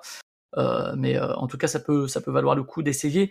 Après, moi, je sais qu'un mode facile, pour le coup, je sais pas quel levier pourrait être utilisé, mais je, suis pas contre parce que dans l'absolu, le, le Director's Cut est toujours accessible. Donc, un peu comme moi, on me disait tout à l'heure, oui, mais t'es pas obligé de les utiliser, mais tu peux quand même les utiliser, les prothèses et tout. bah là, on peut l'utiliser le mode facile ou ne pas l'utiliser. Donc, ça enlève rien à ceux qui veulent pas le faire, qui veulent faire la version Director's Cut pensée par les développeurs, et ça permet juste d'ouvrir à finalement plus de monde. Donc pourquoi pas? Euh, D'autant qu'un mode difficile est, disponible puisqu'il suffit de se mettre des contraintes, ça je le permet. Par contre, il ne permet pas de s'en retirer. Euh, encore une fois, je ne sais pas quel levier serait, possible. Euh, voilà, après, pareil, moi j'ai trouvé par exemple Monster Hunter World beaucoup plus dur pour, dans, sa philosophie et tout, même dans les combats. Donc juste, c'est vraiment ce que je veux en retenir, c'est ne soyez pas effrayés, ne vous dites pas c'est pas pour moi, ne vous dites pas j'y arriverai jamais, parce que peut-être que vous y serez très à l'aise, quoi. N'ayez juste pas peur de ça, c'est un peu, un peu dommage, même si encore une fois, moi je suis pas opposé à un mode facile du tout, au contraire, euh, si ça peut aider certains, pourquoi pas. Du point de vue des moments marquants, moi il y a la boucle exposition fin euh, dans le même champ et tout, et puis avec la, boucle sur euh, le sculpteur qui est assez intéressante. vous avez cité la plupart des boss qui m'ont plu. Il y a le dernier boss bien sûr où je me suis dit enfin j'ai mon boss de 4 heures. Moi aussi, moi aussi j'ai un boss où j'ai passé 4-5 heures dessus. Et comme encore une fois il était bien réglé, bien équilibré, j'ai trouvé ça cool parce que j'y retourné avec plaisir parce que c'était que de ma faute. Euh, donc euh, vraiment cool. Et surtout qu'après la victoire, euh, tu as un sentiment de satisfaction qu'il y a peu dans les jeux vidéo finalement. J'y ai pensé après, je me suis dit, tiens, depuis quand j'ai pas ressenti ça? Et je pense que c'était après mon premier top 1 de PUBG, qui est un jeu très différent, mais où je me suis dit, putain, après tout ce temps de tension, tu relâches et yes. Et c'est rare finalement les jeux qui provoquent ça. je retiendrai aussi le combat contre le démon de la haine, pour le qui est vraiment, vraiment cool et vraiment différent. en plus d'être un ennemi vraiment démesuré, il n'y en a pas tant que ça non plus. Et du coup, sur ma conclusion, c'est un très bon jeu. C'est un jeu en fait qui a un cœur de système, le cœur de combat qui est excellent. Euh, c'est pas pour moi un grand jeu, c'est juste un très bon jeu parce que les défauts en fait, il y a des jeux où je pardonne tous les défauts parce que leur cœur est trop bon. Euh, je pense aux Zelda qui a des défauts pourtant beaucoup sur lesquels on peut revenir, mais qui pour moi propose quelque chose de beaucoup plus grand et qui du coup en fait un grand jeu. Ou à Baba Is You cette année qui est d'une pureté euh, assez folle. Là, je trouve que le cœur est très bon il se disperse un peu sur plein de trucs et il y a vraiment des défauts qui me sortent trop du jeu, que ce soit d'un point de vue d'incohérence narrativo-ludique euh, ou euh, de la caméra, ce genre de choses, de la répétition des boss, etc. On en a parlé. Ça m'a poussé à faire les Dark Souls, donc c'est déjà bien, j'aurais plus peur. Euh, ça me pousse aussi à faire un New Game Plus, alors que honnêtement, il y a vraiment des phases où je me suis dit, bon, je vais le finir et puis ça va aller. Là, la fin du jeu avec le démon de la haine, puis le dernier boss, ça me pousse vraiment à ça. Euh, les idées que tu pointais tout à l'heure, Freya, en DLC avec les statuettes, là, ça pourrait être vraiment cool aussi. Et enfin, un dernier regret quand même, malgré le fait que, encore une fois, c'est pour moi un très très bon jeu qui finira sûrement dans le top de l'année sans aucun problème. Euh, c'est que c'est tout, pour moi, c'est un boss rush qui s'assume pas en fait. Et toutes les phases entre, je voudrais qu'elles disparaissent et je voudrais surtout, c'est pareil, c'est pas compliqué à coder, qu'une fois qu'on a fini le jeu, ils nous mettent un menu, genre, t'as aimé ce combat de boss? Bah tiens, vas-y, va combattre ce boss. Euh, juste euh, le combat dans la situation, juste pour le plaisir de refaire le combat. Quoi. Et ça, on l'a pas malheureusement. Euh, en dernier moment marquant, il y a le combat contre Orin qui est optionnel et qui est magnifique, je trouve, d'un point de vue esthétique, de la musique aussi, et très chorégraphié aussi, très différent du singe gardien, mais qui est une vraie petite danse qui est assez folle, je trouve. Enfin, ça m'a beaucoup marqué. Un des meilleurs combats que j'ai pu mener au-delà même de la beauté de l'histoire qui, lie les deux personnages. Donc voilà pour, euh, ma conclusion. Encore une fois, je le recommande également. On a tous beaucoup aimé à des degrés différents, pour des raisons différentes, etc. Euh, merci à toutes et tous de nous avoir écoutés. C'était long, on a décortiqué un peu, euh, mais on espère que c'était intéressant. merci à toi, donc merci à Esqua qui est parti, merci d'être passé. Merci à toi Freya également. De rien, merci de m'avoir invité. Eh ben, avec plaisir, on peut donc te retrouver toi sur Twitch, sous Freya underscore Twitch. Exactement. Et pour streamer bientôt, tu disais euh... euh Tale. Ah oui, A Tale, c'est ça, yes. Eh ben écoute, on ira voir ça avec plaisir, même si ça sera peut-être un peu moins difficile que Sekiro, je pense. Euh, Adil, merci aussi à toi. Bah, merci pour l'invitation, euh, c'était très cool. Et alors toi, on peut te retrouver, on pourra te retrouver de temps à autre dans J'aime jouer. Euh, vous pouvez me retrouver dans J'aime jouer. Donc c'est podcast voilà. sur le jeu vidéo. Exactement, podcast sur le jeu vidéo. Et si tu n'y es pas dans les semaines à venir, on peut toujours écouter les anciens épisodes. Je serai certainement remplacé par de nouveaux guests, etc. Donc il n'y a, pas de souci. Super, merci encore. Et toi, Souzik, donc merci à toi également. Bah écoute, merci de m'avoir euh, permis euh, d'évacuer euh, tout, ce qu'on a vécu. ah oui, il y, avait tellement de choses à dire, il fallait qu'on fasse ça. Exactement. Est-ce qu'on l'appellerait pas euh, Stockholm Sekiro Pourquoi pas Et toi, Suzix, donc on te retrouve chez Podcut, dans l'école des facs C'est ça, exactement. Vous me retrouvez dans à peu près, euh, à peu près un tiers des, des podcasts euh, du label Podcut. Très bien. pour retrouver le podcast, donc c'est Multimorphose, je le rappelle, il est sur Facebook avec Multimorphose au pluriel underscore. Vous pouvez aussi le retrouver sur Facebook. Et euh, vous retrouvez le podcast sur vos applications de podcast diverses et variées chez Podcut, puisque c'est un podcast produit par Podcut, chez Ocha où il est hébergé. Euh, merci aussi à Fanny qui a lancé ce podcast, Fanny, euh, Fanny Cohen-Moreau, Fanny Como sur Twitter. et vous pouvez bien sûr écouter les anciens épisodes qui n'ont rien à voir presque, puisque ça parle de l'improvisation, par exemple, de la journée du 8 mars ou de l'Eurovision 2018, voilà, il y a un an. des sujets divers et variés. Encore une fois, si vous avez des idées, n'hésitez pas à contacter Fanny ou directement Multimorphose pour proposer un sujet. Voilà, voilà. Encore merci pour nous avoir écoutés. merci. on pourra peut-être parler d'autre chose. Ciao. Ciao. Ciao, ciao. Au revoir. Merci.